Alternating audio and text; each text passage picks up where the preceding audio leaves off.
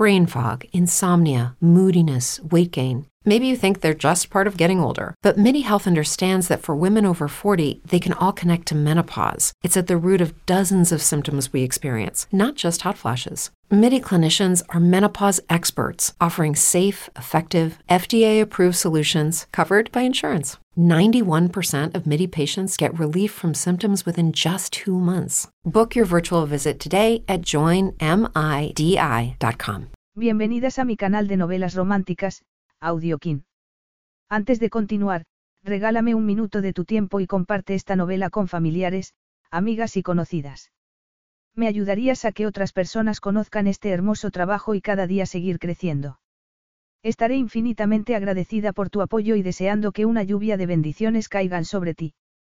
Comencemos con la narración de la novela cuyo título es Olvida las reglas. Argumento. Regla número 1, se encontrarían una vez a la semana, en la cama de su dormitorio. El príncipe heredero Amadeo se había casado con el único fin de darle a su dinastía un heredero, de modo que no esperaba encontrar tanta pasión en su noche de bodas. Su tímida esposa, Elsbeth, parecía tener dentro mucho más de lo que mostraba, pero Amadeo ejercía un férreo control sobre sus emociones, ya que no podía permitir que le distrajesen de su deber. Elsbeth estaba dispuesta a comprometerse en un matrimonio sin amor. Cualquier cosa era mejor que la vida cruel que dejaba atrás. Sin embargo, no estaba preparada para lidiar con la anticipación que le suscitaba cada encuentro con Amadeo. Teniendo en cuenta que su esposo jamás olvidaba las reglas, sería capaz de convencerlo para que las transgrediera por ella.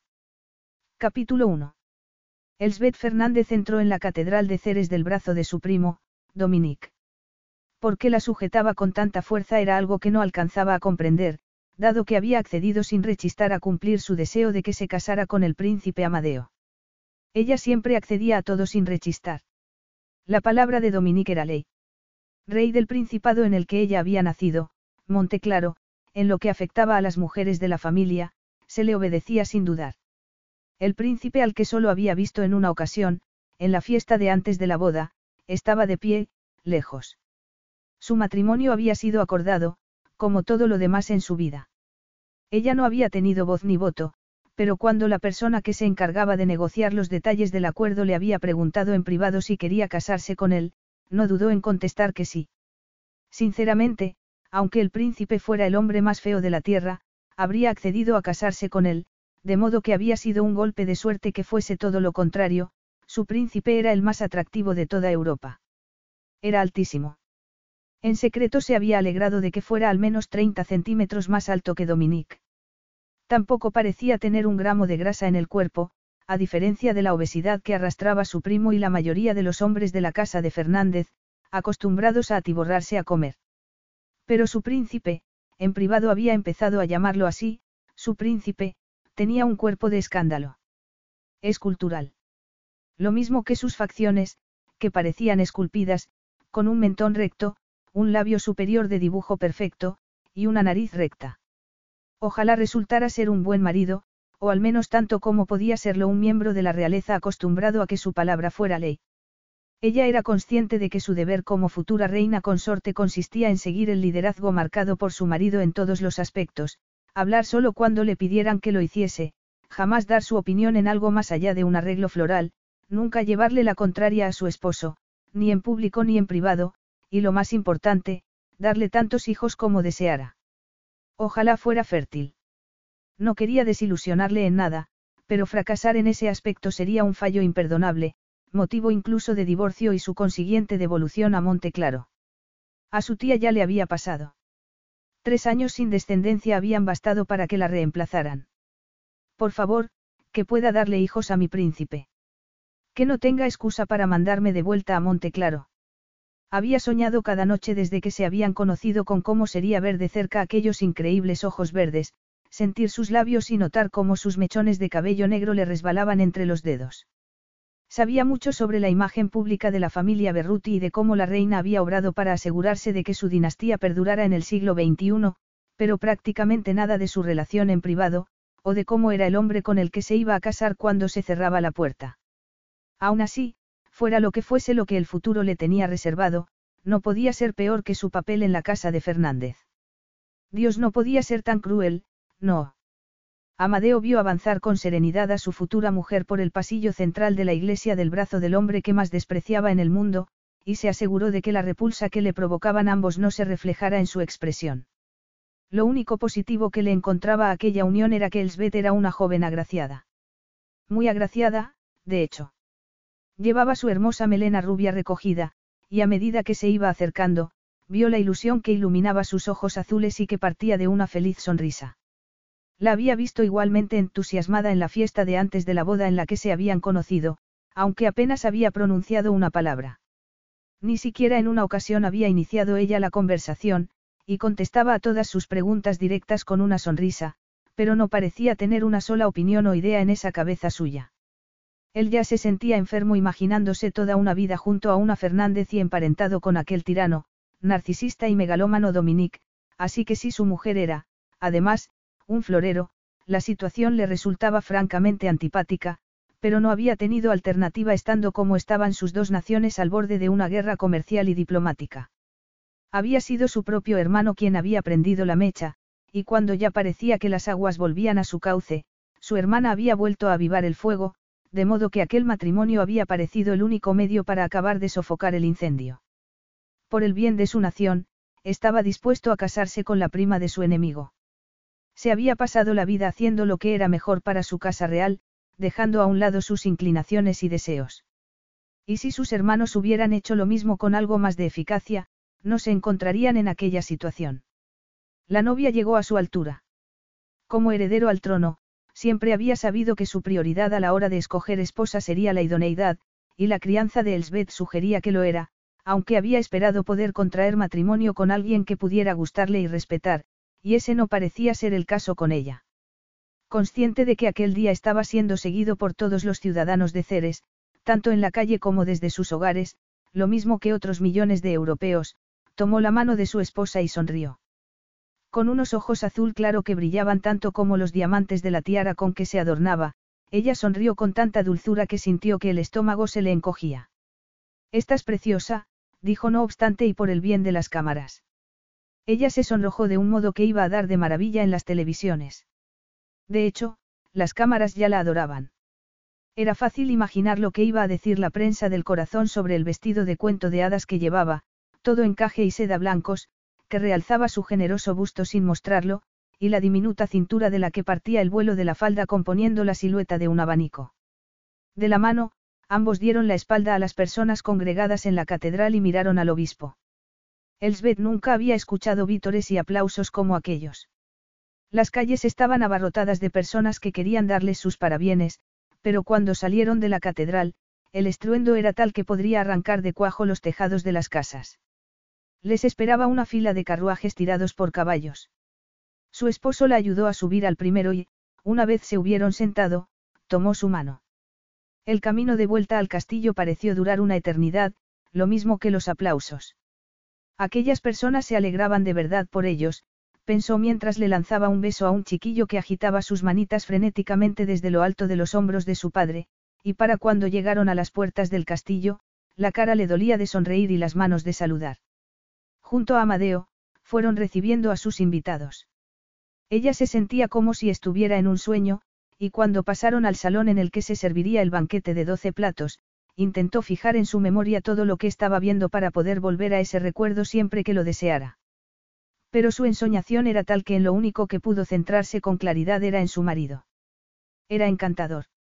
Después de haberse pasado la vida viviendo en un palacio lleno de serpientes encantadoras, no era ya tan inocente como para pensar que ese atractivo era otra cosa que un acto dirigido al público, pero se estaba mostrando muy atento con ella, preocupándose por si le gustaba la comida o si tenía la copa llena. No solo era un príncipe, sino también un caballero.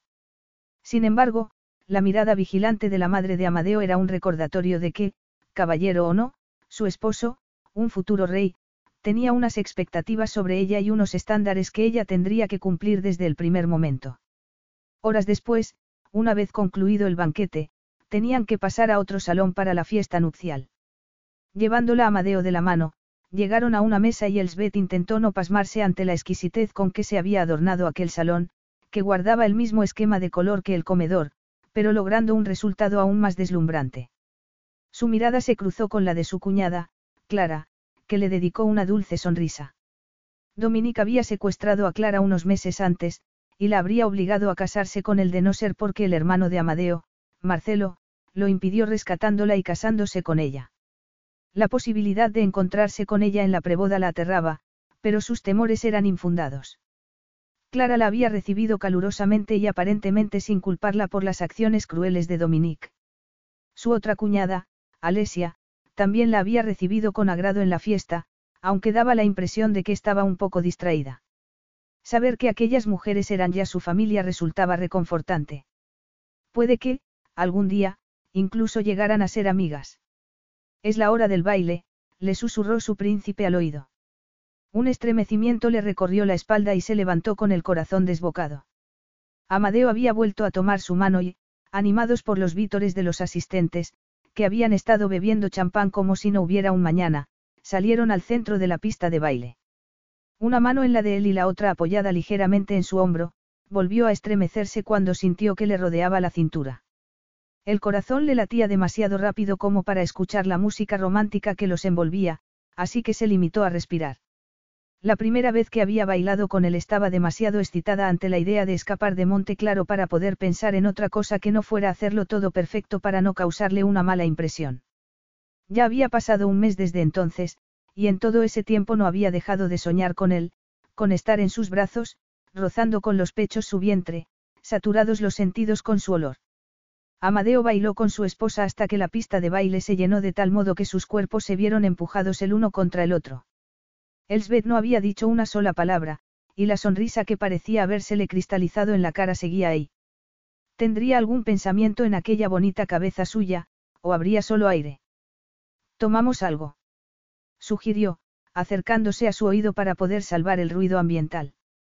Percibió un perfume ligero y delicado que encajaba a la perfección con su insípida esposa. Si tú quieres. Amadeo apretó los dientes y la guió para salir de la pista. Por supuesto, no había sido ella quien había hecho el primer movimiento, ni en eso ni en ninguna otra cosa a lo largo del día. Siempre había esperado que la iniciativa partiera de él. Volvieron a su mesa. Se había terminado la copa de vino con el cuarto plato del banquete, y estaba convencido de que habría seguido vacía de no ser porque él había hecho un gesto al personal para que se la llenaran. Ella había respondido con una brillante sonrisa y un, sí, por favor. ¿Con quién se había casado? Con una muñeca parlante como las que tenía su hermana de pequeña. Cuando llegaron a la mesa y le sirvieron copas nuevas, Marcelo, su hermano, llamó su atención sobre alguien que bailaba. Siguiendo la dirección de su mirada, vio la figura espigada de su cuñado Gabriel bailando abrazado a su hermana pequeña. Un suspiro de alivio escapó de sus labios. Gabriel había sido quien había redactado los términos del contrato entre Amadeo y Elsbeth. Poco después, había tenido un único encuentro con Alesia, del que había resultado un embarazo inesperado. Amadeo y sus padres chantajearon emocionalmente a su hermana para conseguir que se casara con él, pero el casamiento había acabado en desastre porque Alesia echó a patadas a Gabriel del Castillo, pidiéndole que nunca volviese por allí.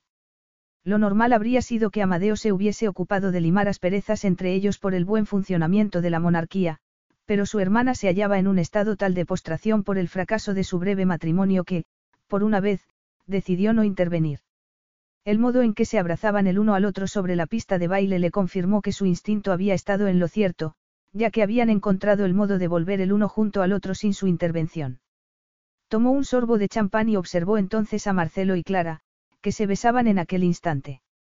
Su matrimonio también lo había organizado él, y su felicidad era algo que envidiaba. Su felicidad y algo más. Marcelo había podido escapar del confinamiento que suponía la vida de la realeza durante casi una década con su ingreso en el ejército de Ceres. Él jamás habría podido hacerlo. Era el heredero. Nada de cuanto hiciera podía perder de vista ese hecho. De él jamás se esperaría que rescatase a una mujer secuestrada empleando un helicóptero y la ventana de un palacio. Sus hermanos lo consideraban estirado y rígido, pero es que ellos, cada uno a su modo, habían dejado que las emociones controlaran sus acciones, y las repercusiones de sus actos habían puesto en peligro la supervivencia de la familia. Miró de nuevo a su esposa, que lo contemplaba todo como una efigie, y el pecho se le encogió. Él nunca sería presa de las emociones adolescentes que a sus hermanos les había hecho perder la cabeza, pero esperaba más de su matrimonio con la despreciable casa de Fernández que lo que le había tocado en suerte. Una vez se dio por terminada la fiesta y su príncipe dio las gracias a los invitados, Elsbeth recorrió los pasillos que conducían a sus habitaciones. Estaba deseando ver el espacio privado que su esposo y ella iban a convertir en su hogar. Alojado en la planta baja del castillo, ocupando una esquina en forma de L, el tamaño no la desilusionó. Siguiendo a Amadeo, fue dejando atrás una sala de recepciones y un salón de techos altísimos con amplios ventanales, ricamente decorados en tonos rosados y dorados, un esquema de color muy femenino y sorprendente. Un ligero olor a pintura fresca le dijo que había sido redecorado recientemente. ¿Qué te parece? preguntó Amadeo. Sabía perfectamente que debía guardarse sus opiniones personales, de modo que respondió. Es precioso. Ni se le ocurriría decirle que prefería colores más vivos y muebles menos cursis. Él asintió levemente y abrió otra puerta. Por instinto, Elsbeth supo dónde conducía y el corazón se le aceleró. El dormitorio principal, anunció. Lo que vio detrás de aquella puerta dejó a Elsbeth, prima de un rey, acostumbrada a visitar los mejores palacios de Europa, con la boca abierta. También de techos altísimos, el suelo de madera de caoba se hallaba cubierto casi en su totalidad por una alfombra con un hermoso dibujo en azul pálido y dorado. La cama con baldaquino era una obra de arte, unas cortinas de un rico damasco azul, el cabecero tapizado en un terciopelo de un hermoso azul pálido y, sobre él, un delicioso fresco de rollizos querubines jugando, y a sus pies, una descalzadora en azul pálido. Las paredes habían sido paneladas en una madera color marfil, y la enorme araña de cristal, junto con el resto de lámparas, eran doradas. Aquella habitación había sido pensada para una reina. También parecía redecorada, y pensó que Amadeo debía haber dejado de lado sus preferencias personales para crear una habitación que a ella pudiera gustarle. Aunque aquel estilo estuviera tan lejos como era posible de su gusto, sintió una enorme gratitud por las molestias que se había tomado en hacer que su hogar fuera algo que a ella pudiera gustarle y donde se sintiera cómoda. Era un gesto que demostraba que era un hombre mucho mejor que los de su familia. Señaló con un gesto de la mano a las dos doncellas que los habían seguido sin hacer ruido y le dijo a ella. Voy a darme una ducha en uno de los baños de invitados mientras tú te preparas. Volveré cuanto estés lista. Intentó disimular el alivio que le produjo saber que no iba a ser el quien le quitara el vestido de novia. Otro signo de que era un caballero. Sabía perfectamente bien que su virginidad había sido moneda de cambio en las negociaciones de matrimonio. Los hombres, al parecer, valoraban por encima de todo la virginidad de sus futuras esposas. Una vez le quitaron el vestido y lo envolvieron cuidadosamente en papel de seda para guardarlo en una caja, se sentó en el tocador para que la doncella le cepillase la melena. Había algo increíblemente romántico en prepararse para la cama por primera vez. El camisón que su madre le había elegido, aunque no era del todo de su gusto, era también romántico, perfecto según ella para que una virgen se entregase a su esposo. Seda blanca con finos tirantes, escote cuadrado y largo hasta las rodillas. Con el cuerpo y los dientes limpios, la cara sin maquillaje y la piel hidratada, el pelo brillando, el camisón puesto y las sábanas abiertas, estaba preparada. Tragándose el nudo de temor que se le había hecho de repente en la garganta, se dirigió a las doncellas. Ya podéis retiraros. Por favor, decidle al príncipe que, tragó saliva, que puede venir cuando desee. ¿Desea que corramos las cortinas de la cama? Preguntó una de ellas. Imaginarse cómo sería estar escondida allí dentro esperando a oír los pasos de Amadeo aproximándose, le hizo negar con la cabeza. Ya sola, respiró hondo y se metió en la cama. Probó unas cuantas posiciones y acabó sentándose apoyada en el cabecero, las manos en el regazo y el corazón latiendo como nunca mientras esperaba a su esposo. La espera se le hizo eterna. Cuanto más se alargaba, con más fuerza sonaban las palabras de su madre en su cabeza. Espera a que sea él quien haga el primer movimiento. Muéstrate complaciente. Haz lo que él te diga que hagas. No te quejes aunque te duela, y dale un heredero. Alguien llamó a la puerta. Inspiró hondo y contestó. Pase. Capítulo 2. Amadeo sintió que el estómago se le encogía al abrir la puerta. Tal y como esperaba, aquella muñeca de cuerda lo esperaba en la cama, con aquella irritante y vacía sonrisa en la cara. Me he puesto en el sitio correcto. Preguntó. Me cambio si este es el tuyo. Era la primera vez que ella propiciaba una conversación. Amadeo se quitó la ropa y la dejó en un butacón antiguo. Da igual. Las mejillas se le habían coloreado ante su desnudez, aunque intentaba mirarlo solo a la cara, así que se metió a la cama. Porque Dominique consideraba que la virginidad era un plus se le escapaba, y que solo venía a demostrar que aquel hombre estaba enfermo. Él habría preferido a alguien con experiencia, alguien con un poco de cerebro y personalidad, pero le habían ofrecido a Elsbeth, y se había convertido en moneda de cambio para mantener la paz entre ambas naciones. Los dos lo eran, pensó. ¿Has disfrutado del día? Preguntó para relajar la tensión. Mucho, gracias. Algo que habrías hecho de otro modo. Todo ha sido perfecto. Incluso los profiteroles de café. Estaban deliciosos. Apenas probaste los tuyos. La sonrisa se le descongeló un poco. Lo siento. ¿Por qué lo sientes? No tienes que disculparte porque algo no te guste. Sí que me han gustado, le aseguró. Así que Elsbeth iba a estar de acuerdo con cuanto le dijera. Le irritaba aún más sentir deseos de discutir con ella. Una noche de bodas no debía empezar así. Tenía un trabajo que hacer, y había llegado el momento. Apagó la luz de su mesilla y se tumbó. ¿Quieres que apague también la mía? Se ofreció. A menos que quieras que lo hagamos con la luz encendida. Ver su incertidumbre le hizo sentirse culpable. Su intento de imprimir humor a la situación había resultado más sarcástico de lo que pretendía. Elsbeth era virgen, y estaría nerviosa. Seguramente te sentirás más cómoda con la luz apagada, corrigió. Elsbeth apagó la luz y también se tumbó. Las luces de los jardines se colaban entre los pesados cortinajes, de modo que pudo ver que se había tumbado boca arriba con las manos en el regazo. Lo miró y sonrió de nuevo. Era la falta de emoción detrás de aquella sonrisa lo que activó de nuevo la repulsa y le hizo incorporarse. Sé que esta es tu primera vez, dijo, pasándose las manos por el pelo. Ella no contestó. Solo lo miró, esperando que continuase. Tú y yo somos dos desconocidos, añadió. Si prefieres que esperemos a conocernos mejor antes de hacer esto, solo tienes que decirlo. ¿Quieres que continuemos? Preguntó, esforzándose por no sonar áspero. Aquella vez le contestó sin dudar. Sí. Amadeo la miró. A pesar de lo bonita, de lo hermosa que era, no quería seguir. Pero sabía que lo mejor era acabar de una vez tan rápidamente como fuera posible, siendo considerado y delicado con ella. Sexo por obligación. Cerrar los ojos y pensar en Ceres.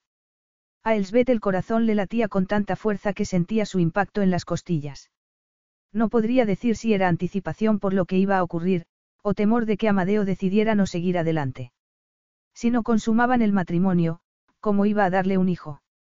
Eso la aterraba más que la creciente frialdad con que la trataba. Pero con la frialdad y la indiferencia podía lidiar, aunque con no tener un hijo y ser enviada de vuelta a Monte Claro, francamente, no. Con eso no podría. Debería levantarse el camisón hasta las ingles y abrirse de piernas. O daría la imagen de una licenciosa. Sí, demasiado licenciosa. Su madre se lo había dicho con total claridad. Amadeo tenía que ser el que diera el primer paso. Ella tenía que ser barro en sus manos. El corazón estuvo a punto de salírsele del pecho cuando él, por fin, apartó la ropa de la cama para verla. No dejó entrever si le gustaba lo que estaba viendo, pero cuando apartó las manos con las que ella se cubría el estómago, lo hizo con una ternura que deshizo los nudos que se le habían apretado en el vientre sin que ella fuera consciente. Le vio apoyarse con una mano en la cama y, apretando el mentón, inclinarse sobre ella para besarla. Había imaginado cómo le haría sentir su primer beso. Lo esperaba cálido y agradable, teniendo en cuenta que iba a pasarse el resto de la vida besándolo. Pero lo que no se esperaba era la descarga eléctrica que iba a recorrerle el cuerpo, y que nada tenía que ver con lo, agradable. Cerró los ojos y se dejó llevar por la presión creciente de su boca y el contacto de sus manos en su cuerpo. Sí, aquello era mucho, mucho más que algo agradable, sobre todo cuando cubrió su pecho y tuvo que recordarse otra vez lo que su madre le había dicho, no debía hacer nada, absolutamente nada. Ella no debía responder. No debía devolverle las caricias. Si él lo deseaba, ya se lo diría. Amadeo era heredero al trono de su país, y como todas las esposas de futuros reyes, ella estaba a sus órdenes. Pero le estaba costando no estremecerse con el placer que le estaba dando acariciando la cara interior de sus muslos. Cada centímetro de piel que iban rozando sus manos le ardía. Amadeo estaba harto de la falta de respuesta de su mujer, de su incapacidad para responder como esperaba a sus besos, de que se limitara a estar allí tumbada, pensando en Monte Claro, como él pensaba en Ceres. El único síntoma de que no estaba dejando pasar el tiempo sin sentir absolutamente nada era el endurecimiento de sus pezones debajo del camisón, aunque también podía deberse a que tuviera frío. Incluso cuando transitó por su vientre plano, no hubo reacción alguna. La muñeca se había quedado sin pilas. Dispuesto a poner fin a aquella parodia, se incorporó y, por accidente, rozó la carne entre sus muslos y, oh sorpresa, oyó un gemido débil, el único signo de vida desde que la había besado. La miró largamente. Su pecho subía y bajaba con rapidez, agarrada a la sábana con la mano izquierda. Sería aquello una señal de deseo. Para comprobarlo, ascendió de nuevo por su muslo hasta cubrir su sexo con la mano. Lo último que esperaba encontrar allí era calor. Calor y, de nuevo, aquel gemido débil. Una sacudida de lujuria lo zarandeó y con el corazón acelerado, recorrió sus pliegues. Fue recompensado con un temblor tan sutil que, de no haber estado concentrado en ella, habría sido casi imperceptible. Frotando despacio su punto más sensible, vio temblar sus labios, comprobó que su espalda se arqueaba ligeramente y que su cuerpo vibraba. Me odió. Estaba tan madura como el más dulce de los melocotones. Desvanecida quedó la idea de levantarse de la cama y salir de la habitación. La erección que había pasado de la nada a florecer en menos de un segundo le obligó a controlarse y, sin dejar de presionar aquel nudo entre sus piernas, las abrió despacio. No encontró resistencia. Vio que ya se aferraba a la sábana con las dos manos. Fascinado por sus reacciones, sin dejar de mirarla a la cara, se colocó con cuidado entre sus muslos y puso su erección en la abertura de su sexo. Vio que se le movían los párpados, pero sus ojos siguieron cerrados. El único sonido era el que hacían sus manos al arrugar las sábanas. Muy despacio, la penetró. Apretó los dientes no por irritación sino por la necesidad de control porque, dio, nunca había experimentado un calor tan intenso como aquel. Tan exquisito le resultó que tuvo que esforzarse por no olvidar que era virgen. Con infinito cuidado, se hundió en ella. Fue entonces cuando, al fin, sintió que lo tocaba. Apenas un roce de su mano en la espalda, tan liviano que no lo habría notado de no ser porque la piel le ardía. Agarrándose a los dos lados de la almohada sobre la que reposaba su preciosa cabeza, cerró los ojos y comenzó a moverse. Me odió. Ni en sus sueños más salvajes se había imaginado el Svet que pudiera ser así. Que pudiera sentir así. Esperaba dolor. Incomodidad como mínimo. El placer lo esperaba para cuando se hubiera acostumbrado al sexo. Pero aquello, aquello era increíble. Jamás había sentido algo así. Ni sabía que iba a ser así.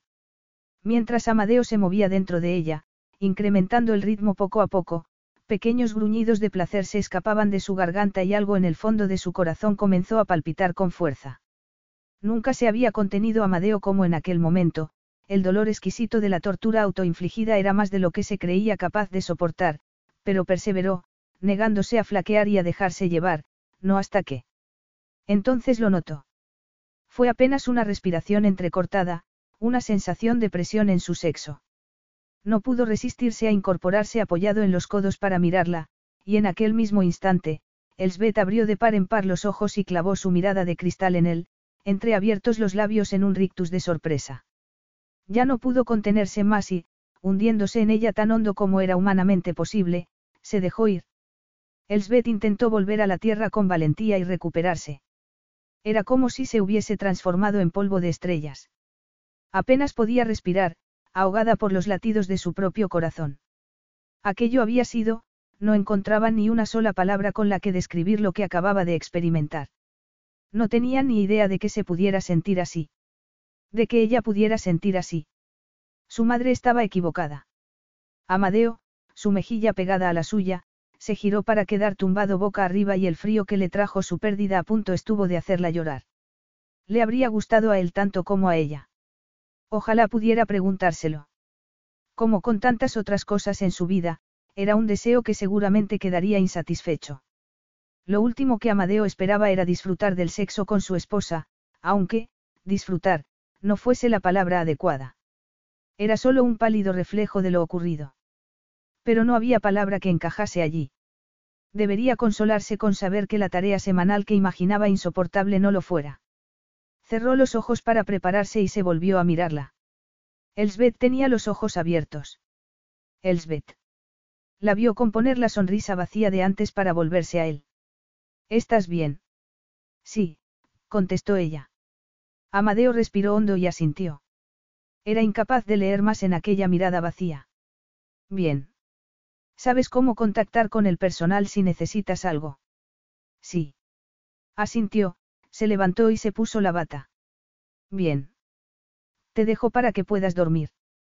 Ella levantó bruscamente la cabeza. Vas a. Pero no terminó la frase. ¿Que si voy a qué? La sonrisa volvió. Nada. Di lo que ibas a decirme. Tardó un instante en hacerlo. Solo iba a preguntarte dónde vas a dormir tú. Quería descifrar la emoción que creía haber visto con las dos primeras palabras que le había dirigido. Creía que conocías las disposiciones de nuestra vida en común, contestó, atándose el cinturón. Se acordaron en las negociaciones, le recordó, pero ella continuó mirándolo como si no entendiera. ¿Te han leído las disposiciones? Tardó un momento en negar con la cabeza. No. Pues deberían haberlo hecho. A mí me dijeron que estabas de acuerdo. Respetaré lo que hayáis acordado mi primo y tú. Aquella mujer era real.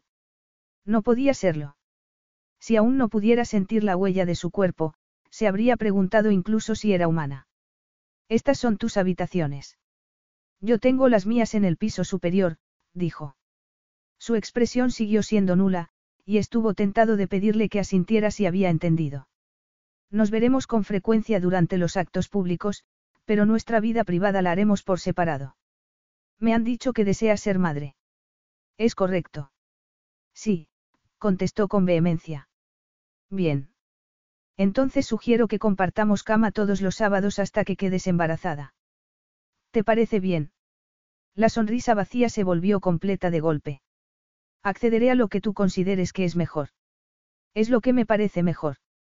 Entonces, perfecto, necesitaba salir de aquella habitación como fuera, así que inclinó la cabeza a modo de despedida. Buenas noches. Buenas noches.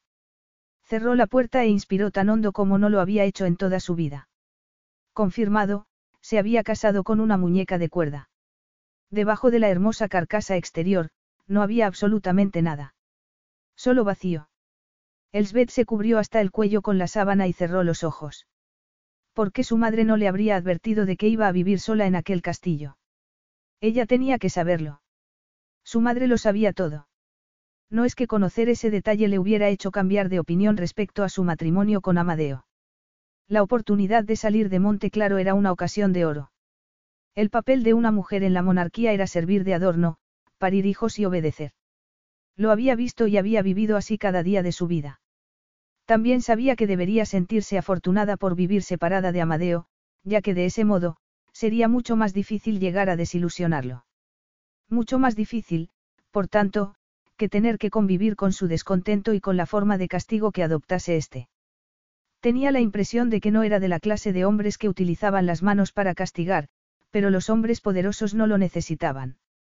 Tenían a su disposición mil formas de hacerlo. Aún así, su intuición no era precisamente de fiar.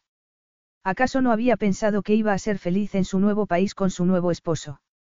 Una lágrima solitaria resbaló por su mejilla confirmándole que la felicidad le quedaba más lejos que nunca. Capítulo 3. Elsbeth estaba debajo de Amadeo, sintiendo su respiración en la oreja. La segunda cópula. No podía decir que estuvieran haciendo el amor. Resultaba muy humillante disfrutar tanto de esos encuentros, o soñar con estar abrazada a él, la cara hundida en su cuello, respirándolo. Era simplemente sexo. Nada que le debiera directamente a él. Su, luna de miel, la habían pasado separados. Ella, acompañada por el personal doméstico. Comiendo sola. Sin recibir visitas. Con su marido ausente. Amadeo se incorporó y ella conjuró de inmediato una sonrisa que seguramente él no vería, pero no podía correr el riesgo. La mujer de un príncipe debía mostrarse siempre satisfecha, o, de lo contrario, enfrentarse a las consecuencias. No podía darse cuenta de si sonreía o dejaba de hacerlo porque la habitación estaba completamente a oscuras, excepto por una mínima abertura que dejaban las cortinas de la ventana más cercana a la cama y que él se había encargado de cerrar antes de meterse bajo las sábanas, apagar la luz eléctrica, e ir directamente al grano. Desde que entró en la habitación, y durante los minutos que había durado la charla insustancial que, con esfuerzo, habían logrado mantener, la había mirado a la cara apenas unos segundos. A pesar de lo que se había esforzado por complacerlo, Amadeo no quería estar casado con ella de modo que, cuando se despidió de ella poco después, deseándole una buena noche, tuvo que hacer un esfuerzo titánico por responder a su despedida con la alegría acostumbrada. Por Dios, que me quede pronto embarazada. Otra semana de soledad pasó antes de que se encontrara sentada delante del tocador mientras el equipo de belleza del castillo la transformaba para atender al primer compromiso del sábado por la noche, que se celebraba en la Embajada de Italia y en su honor, nada menos. Había salido en cuatro ocasiones con Amadeo aquella semana, todas ellas de día, con representantes de la industria de Ceres. Salidas destinadas a que fuera soltándose en su nuevo papel de princesa. Pero ella ya había actuado como consorte de Dominique en bastantes ocasiones, de modo que aquella rutina le resultaba familiar y, en cierto modo, fue bien recibida como distracción de su soledad. Por primera vez, sintió añoranza de su casa. Al menos, en Monte Claro, tenía amigos, primos y primas que habían crecido con ella. Tenía también a su madre y sus sabios consejos. Echaba de menos su beso de buenas noches porque su familia en Ceres se había olvidado de su existencia. Pero los consejos de su madre, sus esfuerzos por guiarla debidamente, no habían servido para que su marido permaneciera a su lado. Habían salido juntos a cumplir con sus compromisos, pero se había sentido tan sola como si no hubiera nadie a su lado. El encanto del príncipe Amadeo no se extendía a su persona. En público se mostraba cortés y caballeroso, pero aunque se mantenía a su lado, se las arreglaba para no tocarla en ningún momento. En los desplazamientos, Ambos ocupaban la parte de atrás del vehículo junto con sus secretarios personales, y todas las conversaciones tenían lugar en un rápido italiano. Ella entendía el italiano, pero no a la velocidad que lo hablaban en esas ocasiones, lo cual venía a exacerbar su sensación de aislamiento. Faltaba poco para la hora en que acudirían a la embajada italiana, y algo más para la visita periódica y breve de Amadeo a su lecho, así que intentó animarse, pero un dolor sordo estaba empezando a acomodarse en su abdomen, y mientras la Beautician aplicaba la máscara a sus pestañas, contuvo el deseo de doblarse hacia adelante y se limitó a apretar los dientes. Aquello era ya un retortijón en toda regla. Amadeo estaba disfrutando del escocés que acababan de servirle cuando su hermano apareció en sus habitaciones. Estoy a punto de salir para la embajada, le dijo. Lo sé. Quería verte un momento antes de que te fueras. ¿Ocurre algo? Marcelo se sirvió otro whisky. Clara me ha estado dando la lata con que organicemos una cena para los cuatro. ¿Para qué? Mientras que las habitaciones de Elsbeth habían sido transformadas en el paraíso de una princesa, las de Amadeo tenían un aire gótico y oscuro. Su abuela, una mujer misántropa y mezquina, había vivido allí antes que él, y la mayoría de las piezas de madera casi negra, junto con los cuadros de intenso claroscuro como los de Caravaggio, colgaban de sus paredes desde entonces. Como lo único que él le pedía a sus habitaciones era intimidad, no había visto la necesidad de hacer ningún cambio. Pues para que el miembro más nuevo de la familia, al que no hemos vuelto a ver desde la boda, pueda darse a conocer. Clara está deseando estar con ella, y me temo que no voy a poder contenerla más. Dice que dos semanas es tiempo más que suficiente para que os hayáis conocido, así que, como no fijes una fecha, tendrás que vértelas con ella. Aquella era la amenaza más efectiva que podía hacerle, dado que Marcelo era extremadamente protector con su esposa. Seguro que podemos organizar algo. Y algo organizado podía desorganizarse. No le apetecía nada tener que sufrir la sonrisa vacía de su esposa dirigida a él durante toda una velada innecesaria. Siempre estaba ahí. Siempre. Su esposa debía tener los músculos faciales más fuertes del universo. ¿Dónde está? Preguntó Marcelo ladeando la cabeza, casi como si esperase verla materializarse de alguna pared. O en sus habitaciones o esperándome en la sala de recepciones, así que, a menos que quieras que llegue tarde. ¿Por qué no está aquí contigo? Tiene sus propias habitaciones. El silencio que siguió a esa frase no le habría molestado en condiciones normales, pero, viniendo de Marcelo, era inusual. ¿Qué? ¿Cuánto tiempo has pasado con ella desde la boda? inquirió, frunciendo el ceño. El suficiente. ¿Cuánto? Clara oyó a alguien del servicio decir que lleváis vidas completamente separadas. Espero que reprendiera a esa persona por extender chismes. Su hermano sonrió. Tú ves a Clara capaz de reprender a alguien. Él también sonrió. En cuanto descubrió lo inadecuada que era su espontaneidad sin filtro para su papel de princesa, intentó lograr que Marcelo no se casara con ella por el peligro que suponía, pero su hermano le demostró que se equivocaba. La gente la adoraba, y si era sincero, él también empezaba a hacerlo, aunque muchas veces se mordía la lengua al ver con la familiaridad que trataba al personal, o por su costumbre de compartir historias indiscretas que no eran adecuadas para una cena cualquiera con la realeza. No le costaba imaginarla escuchando e incluso preguntando para saber más. Ahora entendía por qué Marcelo había acudido a sus habitaciones en lugar de llamarlo por teléfono. Tenía que decirle que todo eso no eran más que rumores sin fundamento, y que no podía ser tan insensible para estar tratando a tu mujer tan mal. ¿Qué tiene de malo? Vive en unas habitaciones dignas de una reina, con todo lo que podría querer o necesitar a su disposición, sin carecer de nada. Entonces, es cierto. No es, ni más ni menos, que lo que se acordó antes de casarnos. Que Dominique y sus consejeros hubieran tomado la decisión de no contárselo a Elsbeth era lamentable, pero cuando él le había hablado de cómo iban a vivir, ella se había mostrado más que bien dispuesta a aceptarlo. Complaciente, incluso. Dio, si se mostrase aún más dulce y complaciente, aparecería cubierta de chocolate. ¿No la ves? Preguntó su hermano, serio. Vamos juntos a los actos oficiales. Y eso es todo.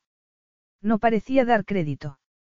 Clara y Alesia están como locas por conocerla, pero Gabriel y yo les dijimos que esperasen un poco para que pudierais conoceros y acostumbraros el uno al otro, y ahora resulta que ha estado todo este tiempo sola en sus habitaciones. ¿Cómo puedes tratarla así? Tengo que recordarte que me he casado con una Fernández para salvar a nuestro país y a nuestra monarquía de un incendio que provocaste tú. Una Fernández. Escupió. Cumplo con mis deberes para con ella, y ni hago ni digo nada que pueda faltarle al respeto. Elsbeth no carece absolutamente de nada. Todos odiamos a su familia. Su primo secuestró a mi mujer, así que si alguien tendría que odiarla por la sangre que le corre por las venas, sería Clara, pero mi mujer quiere darle una oportunidad de intentar ser su amiga. Elsbeth es una mujer joven que está sola en un país extranjero. Tú eres su marido, y sean cuales sean las razones que te empujaron a casarte con ella, lo hiciste, y es tu obligación darle una oportunidad. No te estoy diciendo que paséis las 24 horas juntos, pero se merece algo. Algún día será la madre de tus hijos, si es que los rumores son ciertos y te has dignado a presentarte en su dormitorio al menos en dos ocasiones. A tu mujer se le da de perlas enterarse de todos los cotilleos, espetó. Le molestaba que precisamente su hermano, que era quien había lanzado la piedra que había creado las ondas que le habían arrastrado a tener que casarse con Elsbeth, se sintiera con derecho a juzgarlo. Para tu información, Elsbeth está totalmente de acuerdo con nuestra forma de vida. Yo no me meto en cómo llevas tu matrimonio, y no voy a tolerar que pretendas interferir en el mío, así que vamos a dejarlo. Y ya puedes irte, que tengo un compromiso al que asistir. Apuró su copa, y después de dejarla de golpe sobre la tapa de un piano que debía tener unos 300 años, salió de sus habitaciones. Siempre le gustaba ir a la Embajada de Italia. Compartir idioma y cultura hacía que ambas naciones fuesen aliados naturales, y el tiempo que pasaba con su embajadora rara vez lo consideraba trabajo. El evento de aquella noche era un poco distinto, como lo habían sido todos los de la semana, destinados a facilitar la entrada de su esposa en su nuevo papel. Ella los había manejado con aplomo. Lo contrario habría sido, ciertamente, difícil, ya que no se había separado de él ni un paso, y se había limitado a dirigirles a todos su eterna sonrisa sin decir palabra. Pero el evento de aquella noche era de carácter social y no comercial, además organizado en su honor, pero cuando retiraban ya los restos del primer plato de la cena, ella seguía sin haber despegado los labios para hacer algo que no fuera comer. Conteniendo su irritación, se inclinó hacia Elsbeth para decirle. Creo que el marido de la embajadora se siente un poco desbordado al estar sentado a tu lado. ¿Por qué no hablas un poco con él para que se sienta más cómodo? Ella parpadeó varias veces, sonrió todavía más, y se volvió al hombre en cuestión. Elsbeth hablaba demasiado bajo para que el hombre pudiera oírla, pero respondió de todas formas, y la charla distendida floreció enseguida. Bueno, en realidad el hombre hablaba, y Elsbeth escuchaba. Cuando la embajadora se excusó unos minutos, Amadeo centró su atención en ellos. Elsbeth no miraba hacia él, pero debió sentir su deseo de unirse a ellos porque se giró levemente para que la conversación pudiera fluir entre los tres. El hombre le estaba hablando del colegio al que iban sus hijos. ¿Qué asignaturas les gustan más? Preguntó ella cuando tomó una brevísima pausa para respirar, y su pregunta volvió a sorprenderle. Cuando la embajadora volvió a ocupar su asiento, Amadeo se había dado cuenta ya de que Elsbeth había manejado bien la conversación para que todo girara en torno a su anfitrión, de modo que el esposo de la embajadora apenas se dio cuenta de la presencia de Amadeo. No sabría decir por qué aquello le había molestado. En cualquier caso, volvió a su conversación con la embajadora, pero, mucho después, cuando les retiraron las tazas de café y todo el mundo imitó su gesto de levantarse, se dio cuenta de que seguía pendiente de lo que Elsbeth y el hombre hablaban. Fue entonces cuando le oyó decir. ¿Está usted bien, Alteza? Estoy bien, gracias seguro. Se ha quedado muy pálida. Amadeo se volvió rápidamente y pudo ver a qué se refería. El sutil color que iluminaba las mejillas de Elsbeth contrastaba enormemente con la palidez de su semblante. Le agradezco la preocupación, pero le prometo que estoy bien, y que me gustaría mucho ver ese cuadro de Livia. La embajadora reparó en la atención de Amadeo e hizo el gesto de mirar al techo. Giuseppe piensa que nuestra hija mayor va a ser la próxima Frida Kahlo. El CEO de la marca italiana de coches más importante se le acercaba en aquel momento, y no pudo acompañar a su esposa. No entendía por qué había deseado hacerlo. El secretario personal y jefe de seguridad de Amadeo volvía con ellos sin dejar de hablar, como era habitual. Amadeo participaba de vez en cuando, pero la miraba a ella con más frecuencia de la habitual, y Elsbeth no se permitió dejar de sonreír ni un instante. En lugar de darle vueltas sin parar a lo que necesitaba decirle cuando llegaran, pensó en lo mucho que deseaba darse un buen baño y tomar una copa de vino para calmar los retortijones que sentía en el estómago. En silencio recorrieron la distancia hasta sus habitaciones, pero con cada paso, el ritmo de su corazón se iba acelerando.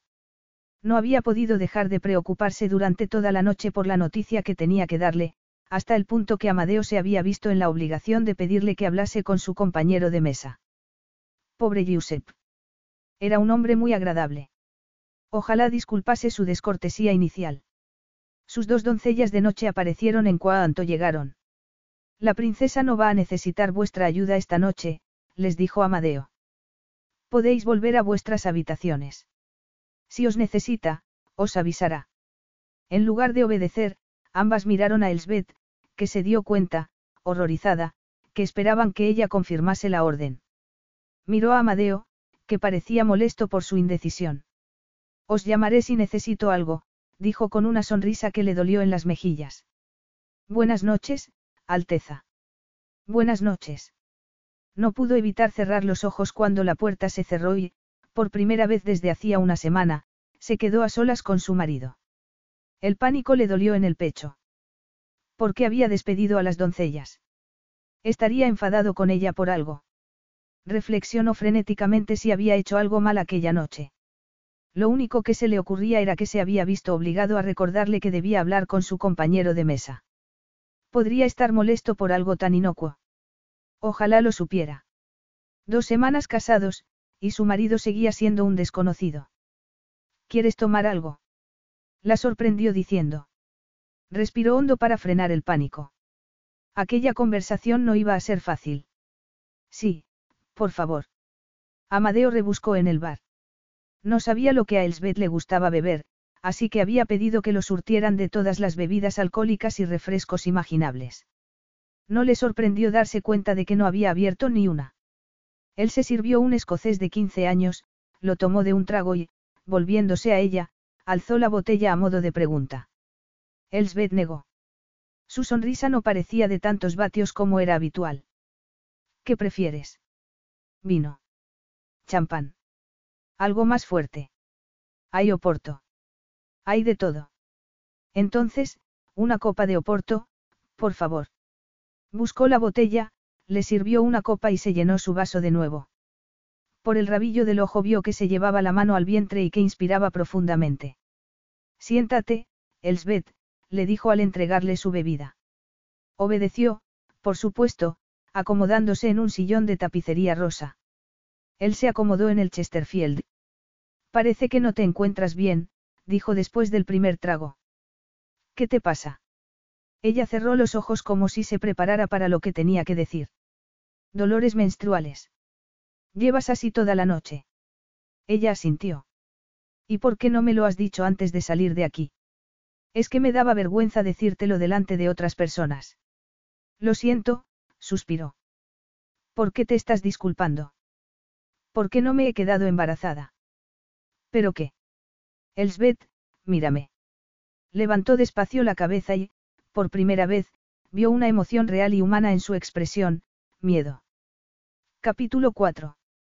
Elsbeth sostuvo su copa con fuerza para que le dejaran de temblar las manos. ¿Por qué habría despedido a Amadeo a las doncellas? Es que se había dado cuenta de que no se encontraba bien. Sería signo de empatía, no. Y eso era bueno. Aún así, se extendería esa empatía a su fracaso a la hora de concebir. Entre esos pensamientos, se colaba la voz de su madre recordándole la importancia de quedarse embarazada lo antes posible, ya que los hombres de la realeza jamás asumirían que el fracaso fuera suyo. Además, la menstruación en sí les molestaba. Intentó no encogerse cuando Amadeo se inclinó para apoyar los antebrazos en las piernas y hacer girar el líquido ámbar en su copa, todo ello sin dejar de mirarla a la cara. ¿De qué tienes miedo? Preguntó después de apurar el whisky.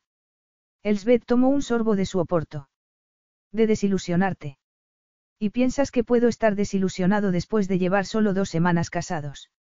Yo no quiero desilusionarte en ningún sentido, resumió, y se atrevió a preguntar, ¿te he decepcionado? Él cerró los ojos. No en el sentido que tú te imaginas. Ah, suspiró. Mi decepción no es culpa tuya, Elsbeth. Lo miró atentamente a sus ojos claros. Menos mal que, por una vez, no había furia en su mirada. No eres la clase de mujer que yo habría elegido como reina. Si hubiera tenido elección, nunca me habría casado con una Fernández, añadió, rozando el borde de su vaso con el pulgar. Tu familia me es odiosa, pero eso no es culpa tuya, insistió. No parecía hacerle gracia tener que admitirlo. Es más, se diría que querría que pudiera echarle a ella la culpa.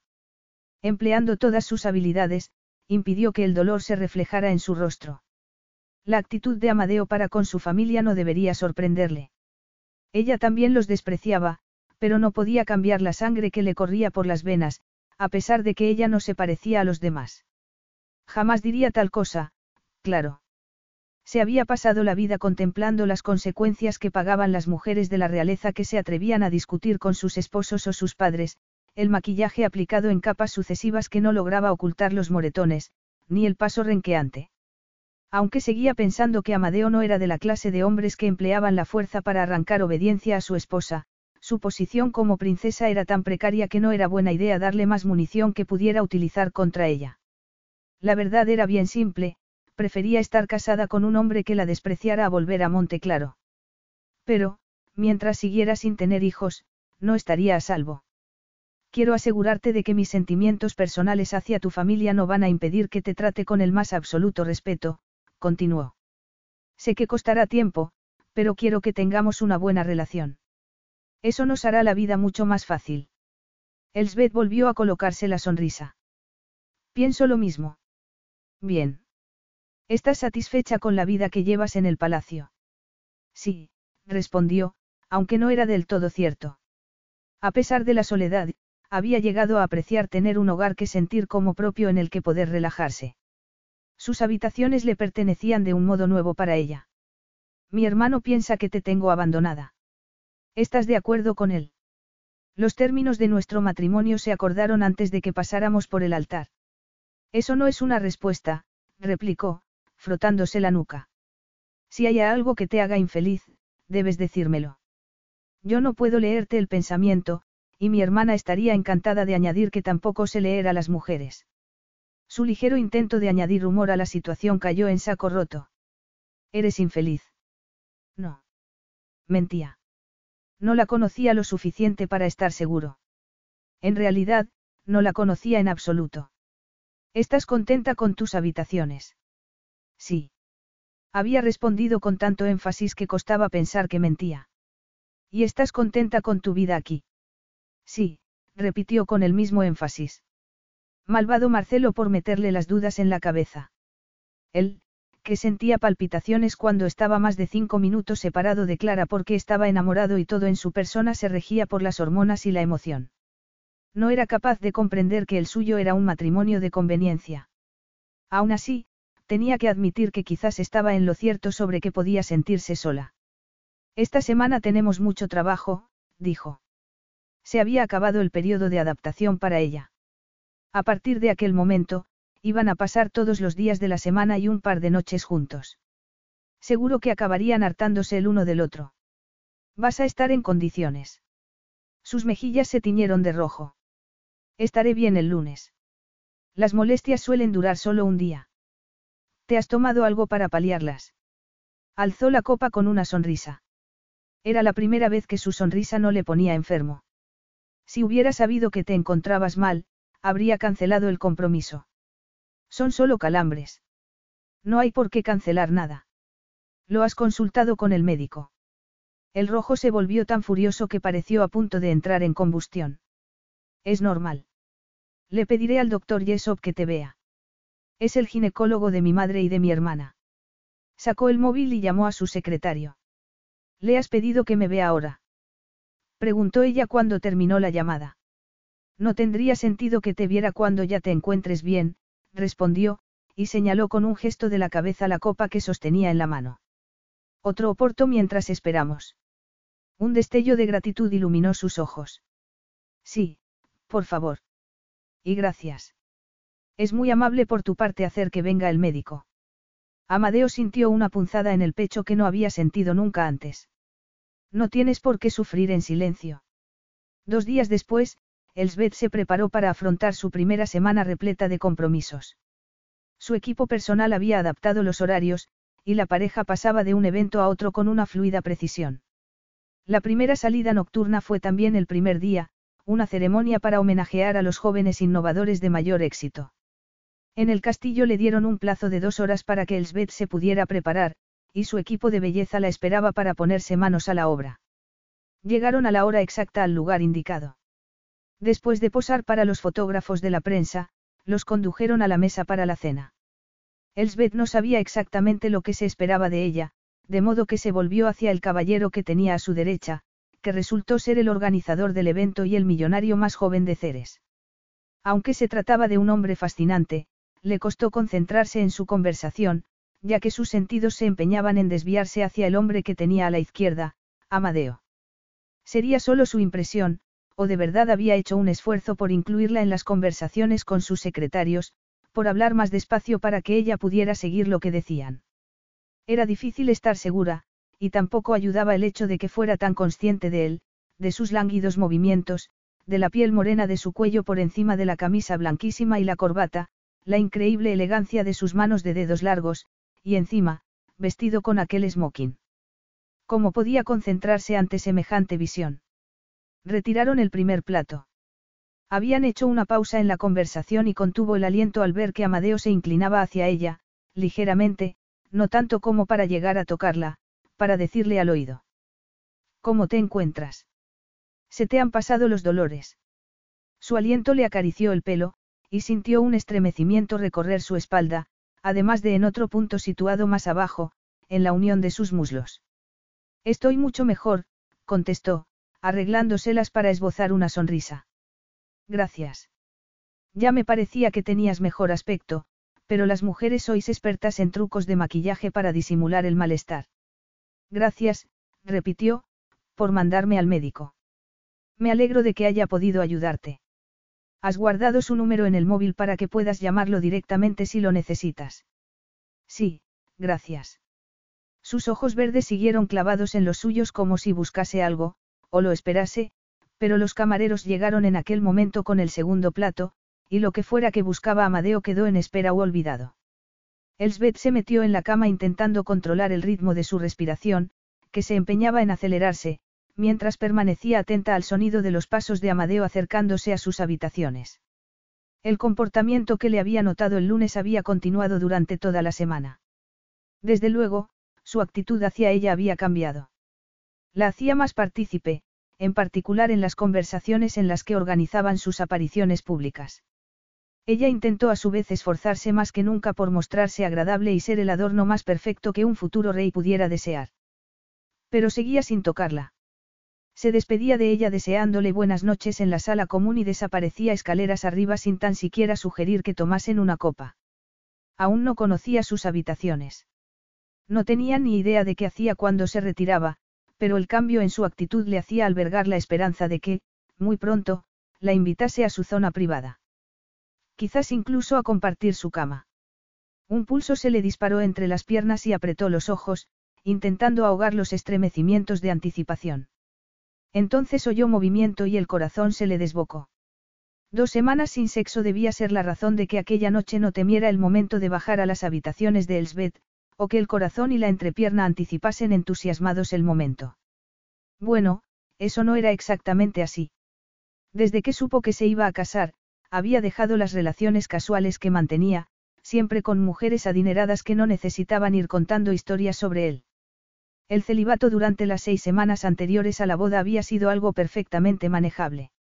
Hombre de una intensa pulsión sexual, a veces se había preguntado si encontraría una esposa que deseara practicar el sexo tanto como él, pero teniendo en cuenta todos los demás requerimientos que se exigían a una futura reina, no había albergado muchas esperanzas. El ama de llaves de Elsbeth le abrió la puerta. El resto del personal ya se había retirado. Con las venas dilatándose, recorrió la distancia que daba acceso a su dormitorio. Como ya se imaginaba, lo esperaba en la cama, recostada contra el cabecero de terciopelo, ataviada con otro de aquellos camisones de vírgenes destinadas al altar de los sacrificios. La sonrisa vacía que le ponía el estómago del revés volvía a estar allí. Una semana antes, había salido de su dormitorio pensando que habían alcanzado una entente cordiale. Él se esforzaría más con ella, pero dio, era duro, sobre todo porque Elsbeth había vuelto a mostrarse en modo muñeca. Sin embargo, había cambiado con los demás. Por ejemplo, había encandilado al organizador del evento del lunes, que comía de su mano. Solo con él volvía esa sonrisa vacía. Seguía contestando a sus preguntas con apenas tres palabras, pero nunca hablaba si no le preguntaba. ¿Qué tal el día? Preguntó mientras se quitaba la bata. Ella bajó la mirada sonrojada. Bien, gracias. ¿Qué has hecho cuando has estado sola? He salido a pasear con Clara y sus perros. Con Clara sería fácil. Era capaz de hablar sin parar. ¿Te gusta estar con ella? Preguntó, metiéndose bajo las sábanas. Mucho. ¿Cuánta elocuencia? ¿Y tú? Preguntó después de un pequeño silencio. ¿Qué tal tu día? He estado en el circuito nacional de Ceres. Soy inversor en un equipo de carreras que se está probando allí. Sebastián, el director, es un viejo amigo mío, y he estado viéndolos trabajar. Luego he cenado con él y con uno de los pilotos. Le estaba costando trabajo respirar con el calor del cuerpo de Amadeo junto al suyo y dijo lo primero que se le ocurrió. ¿Eres fan de las carreras de coches? ¿Cómo podía hacer una pregunta tan estúpida? Eso era lo que le pasaba estando con él. La vida le había enseñado a ser cauta y a pensar antes de hacer o decir algo, pero con él, el cerebro se le volvía papilla. Obviamente. Si no, no invertiría en ello. Entre el nerviosismo y la exaltación de sus sentidos, notó una llamita de ira, y tuvo que esforzarse porque no se reflejara en sus facciones. Eso está bien. ¿Qué narices quería decir con eso? Que estaba bien. Que tuviera intereses fuera de la familia real. Que hubiera podido escapar del castillo durante un día. Blindó su sonrisa para que no pudiera notar la amargura que le provocaba saber que, durante toda la semana que habían pasado juntos, no había querido comentarle que iba a hacer una salida privada. Y no lo había hecho porque así no se sentía obligado a invitarla a acompañarlo. Tumbada en la cama una hora más tarde, Elsbeth tenía la mirada clavada en el dosel de su cama. A pesar de los pequeños temblores que sentía en algunas partes del cuerpo, solo había vacío en el lugar que debería ocupar el corazón. Incluso se puso una mano en el pecho para comprobar que seguía latiendo. Saber que para Amadeo el sexo con ella no era más que un deber, le llenó de lágrimas los ojos. Sabía lo que debía hacer para que le resultara placentero, pero nunca iba más allá. No había intentado verla desnuda, y nunca la besaba en ningún sitio que no fuera la boca, como tampoco la había invitado a ella a tocarlo o a besarlo. Quizás era lo mejor que se marchara a su cama después. Siempre le hacía alcanzar el clímax y ese era el problema, que ella se ablandaba, tanto física como emocionalmente, y con ello llegaba el deseo de experimentar una ternura que nunca iba a poder ser. Elsbeth aplicó una capa de máscara a sus pestañas. Había pasado otra semana. Su vida se había transformado en una repetición sin final. Compromisos de lunes a viernes, fines de semana y noches libres lejos de su marido, menos en la noche de la consumación. Así había decidido llamarla porque sabía que así la consideraba Amadeo. Pero ella se pasaba la semana anticipando su llegada. Llevaba un mes casada y había tenido sexo en tres ocasiones. Era humillante saber que, mientras que él cumplía con una obligación, ella se deshacía bajo sus manos. Aunque físicamente disfrutaba de cada segundo con él, emocionalmente detestaba tener que esforzarse tanto por contener su pasión y quedarse quieta y pasiva. Casi tanto como odiaba estar entusiasmada ante la perspectiva de ir a cenar con Marcelo y Clara a la parte del castillo que ocupaban. Tenía la impresión de que había sido Clara la que había insistido. Obviamente, cosa de Amadeo, no había sido.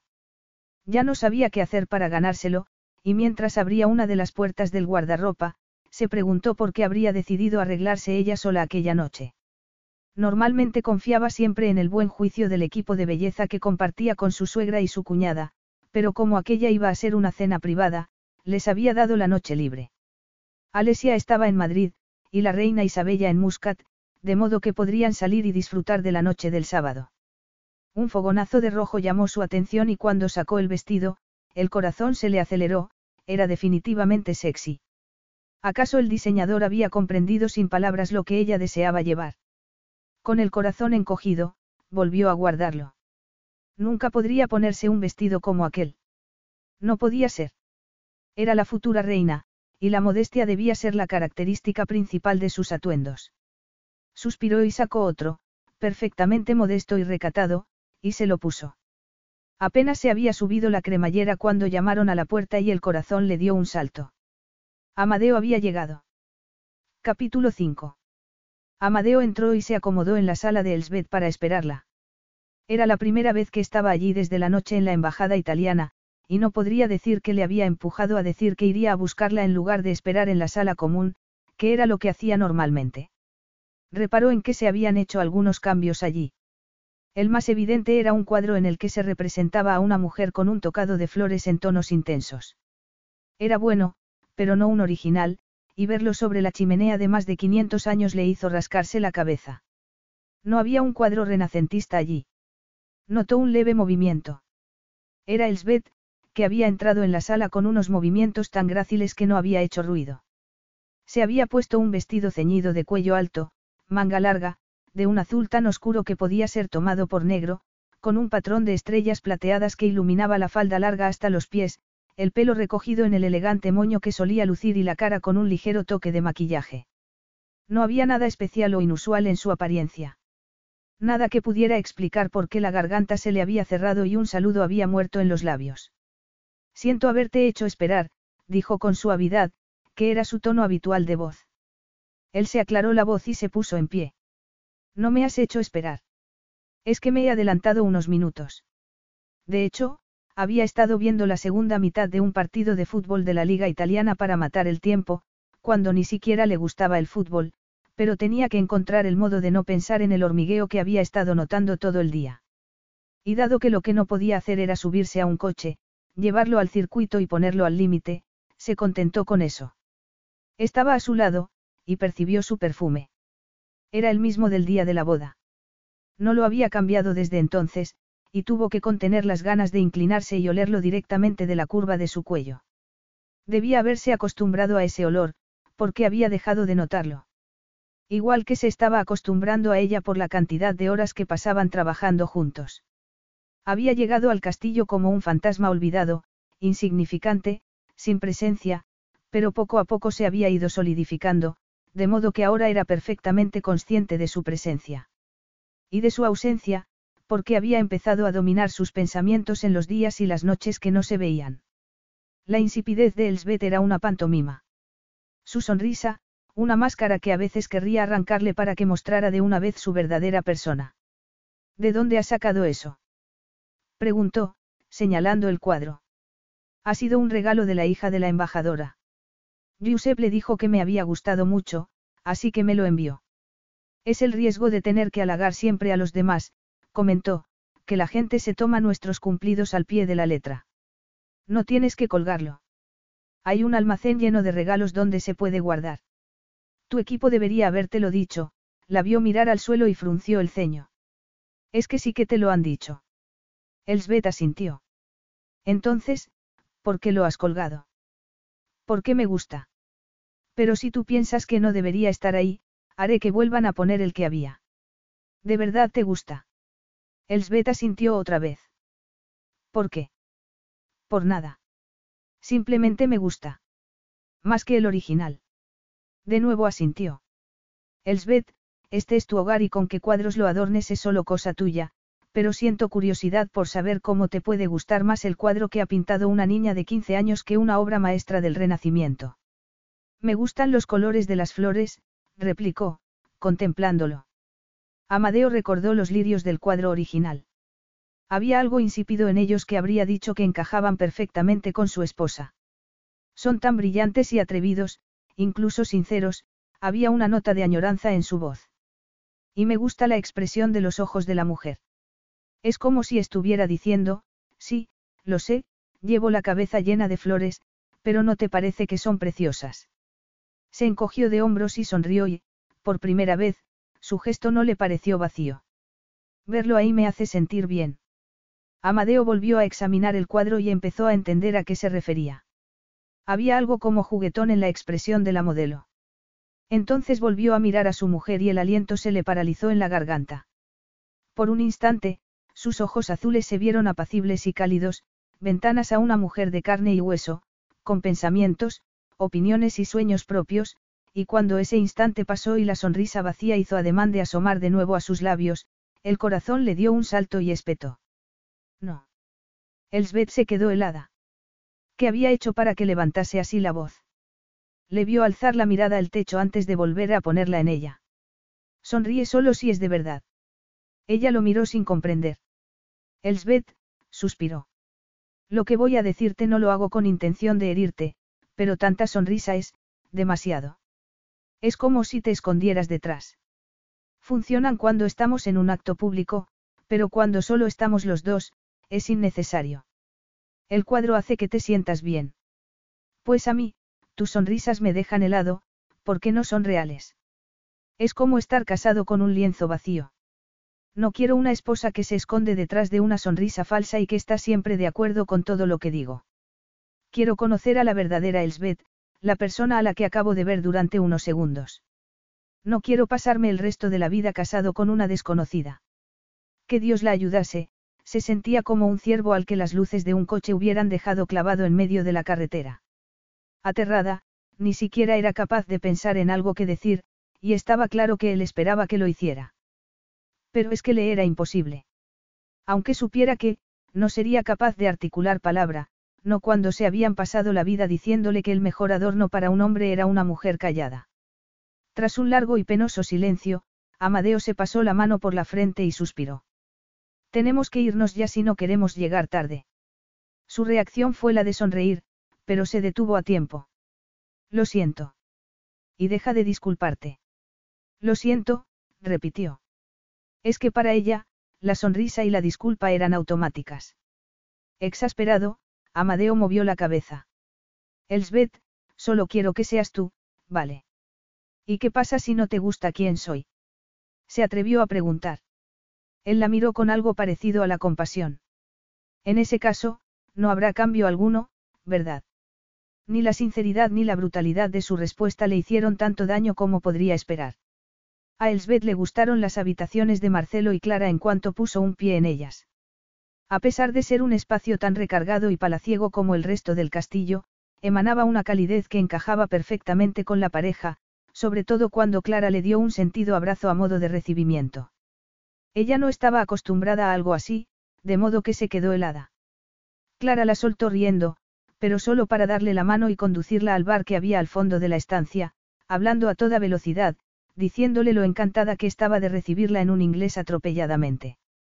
En un abrir y cerrar de ojos, tenía una copa de champán en la mano y Clara la invitaba a brindar con ella.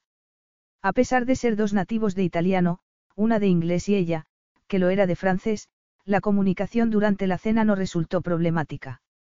Amadeo y Marcelo hablaban perfectamente inglés y se ofrecieron a traducir cada vez que Clara hablaba demasiado deprisa para Elsbeth, o ella no encontraba la palabra adecuada. Cuando el plato principal fue retirado de la mesa, se sentía tan relajada que estuvo a punto de escurrirse en su silla y recostarse en el respaldo. Nunca antes se había reído tanto. Clara era de sonrisa fácil, y ella pensó en que difería de la suya. No le costó averiguarlo. La de Clara salía de forma natural. No había nada practicado en ella, como tampoco lo había en su risa contagiosa. ¿Has tenido una vida feliz? Preguntó, imaginando que la respuesta tenía que ser necesariamente positiva, pero Clara hizo una mueca que le resultó graciosa y, antes de que pudiera reírse, vio el gesto severo con que Amadeo se volvía hacia ella. Uy, no por Dios, contestó ella. Mi vida antes de conocer a Marcelo era bastante dura. Mi madre murió cuando yo era pequeña, mi padre poco después y me quedé al cuidado de mi hermano, que me detestaba y que, en cuanto pudo, me envió a un internado del que, afortunadamente, me echaron enseguida. Era un sitio horrible. Entonces mi hermano me vendió a tu primo, y... Aunque Amadeo le iba traduciendo, a Elsbeth le costaba seguir su relato, y cuando oyó mencionar a su primo, no pudo seguir escuchando. Siento mucho lo que te hizo. No fue culpa tuya, le quitó importancia. Me alegro de que no fueses una de las mujeres que envió para que me vigilaran y no pudiera escapar. Te habría odiado. No podría haberlo hecho. Nunca. Lo sé, sonrió. Y por eso no te odio. Imagino que tú también lo habrás pasado mal con él, no. Elsbeth se encogió de hombros. Con Dominique sufren todas las mujeres que están cerca. Por eso se había portado como una cobarde y no la había ayudado durante su cautiverio, algo que todos sabían a pesar de los esfuerzos de Dominique por ocultarlo. Me alegro de haber tenido que soportarlo solo durante un par de semanas, hasta que Marcelo me sacó de allí. Miró con arrobo a su marido, que le devolvió la mirada con tanto amor que Elsbeth sintió una punzada de envidia. El sol se apagaría antes de que Amadeo la mirara a ella así. O que le arrancara la ropa como sabía que ocurriría entre Marcelo y Clara en cuanto ellos se fueran. Pero no. Aquella noche Amadeo acudiría a su cama para cumplir con su deber y engendrar al heredero al trono de Ceres. Él se desnudaría, pero ella se quedaría con el camisón puesto, y Amadeo no intentaría quitárselo. Los dos alcanzarían el orgasmo, él le desearía buenas noches y se marcharía, dejándola sola en su lecho, con la piel y la pelvis palpitando, pero con el corazón desangrándose. El postre era tarta de limón, seguido de café, pero ni dos cucharadas de azúcar y una buena cantidad de leche pudo con la amargura que sentía, algo que a Clara no le pasó desapercibido. No te lo tomes si no te gusta. ¿Qué te apetece tomar?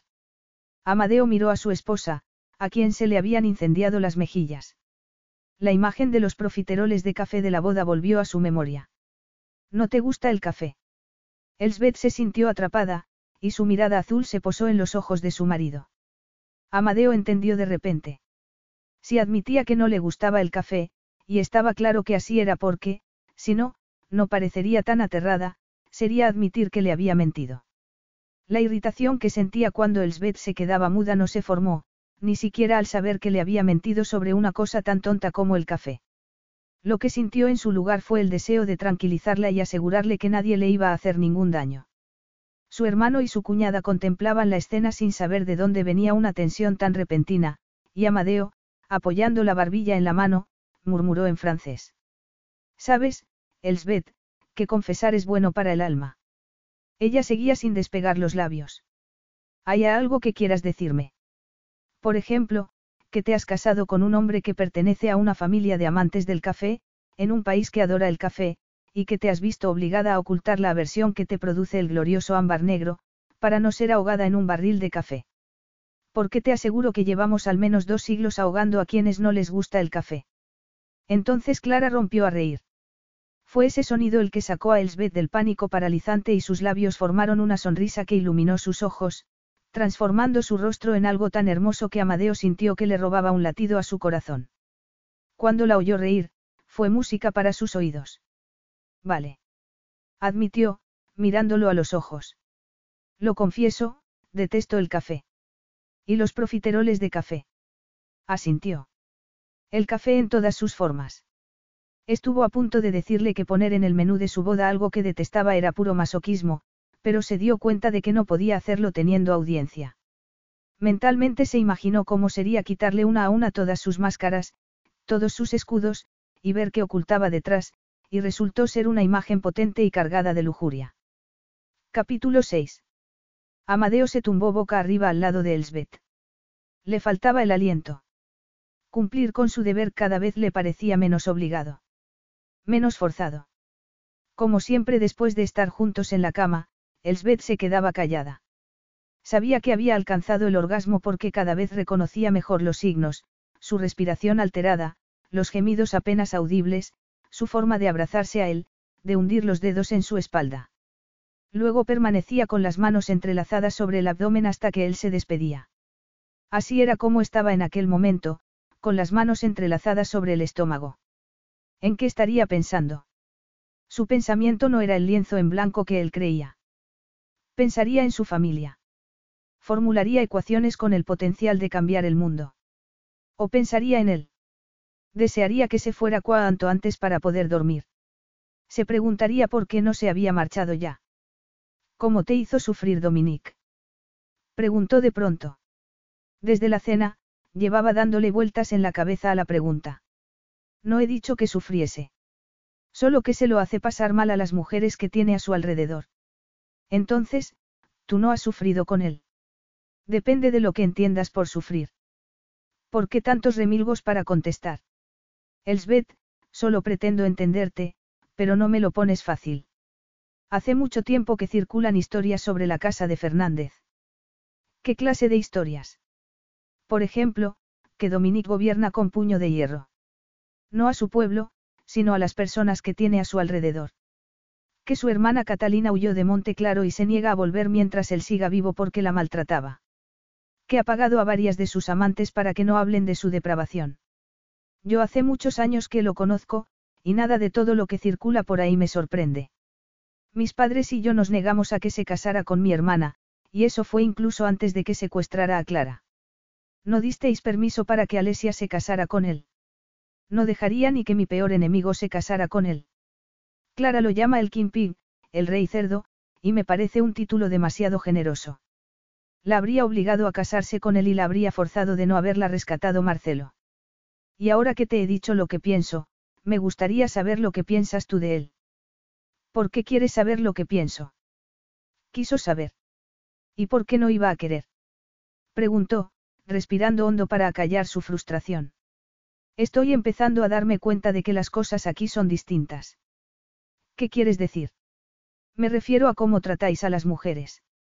Aquí se les permite tener opinión, no. Igual que en Monte Claro, contestó. La Constitución reconoce la igualdad entre géneros. No creas. No hay barreras que impidan que las mujeres hagan lo que quieran. A las mujeres ordinarias, nada se lo impide, corroboró, pero las de la familia real no son mujeres ordinarias. Dominica abolió muchas leyes antiguas cuando accedió al trono, y emancipó a las mujeres, lo que fue celebrado por la prensa europea, pero endureció las que concernían a la familia real. Ningún miembro de la familia hasta el grado de primo tercero tiene permiso para casarse, salir del país o tener a su nombre una cuenta bancaria sin contar con un permiso firmado por él. A los padres y esposos de la familia Fernández se les ha hecho dueños de sus esposas e hijas, pero el poder de Dominique es absoluto sobre todos nosotros, así que tienes que perdonarme cuando digo que la opinión que tengo de él no se puede poner en palabras. Si se enterara, me mataría.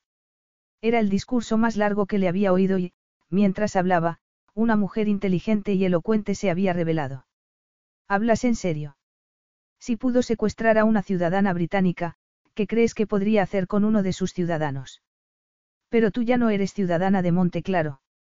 Ahora eres princesa de Ceres, y futura reina. Por ahora. Para siempre. Eres mi esposa. Por primera vez, reconocer en voz alta que era su esposa no le ponía los pelos de punta. Amadeo, no soy tonta. Yo no te gusto. Si no te doy hijos en un año, o dos, o tres, las cosas ya se habrán calmado para entonces entre tu país y Monte Claro, y devolverme a casa no será el detonante de la guerra comercial y diplomática que has querido evitar casándote conmigo. Habrás cumplido con tu deber y no habrá razón ninguna para mantenerme a tu lado. Atónito, Amadeo se incorporó y encendió la luz para verla bien. Estaba agarrada a la sábana que los cubría y parecía esforzarse por respirar despacio. Dar voz a sus pensamientos era nuevo para ella, y no sabía qué clase de reacción esperar. En otras circunstancias, ya habría abandonado su cama. Antes de su encuentro, el cuerpo le palpitaba de anticipación. Después, una fría desolación sepultaba su pecho cuando se apartaba de ella. Placer y dolor en una sola dosis. Al menos, cuando estaba sola, podía abrazarse a la almohada como pálido sustituto del cálido hombre que ansiaba abrazar en aquellas horas después del sexo. Aún así, era mejor que saberle al lado sin que una sola parte de su cuerpo se rozase. Agradecía dormir sola. No se sentía capaz de soportar dormir noche tras noche al lado de un hombre que solo la tocaba para hacerle un hijo. Mejor así, hacer lo que había que hacer y cada uno en su cama. Menos tiempo para que su corazón y su cuerpo desearan más. Ojalá se marchara ya para poder acurrucarse en su almohada, pero no. La estaba mirando con esos iris verdes y claros, sin pestañear.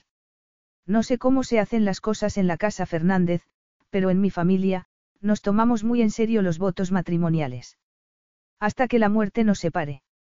Es lo que los dos prometimos. ¿Y si no me quedo embarazada? Ya estaba. Había puesto en palabras su mayor miedo. Tienes 24 años, y yo, 32. Los dos estamos sanos, así que no hay nada que sugiera que no vayamos a poder tener hijos. ¿Y si ocurriera? Ya cruzaremos ese puente si llegamos a él. Pero es posible que elijas un camino que no me incluya a mí cuando lo crucemos. Eso puede ocurrir en ambos sentidos. ¿Cómo? Si tú decides poner punto final a nuestro matrimonio, yo no podría evitarlo. La idea le resultaba tan imposible que le entraron ganas de reír. ¿Y dónde iría yo? ¿Qué podría hacer? No tengo absolutamente nada. Solo mi apellido. Tenía un equipo doméstico que se ocupaba hasta del último de sus deseos, otro que le organizaba cada segundo de su vida de trabajo, un diseñador y una modista que creaban ropa increíble para ella, una tarjeta de crédito sin límite, pero no tenía ni un céntimo a su nombre. Eso dependería de ti, contestó, levantándose de la cama a por la bata. Esto es Ceres, no Monte Claro. Me he comprometido de por vida a ser tu esposo, no tu dueño. Tenemos obligaciones el uno para con el otro y para con la monarquía, reglas por las que ambos debemos regirnos, pero que no son derechos de uno sobre el otro. Espero que respetes esas reglas, pero no puedo forzarte a hacerlo. Eres autónoma. Era su deseo de creerle, o de verdad estaba siendo sincero. O era la luz suave que transformaba sus facciones, haciendo que su corazón desease aún más algo que no podía tener. Una semana después, Amadeo salió al balcón de su dormitorio a medio vestir. El sol de la mañana hacía poco que había salido. El castillo aún dormía.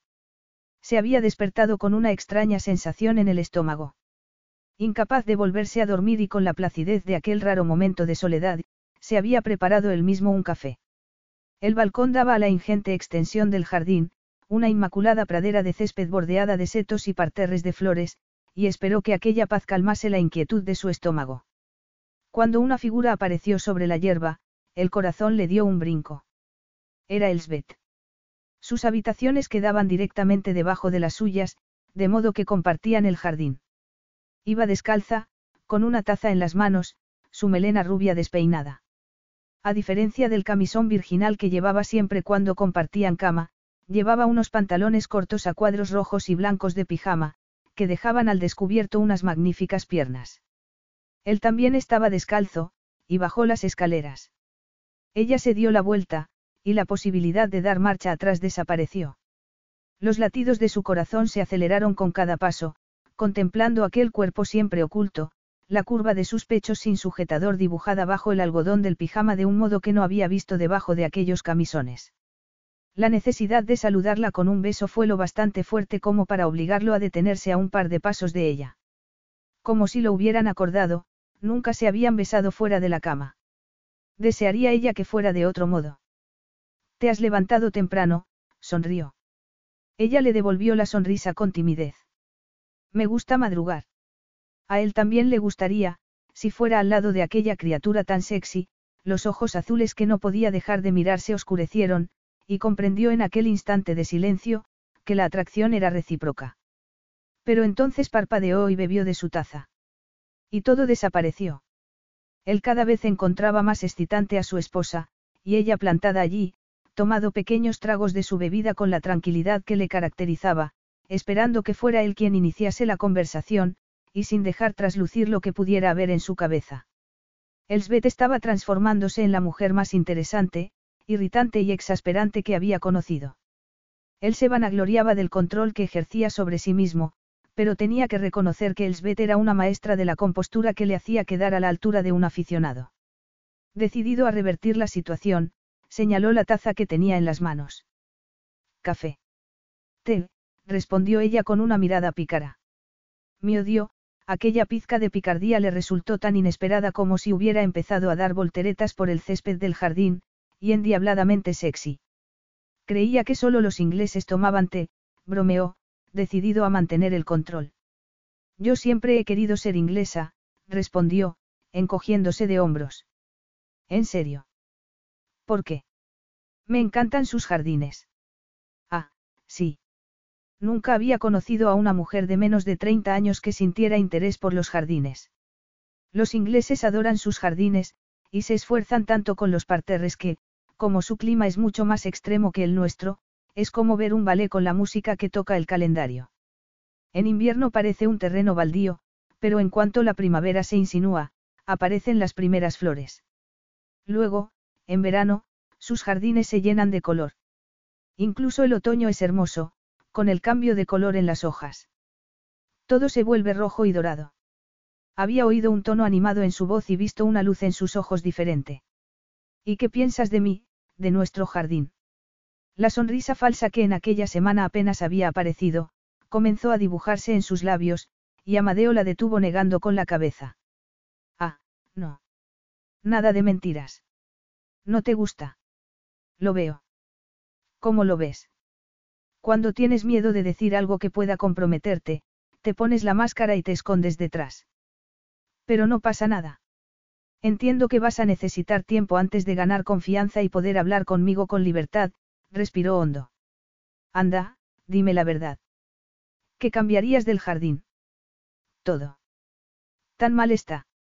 No, ¿qué va? Es un jardín muy ordenado y bonito. Lo dices como si ordenado y bonito fuese algo malo. No lo es si te gusta esa clase de jardín, sonrió. Lo que pasa es que a mí me gusta el estilo de la casa de campo inglesa, donde hay mucho menos orden y distintas variedades, tamaños y colores todos juntos y, aparentemente, manga por hombro. Su elección de palabras le hizo sonreír. Nunca se había imaginado a su siempre correcta y muy compuesta esposa usando una frase como esa. ¿Has pasado mucho tiempo en Inglaterra? No, pero me gusta ver sus certámenes de jardinería. Tú estuviste allí en el internado, ¿verdad? Él asintió. Y son tan bonitos sus jardines como se ve en televisión. La verdad es que no me fijé. ¿Y eso? Pues porque era un adolescente y los jardines y las flores no eran lo mío. En aquel mismo instante, se sintió transportado a aquellos años de libertad lejos de su país y de los muros del castillo. Fines de semana con amigos, pendiente de las sonrisas que tenía que dedicar a las chicas, torpes acercamientos al sexo junto al río, cigarrillos prohibidos y alcohol a escondidas. Días de hormonas descontroladas capaces de provocar una erección inmediata con tan solo ver el borde de una falda más arriba de lo normal. Debía ser el encanto de la fruta prohibida. Había un encanto mayor que ese. Seguiría queriendo recorrer el circuito de Ceres a toda velocidad si no fuese contra las reglas. Seguiría deseando a Elsbeth de aquella manera si la verdadera esencia de su mujer no le estuviese vetada. Tan perdido estaba en sus pensamientos que no se dio cuenta de que el silencio se había extendido más de lo normal. Elsbeth se pasó la mano por el pelo y se aclaró la garganta. Tengo que ducharme y desayunar algo. Caminaron juntos hasta el pie de las escaleras y allí se separaron. Bueno, volvió a decir ella, nos vemos luego. Amadeo estaba ya a mitad de la escalera de hierro cuando miró hacia abajo y la vio a punto de entrar en sus habitaciones y la llamó. Ella lo miró desde abajo, y a punto estuvo de invitarla a desayunar con él. Que tengas un buen día, fue lo que le dijo. Una dulce sonrisa afloró a sus labios. Tú también. Y desapareció. Capítulo 7. Aún le temblaban las piernas a Elsbeth cuando salió de la ducha y se cubrió con una esponjosa toalla. Habían empezado a temblarle al cruzar las puertas de cristal de su habitación para escapar de su esposo y su rampante masculinidad a medio vestir. Desde la boda, salía temprano a pasear por los jardines sin que nadie la molestara. Era el único lugar del castillo en el que podía estar sola sin sentirse sola. Lo había rediseñado en su imaginación, llenándolo de color, estatuas extravagantes y hamacas. Incluso había imaginado en él a sus hijos jugando. Tan acostumbrada estaba a estar sola con sus pensamientos y los cantos de los pájaros que al ver a Amadeo bajando la escalera, había sido incapaz de controlar el temblor que se había apoderado de su cuerpo. Cuando le vio acercarse, sintió vergüenza de que la viera con aquel pijama, más propio de una adolescente que de una princesa, y las palabras que su madre le había repetido hasta la saciedad regresaron a su mente. Un príncipe espera que su esposa sea una princesa en todo momento. Pero, a decir verdad, no la había mirado con desaprobación. Más bien le había parecido que lo que brillaba en sus ojos era deseo, pero no podía ser. ¿Cómo iba a desearla, cuando solo ser educado con ella le costaba un triunfo? Por primera vez no había percibido ese afán. De hecho, había resultado un encuentro bastante íntimo, cargado con una extraña e indefinible tensión que había provocado un revoloteo de mariposas en su estómago. No había ayudado mucho verlo a él prácticamente desnudo, con tan solo aquellos pantalones negros a media cadera. Había tenido que esforzarse para no mirarlo descaradamente, para no quedarse observando su pecho bronceado, fuerte, en aquel abdomen musculado en el que un vello oscuro desaparecía bajo la cinturilla del pantalón. Dios, bastaba con recordarlo así para volver a acalorarse, hasta el punto de que tuvo que sentarse un momento en la silla del baño. Tenía que dominarse.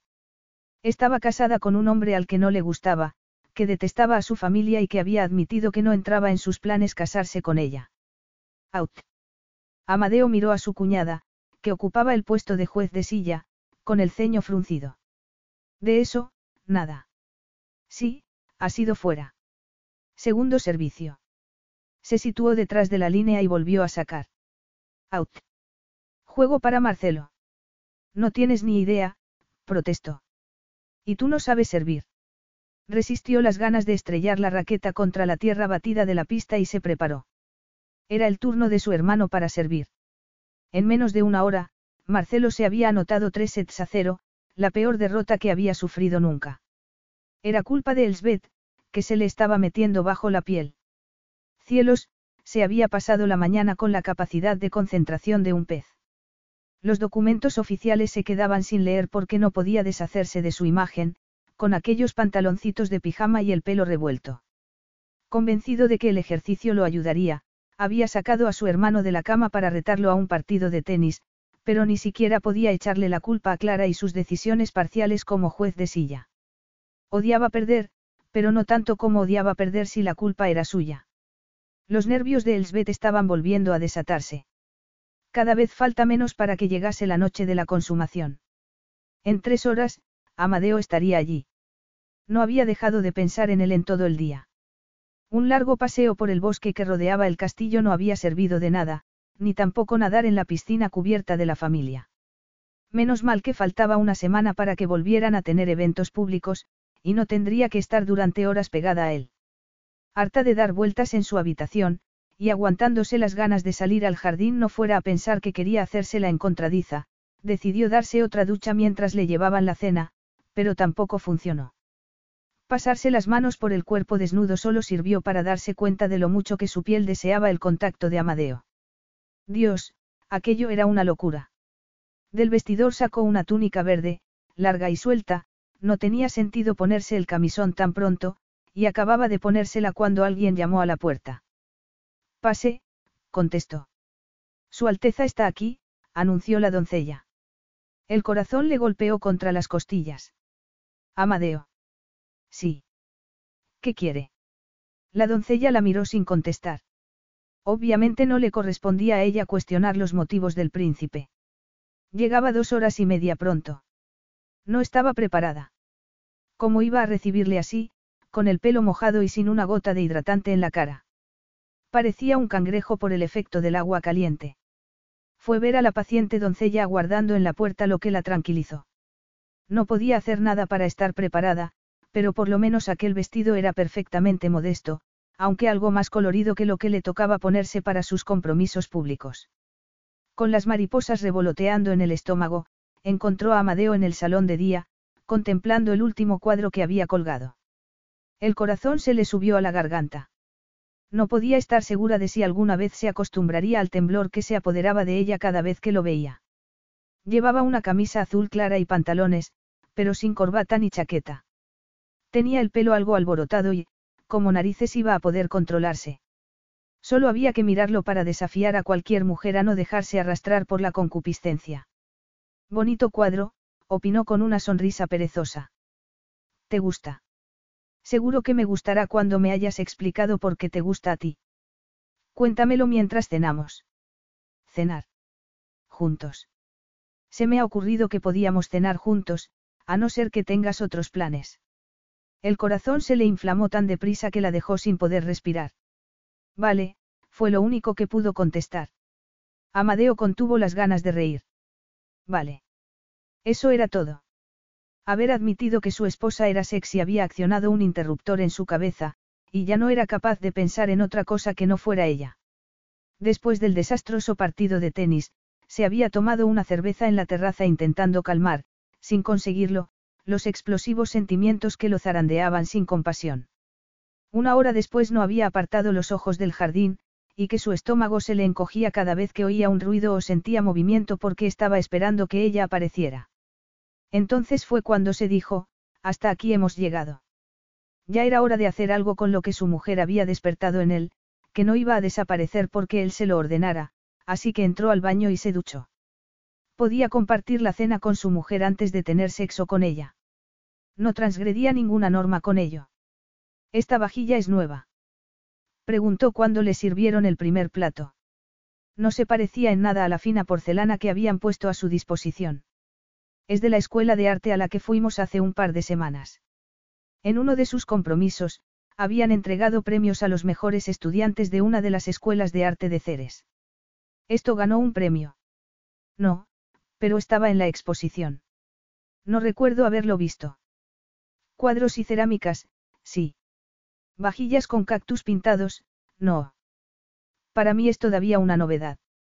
Supongo que tú llevas tantos años haciendo esa clase de cosas que se ha vuelto monótono.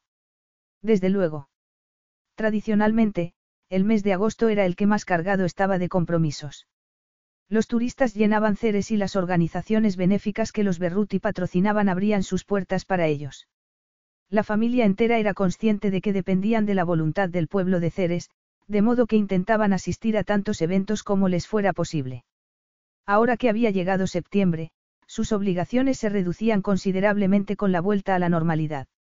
Examinó el plato del pan antes de mirar de nuevo a Elsbeth, y sintió que el vientre se le incendiaba al imaginarla desnuda y a él examinándola con la misma atención que le había dedicado al plato. Y es que ese vestido sin mangas que llevaba, como el resto de su ropa, no mostraba ni un centímetro de escote. Solo los brazos y los hombros quedaban al descubierto, pero bastaba para hacerle desear que el momento de retirarse a su habitación llegase pronto. ¿Te la ofrecieron en la escuela? Preguntó, esforzándose por centrarse en la conversación. No, fui yo quien se puso en contacto para preguntar si estaba a la venta. ¿No se hace así? Preguntó angustiada al ver su gesto de sorpresa. Nadie me dijo que no se pudiera. Lia, su secretaria, no había movido ni un músculo de la cara cuando le preguntó por la posibilidad de comprar la vajilla. Se lo organizó todo, incluida una cena privada con la talentosa estudiante para poder conocerla, y no quería que se metiera en un lío por ello. A mí no tienes que rendirme cuentas, contestó, divertido. Cómo gastes tu dinero o cómo elijas los objetos que te rodean es solo cosa tuya. Igual que las instrucciones que le des a tu personal. Soltó el aire que había estado conteniendo en los pulmones. Era la primera compra que hacía teniendo en consideración su propio gusto, y tenía que admitir que había sido una sensación fantástica. Amadeo parecía ir en serio al decirle que era una mujer autónoma. Invitar a la estudiante a cenar con ella también había sido una experiencia nueva. En el palacio, compartía con sus padres la zona destinada para ellos, y cada minuto del día estaba controlado y decidido por ellos. Pero lo que le resultaba aún más increíble eran los escalofríos que le provocaba disfrutar de la atención total de Amadeo. Que estuviera allí, dedicándole su tiempo fuera de las obligaciones de su puesto, y que la mirara de un modo que le estaba derritiendo los huesos, tenía la cabeza despejada y no debía hacerse ilusiones. Seguramente era el aburrimiento lo que lo había empujado a estar allí. Las cosas que has añadido a tus habitaciones, al menos las que yo he visto, son diferentes y modernas. Tienes un gusto bastante, ecléctico, definió, mirando a su alrededor. Dime con sinceridad, ¿qué piensas de la decoración de tus habitaciones? De verdad tengo que ser sincera. Sonrió. Échale la culpa a Alesia. La dejé a cargo de todo. Me pareció que, siendo mujer y joven, tendría más idea de lo que podía gustarte que yo. Igual habría sido mejor que se lo encargase a Clara. Una risilla se escapó de sus labios. Me habría gustado ver el resultado. A mí, no. Su respuesta la hizo reír, y Amadeo rió también. Un pulso de energía le corrió por las venas. ¿Cómo era posible sentir la risa? Con él, todo era así. Desde su voz hasta el brillo de su mirada. No solo lo veía, sino que lo sentía en forma de zumbido en las venas, de pulsos de calor. ¿Estás bien? Parpadeó muy deprisa para volver a centrarse y tomó un sorbo de su copa de vino. Por supuesto. Seguro. Te veo sofocada. Es que hace un poco de calor aquí. Apuró de un trago lo que le quedaba en la copa. Estaba mintiendo. Lo sabía. Aquella sonrisa vacía la delataba, pero no le importó porque, al mismo tiempo que sus mejillas se volvieron del color del tomate que había acompañado a la langosta que les habían servido, sus ojos se habían clavado en los suyos, las pupilas dilatadas y su mirada ardiendo con el mismo calor que lo había perseguido a él desde su encuentro de aquella mañana. Su euforia duró un segundo, el que ella tardó en tomar otro sorbo de vino. Al volver a mirarlo, solo vio cordialidad en sus ojos. Apuró su copa. Ya estaba bien de sufrir. Estaba seguro de que Elsbeth sentía un deseo básico por él. Había estado ahí desde la primera noche que consumaron su matrimonio. Simple química. Lo único que tenía que hacer era transformar ese deseo básico en la llama que a él lo consumía, porque ya no le era suficiente con cumplir. Quería más. Mucho más. Bastaría con que se hartara de ella para que aquella extraña fiebre se enfriase y pudiera volver a su apatía original. Capítulo 8. Estaba siendo horrible. Jamás en la vida había tenido que esforzarse tanto por mantener la compostura. No se debía solo al hecho de cenar a solas con Amadeo, sino por todas las señales que su cerebro estaba interpretando. Su mirada no se apartaba de ella ni un segundo, devorándola con aquellos ojos verdes que la contemplaban con una apreciación que tenía que estarse imaginando. Cuando le vio llevarse a la boca el primer bocado del postre divino que les habían servido y lamer después el chocolate que se había quedado en la cuchara, el movimiento le resultó tan sensual que estuvo aún triste de entrar en combustión espontánea. ¿Cómo iba a controlarse, si con verle comer el deseo le abrasaba cada centímetro de la piel? Deja de mirarme, habría querido gritarle. Dio buena cuenta de su tartaleta de chocolate, a ver si él hacía lo mismo, pero sintió ganas de aullar cuando vio que aún le quedaba la mitad. Lo estaría haciendo deliberadamente. Apartó su plato, decidida a distraerse del erotismo que suponía verle comer. Ahora que ya sabes que me gusta el arte atrevido y poco convencional, y los jardines ingleses, lo justo es que me cuentes que te gusta a ti. Sé que las carreras te gustan.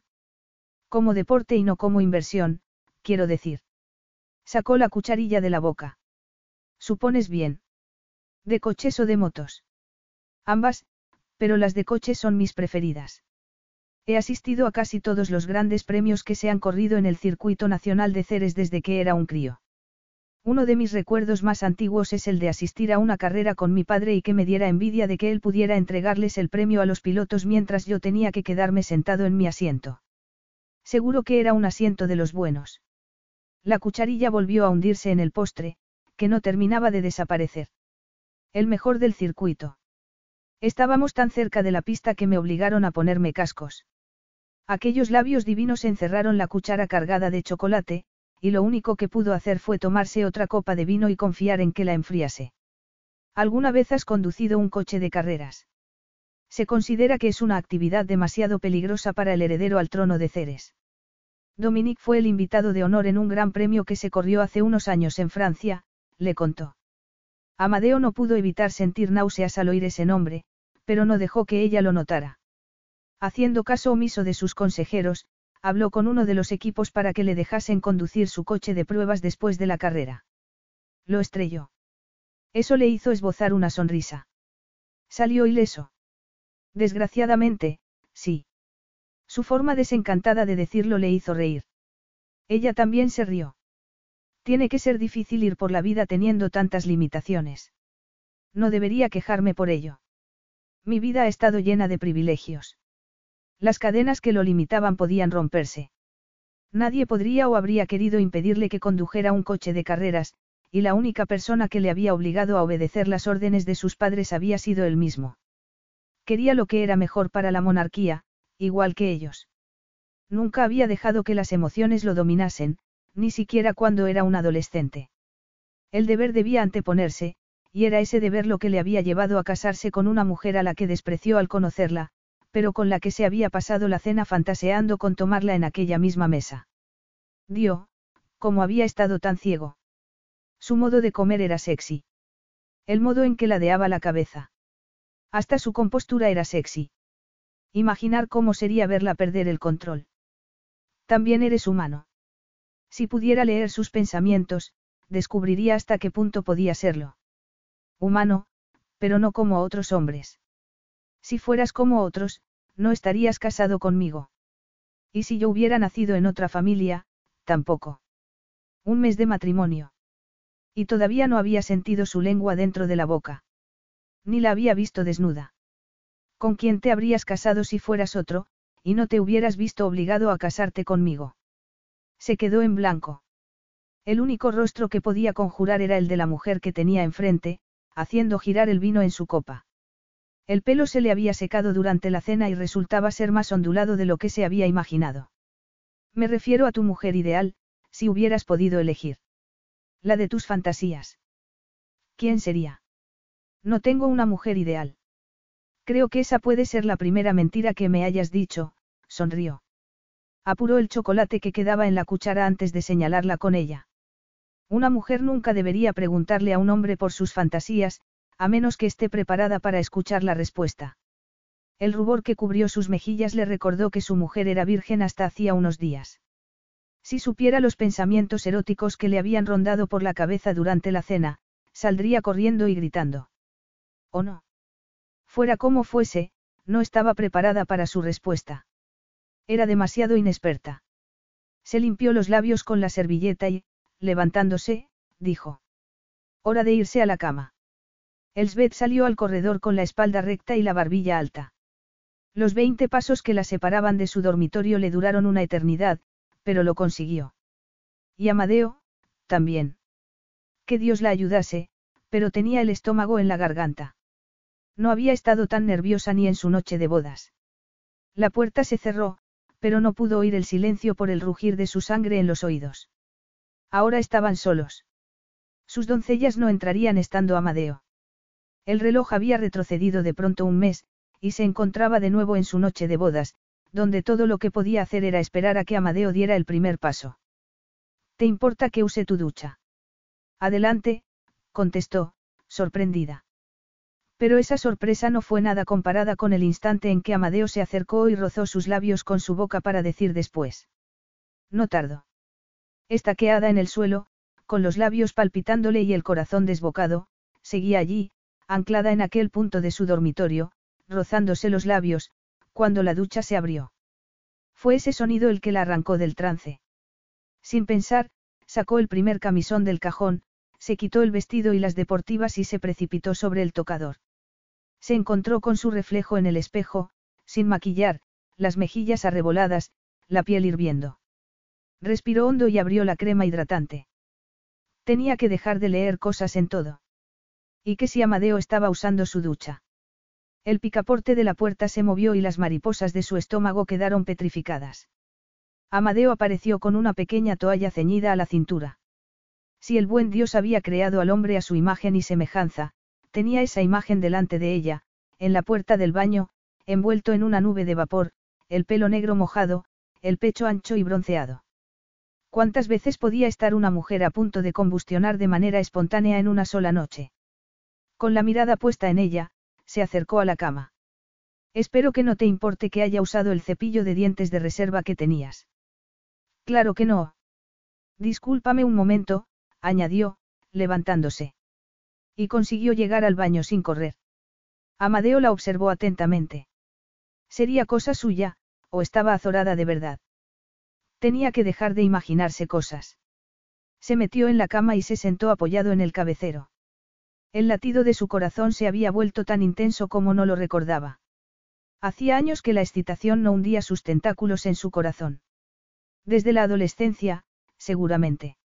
La decisión de darse una ducha había sido repentina, y Elsbeth no estaba acostumbrada a prepararse para la cama estando él allí. Por mucho que desease desnudarla, tenía que controlar sus ardores para no asustarla. Le sacaba de sus casillas que la primera mujer a la que no había sido capaz de comprender en sus 32 años de vida era la suya. Oyó movimiento al otro lado de la puerta del baño y respiró hondo y cuadró los hombros. Elsbeth inspiró profundamente y abrió. El corazón batió como un tambor al ver a Amadeo esperándola en la cama en la versión opuesta a lo que había pasado hasta entonces. Sonreía, y apartó la ropa de la cama de su lado para invitarla a acostarse. Los cuatro pasos que la separaban de la cama fueron los más difíciles de su vida. Con Amadeo mirándola, no había sido tan consciente de sí misma jamás, de cómo se movían sus senos debajo de la seda blanca del camisón. Se metió en la cama con toda la elegancia que fue capaz. Ya no sentía que debía pedir permiso para apagar su luz, así que accionó el interruptor y la habitación quedó bañada en la luz suave de la lámpara de Amadeo, que sin duda no tardaría en apagar. Luego se subiría encima de ella, la besaría, acariciaría su cuerpo, metería la mano bajo el camisón, la encontraría preparada para él, menudo traidor, su cuerpo, y la tomaría. Contendría su orgasmo hasta que ella hubiera alcanzado el suyo, nadie podría decir que no era un caballero, y cuando ambos hubieran terminado, se tumbaría a su lado. Con un poco de suerte, se marcharía inmediatamente, dejándola para que se las apañara como pudiera para llenar el vacío que dejaba en ella aquel sexo sin ternura. Amadeo se tendió junto a ella y, apoyado en un codo, la observó. Era tan increíblemente hermosa, con aquellos ojos de ese azul bebé único, la naricilla respingona y unos labios que parecían nubes de golosina. Puso la yema del índice sobre ellos y ella abrió de par en par los ojos. Despacio, con suavidad, fue trazando su contorno y continuó por la mejilla, y descendió por su cuello sin dejar de mirarla. ¿Por qué te pones estos camisones para mí, y luego cuando estás sola, usas pantalón corto y camiseta. Sus ojos se habían oscurecido y apenas podía oír su respiración. Para complacerte, respondió en un susurro.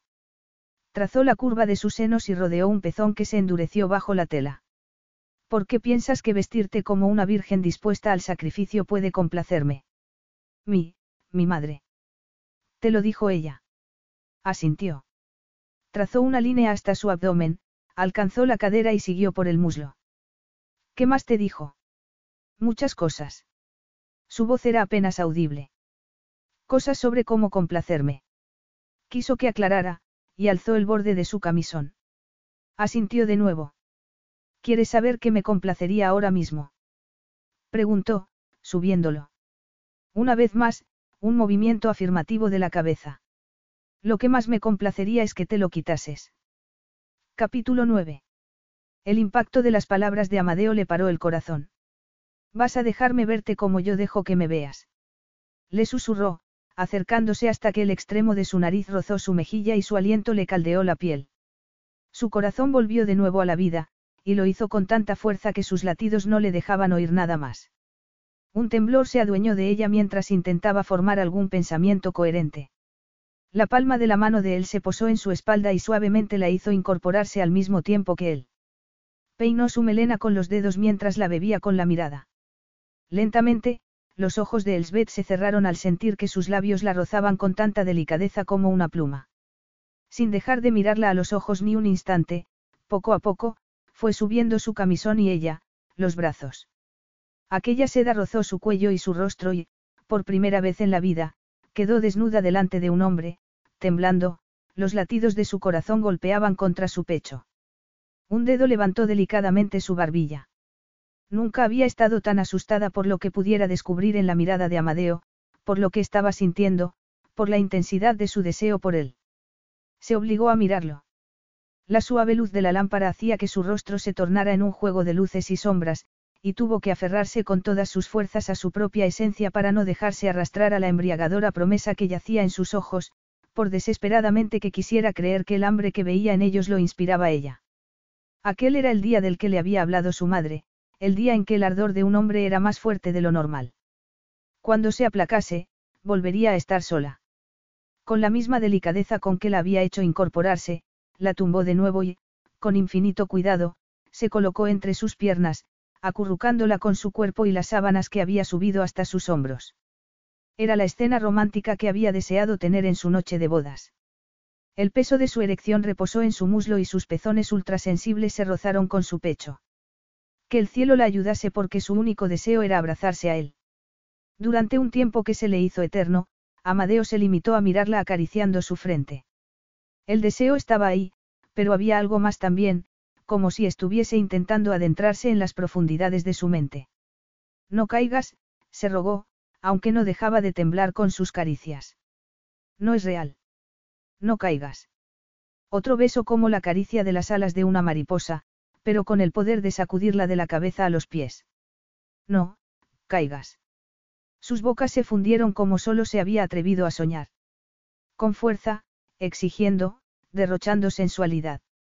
Al primer roce de su lengua, todos los pensamientos errantes que había conseguido capturar, los frenéticos avisos de su cabeza, salieron volando empujados por el calor y la electricidad que la barrían.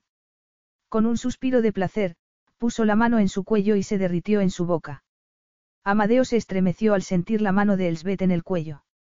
Nunca había sentido un beso de aquella manera, con tanta fuerza, con tanta carga erótica. ¿Qué se había imaginado? Que besar a una Fernández iba a envenenarlo. Si había veneno, estaba empapado en néctar, en una toxina dulce y adictiva que saturaba su torrente sanguíneo y alimentaba el hambre de ella que sentía. Su piel poseía aquella misma dulzura y era de una suavidad que superaba la del terciopelo. Con la boca bajó por su cuello y más abajo aún, explorando con los labios y las manos, descubriendo una belleza que ni en sus sueños más salvajes podría haber adivinado. Encima de su seno izquierdo había un pequeño lunar que no había visto antes. Bueno, en realidad no había visto prácticamente nada de ella, y lo besó antes de seguir hacia abajo, por encima de la curva redondeada de su pecho, más lleno de lo que había creído. Ensimismado, se llevó un pezón a la boca y una descarga eléctrica le sacudió al oír por fin un gemido de placer de Elsbeth. Conteniendo su ardor, fue dedicando sus atenciones a ambos pechos, disfrutando con la sutileza de su respuesta.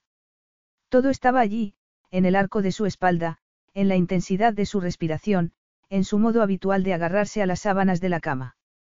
Y él lo estaba sintiendo. Sentía aquel calor que la consumía, tan intenso como el que lo consumía él. Las llamas lamían su piel. Cada caricia de las manos de Amadeo, cada roce con su cuerpo, cada toque de su lengua, cada marca que su boca le dejaba en la piel, le derretía los huesos hasta reducirla a una masa de necesidad palpitante. Barro en las manos de Amadeo. Aquellas manos que la sostenían en aquel momento por las caderas mientras avanzaba impenitente por su abdomen. Tan perdida estaba en las sensaciones que, cuando su boca llegó a su vientre, no comprendió qué iba a ocurrir hasta que notó su lengua en el punto en que el placer era siempre más intenso. Sin pensar, provocado por el latigazo de placer que la zarandeó, cerró las piernas. Por instinto supo que aquella era una línea de intimidad que era peligroso traspasar, pero ¿cómo decirle que no? ¿Cuántas veces le había dicho su madre que no debía decirle que no a nada, que en la alcoba debía tomar lo que le ofreciera y darle lo que le pidiera? Amadeo debió de darse cuenta porque volvió a subir hasta sus pechos a base de besos, y cuando succionó su pezón, sus pensamientos quedaron hechos pedacitos de nuevo. Un pequeño trocito de cielo, eso era cuanto pudo permitirse antes de cerrar los muslos. Apenas un destello de un calor embriagador que tenía que provenir del cielo. Aún no estaba lista. Por mucho que desease hundir la cara entre sus muslos y llevarla hasta el orgasmo con la lengua, era demasiado pronto para ella, pero no pasaba nada. Tenía el resto de la vida para conseguir abrir su pensamiento y su cuerpo a los placeres de la carne. Entonces la vio abrir los ojos, y lo que encontró en ellos hizo que la erección que había estado conteniendo por el bien del placer de Elsbeth palpitase dolorosamente. Porque lo que descubrió fue un reflejo de su propia necesidad. La besó, y ella gimió en su boca. Entonces lo sintió, un roce lento, explorador, de su mano en la espalda, y el movimiento de sus piernas rozándose con las suyas, lo que para su esposa era una invitación descarada. En un solo movimiento, se hundió en ella, gimiendo.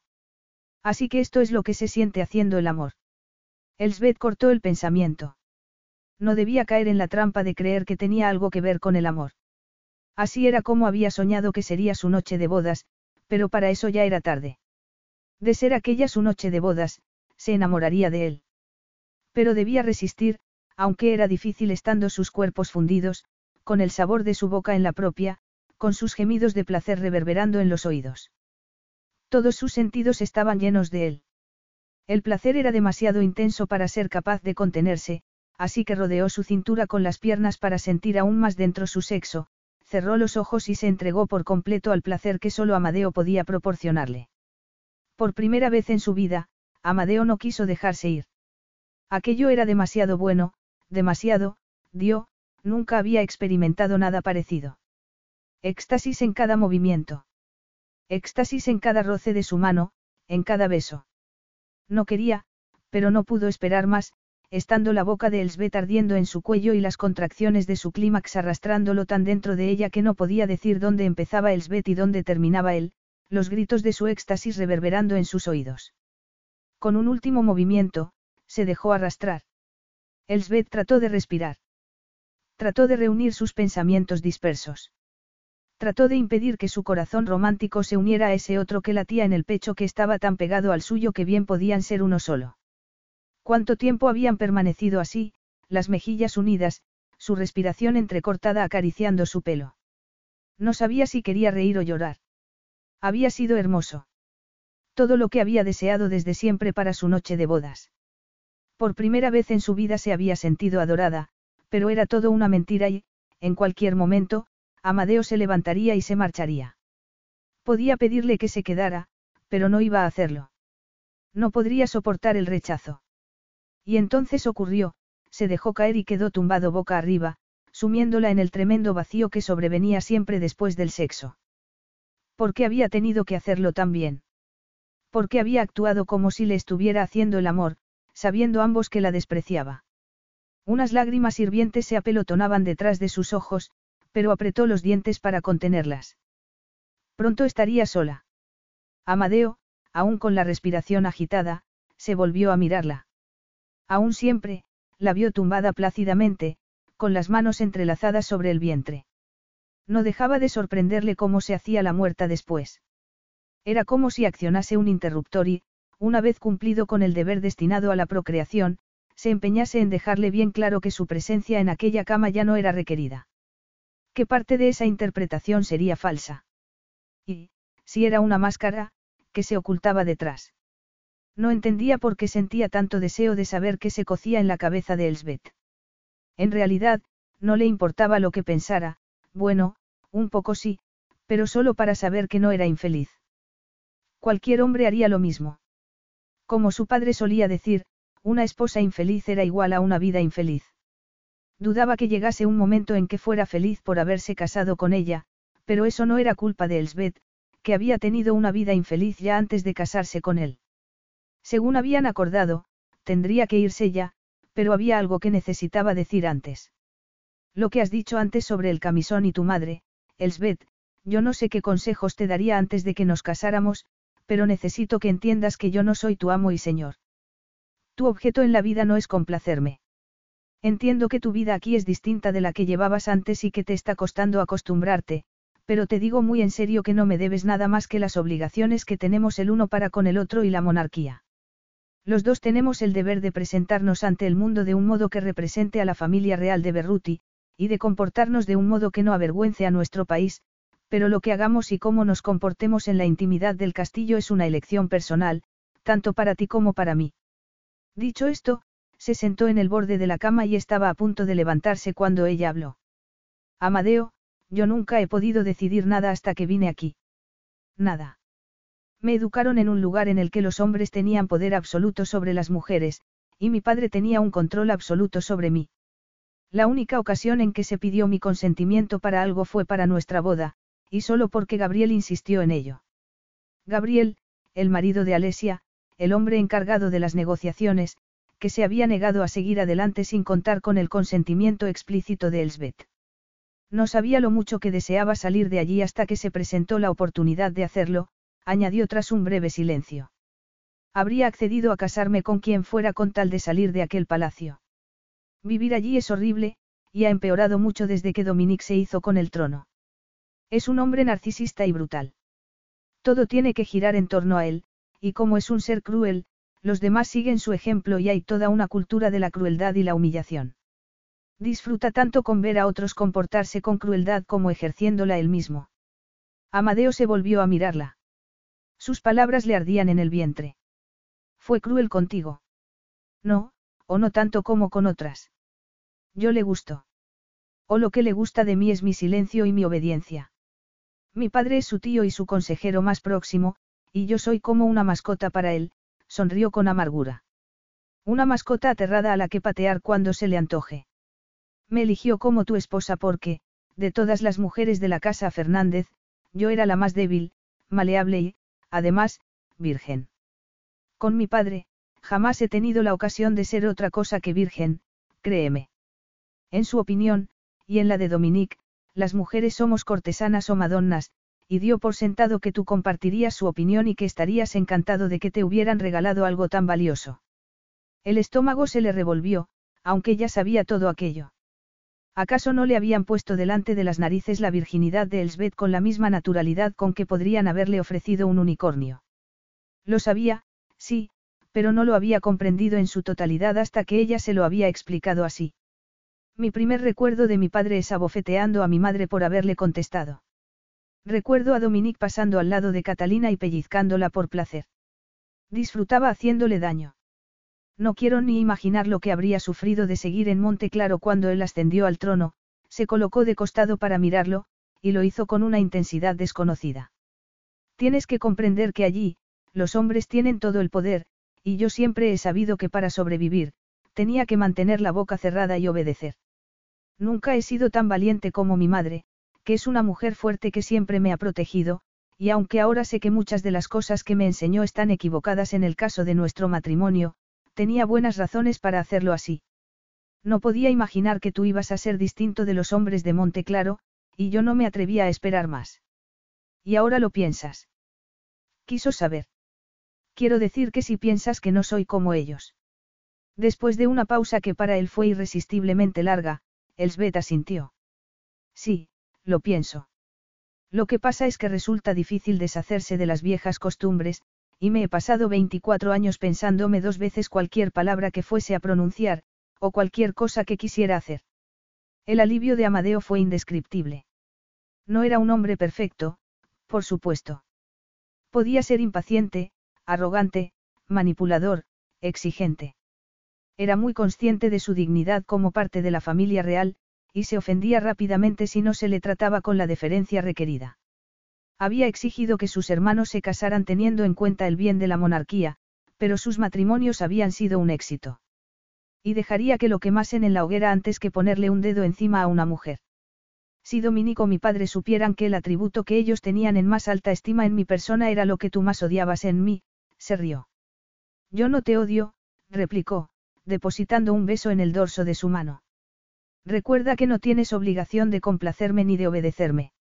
En la intimidad de los muros de este castillo, vive como quieras, viste como quieras, dino cuando quieras decirlo, llévame la contraria y da tu opinión sin temor a las consecuencias. Puede que no siempre me guste lo que tengas que decirme y viceversa, pero no debes temer decirlo. Gracias, respondió en voz baja. No tienes por qué dármelas, replicó él, bajando también la voz. No me hagas esto, suplicó en silencio. Si te vas a marchar, márchate. No lo alargues. No me lo pongas más difícil. Pero los labios le temblaron al notar su aliento tan cerca. Iba a volver a besarla y, por mucho que desease estar de nuevo en sus brazos y sentir otra vez todas aquellas gloriosas sensaciones, en aquel momento su corazón estaba demasiado henchido y vulnerable para correr el riesgo de abrirse aún más a él. Tenía que asimilar la libertad que acababa de darle.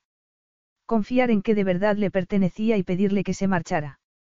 Entonces ocurrió, sus bocas se fundieron y cualquier pensamiento que condujera a que abandonase aquel dormitorio se evaporó, y se rindió de inmediato a la magia de sus caricias. Capítulo 10. Amadeo se despertó sobresaltado. Por la poca luz que se filtraba en la habitación, empezaba a amanecer. No recordaba haber apagado la luz de su mesilla. Técnicamente, no era su mesilla, sino la de Elsbeth. Porque aquella era su cama, en su alcoba, y era su cálido cuerpo el que dormía a su lado, era su cadera donde reposaba su mano y su respiración el único sonido que llegaba a sus oídos. Dio, había hecho el amor con ella una segunda vez. Según su acuerdo, compartirían cama cada sábado por la noche hasta que concibieran un niño. Hasta que se levantara el sol, podía interpretarse como la noche de sábado y no la mañana del domingo. Era hora de volver a sus habitaciones. Desenredarse de su cuerpo resultó la tarea más dura del mundo. Con cuidado de no despertarla, se levantó de la cama, se puso los pantalones y, con el resto de la ropa en los brazos, la miró por última vez antes de marcharse. Solo cuando oyó cerrarse la puerta, abrió los ojos. Tonta, más que tonta. ¿Por qué no le pediste que se marchara cuando tuviste la oportunidad? Tragándose las lágrimas, apretó la almohada de Amadeo contra el pecho. Sebastián le estaba explicando cómo su equipo había conseguido reducir el tiempo de parada en boxes a dos segundos. En condiciones normales, nada le gustaría más que oír hablar a su amigo del colegio de las proezas de ingeniería que alcanzaba su equipo. El calendario de carreras les daba un descanso de dos semanas, así que estaban de vuelta en Ceres. Pero aquella mañana, las palabras de Sebastián se quedaban flotando sin conseguir penetrar en su cerebro, demasiado lleno de la mujer con la que había dormido aquella noche para que hubiera sitio para algo más. Sus venas también estaban saturadas de sensaciones, un permanente recordatorio de lo que habían compartido. Pero ¿qué habían compartido? Un sexo espléndido. Esa no era razón para convertirse en un zombi. Tenía que deberse a lo que Elsbeth le había confiado sobre su vida en Monte Claro, porque la imagen constante de su rostro en los ardores del éxtasis se hacía acompañar de un deseo intenso de estrellar el puño en la cara del rey de Monte Claro. Menos mal que su país era una monarquía constitucional y el poder de su familia era muy limitado en su isla, que si no, convocaría a las fuerzas especiales para encontrar el modo de derrocar a semejante cretino. Nunca antes había tenido fantasías violentas, y le resultaban tan inquietantes como el impulso de dar por acabado el día y volver directo a la cama de Elsbeth. El lunes por la mañana Amadeo estaba en el balcón de su habitación, con una taza de café en la mano, viendo salir el sol. El vello de la nuca se le erizó antes de verla aparecer en el jardín. Con el pecho constreñido, se bebió la imagen de aquella rubia de cabello alborotado, envuelta en una bata corta de color esmeralda. Se excitó al imaginar que no llevase nada debajo. Había notado su presencia, o habría salido con la esperanza de verlo. Fuera como fuese, Apenas había dado diez pasos sobre la hierba con los pies descalzos cuando se volvió. Qué salto le dio el corazón al encontrarse con su mirada. Por eso había salido tan temprano al balcón. Por eso se había despertado aún más temprano. ¿Por qué esperaba verla? Aquello empezaba a ser ridículo. Había dado por sentado que hacer el amor con ella el sábado aplacaría su ardor, y no que lo empeoraría hasta el punto de hacerle parecer un adolescente lujurioso. Esa idea le abrió una puerta a la esperanza. Cuando era un adolescente desbordado por las hormonas, el capricho del momento nunca tardaba en desaparecer, y nunca había permitido que esos enamoramientos momentáneos lo controlasen. Eso ocurriría también con Elsbeth. Durmiendo con ella no había roto ninguna regla. Solo había sentado un nuevo precedente. Decidido, alzó una mano a modo de saludo. Pasó un momento y ella contestó levantando también la mano. Más tiempo pasó hasta que la vio alzar los hombros y dirigirse hacia él. Pero no llegó a su lado, sino que desapareció en sus habitaciones. No habían sido las severas recomendaciones de su madre respecto a que una princesa jamás debía dar el primer paso lo que había impedido que Elsbeth subiera las escaleras para llegar a Amadeo, como tampoco lo era el acuerdo, sellado a instancias de su esposo, de que llevasen vidas separadas dentro de los muros del castillo. Tampoco lo era el hecho de que, después de más de un mes de matrimonio, aún no la hubiera invitado a subir, sino la explosión que había experimentado en el corazón al verlo lo que la había aterrado. Aquellos sentimientos no tenían cabida en un matrimonio como el suyo, y necesitaba controlarse rápidamente. Una noche de buen sexo, confidencias y horas abrazados en la misma cama no cambiaba los fundamentos de su vida en común. Que Amadeo la deseara no implicaba que quisiera más de ella. Se lo había demostrado escabulléndose de su cama sin susurrarle una despedida y pasando el domingo en el circuito. No debería dolerle, pero lo hacía, y mucho. Y todo era culpa suya por no pedirle que se marchara cuando sabía lo vulnerable que era su corazón en aquel momento. La reunión el miércoles en el despacho particular de la reina era el primer encuentro de familia al que Elsbeth había sido invitada. El nerviosismo que se había apoderado de ella desapareció enseguida ante la buena acogida que le dispensaron sus suegros. ¿Qué tal te ha sentado el descanso de compromisos oficiales? Le preguntó Amadeo, sentándose a su lado en la mesa oval. Muy bien, gracias. Su voz sonaba normal. Menos mal. Se había pasado gran parte del lunes con el jardinero del castillo, haciendo planes de cómo transformar su jardín privado en algo que se pareciese a un jardín campestre inglés, y el martes leyendo sobre la historia del castillo, que le resultaba fascinante y que se extendía a lo largo de varios siglos. ¿Y tú? Lo pasaste bien el domingo en el circuito. Si le sorprendía que supiera dónde había estado, no lo dejó traslucir. Sí, la verdad. Gracias. La secretaria de la reina Isabella, la de mayor rango entre todas las secretarias particulares, pidió atención y la reunión comenzó. Desde cuando le gustaba el perfume que usaba Elsbeth. Se había sentido rodeado por su delicado aroma desde el momento mismo en que se sentaron a la mesa, y tenía que controlarse para no respirar hondo a cada inspiración. Una cosa era tener fantasías con ella cuando iban y venían de un compromiso a otro, y otra tener que pelear para no tener una erección en mitad de una reunión familiar. ¿Cuántas veces les había reprochado a sus hermanos que no contribuyeran lo suficiente a esas reuniones? Apretó los dientes y se esforzó por centrarse en el tema que les preocupaba en ese momento, las visitas de Estado del próximo año y cómo se las repartirían. No le sorprendió que todos se consideraran los más adecuados para representar a su país en la visita de una semana de duración a la isla caribeña de Badí, que celebraba su segundo centenario de independencia. Elsbeth estaba muy concentrada, intentando entender lo que decían. No se lo ponían fácil, ya que hablaban todos a la vez. Si alguien se merecía una semana en el Caribe era ella. Bastó con ese pensamiento para imponer su autoridad y reservar para él esa visita. Haciendo caso omiso de las protestas de sus hermanos, le dio los detalles a Elsbeth y le fue muy gratificante ver cómo le brillaban los ojos. A continuación, la discusión pasó a ser sobre una visita a otro país conocido por tener un clima espantoso. Pasó una hora más antes de que pudieran dar la reunión por terminada, pero cuando aún no se habían levantado de la mesa, su madre se quitó las gafas de lectura y miró a sus tres hijos antes de decir. Hay un asunto más que hablar antes de que os vayáis. El rey de Monteclaro ha anunciado su intención de asistir al Gran Premio del mes que viene, ¿cuándo? Aquí, en Ceres. Interrumpió Amadeo bruscamente. Sí, replicó con firmeza su madre.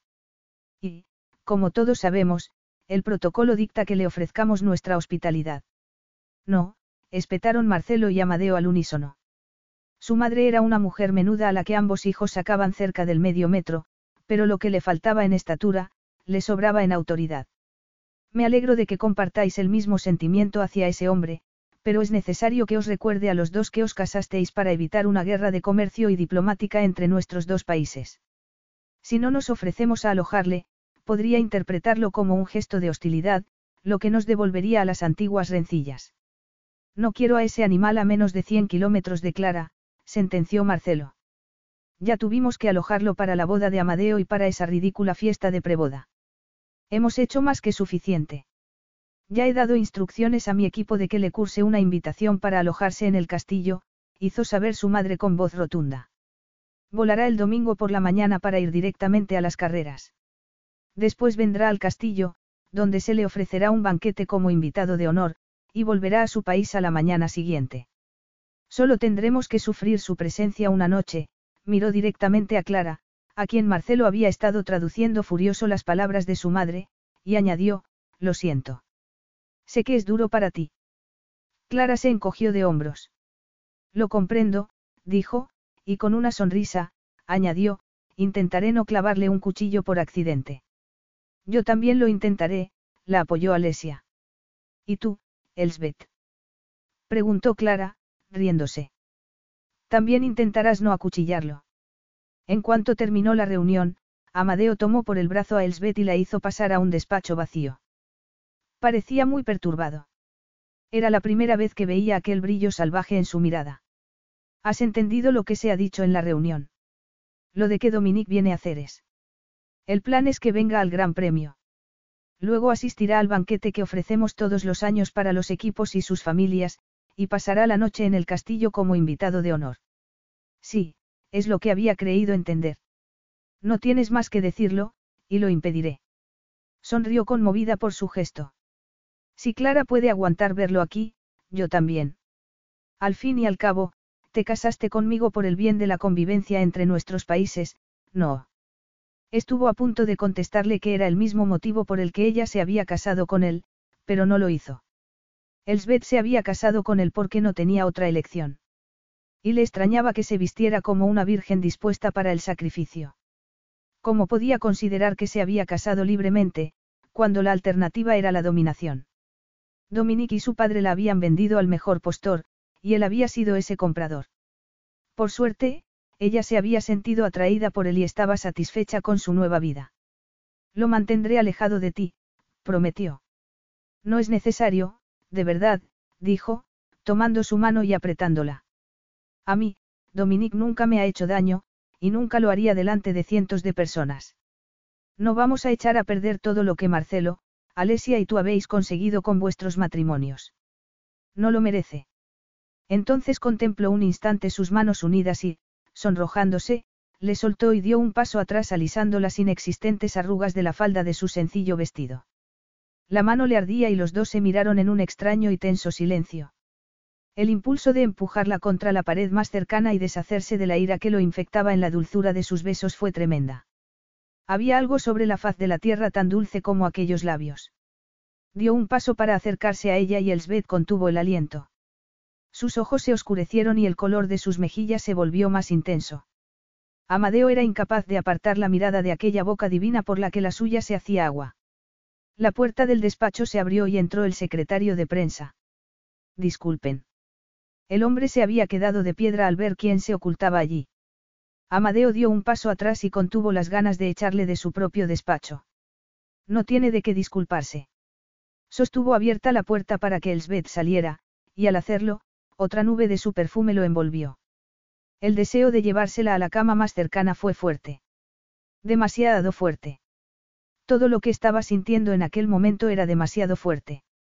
Me voy al gimnasio, le dijo con toda la calma que le fue posible al llegar a la sala que compartían para audiencias. Su matrimonio se regía por unas reglas acordadas, buenas y razonables, que él mismo había impuesto, y no iba a romperlas por algo tan efímero como la lujuria.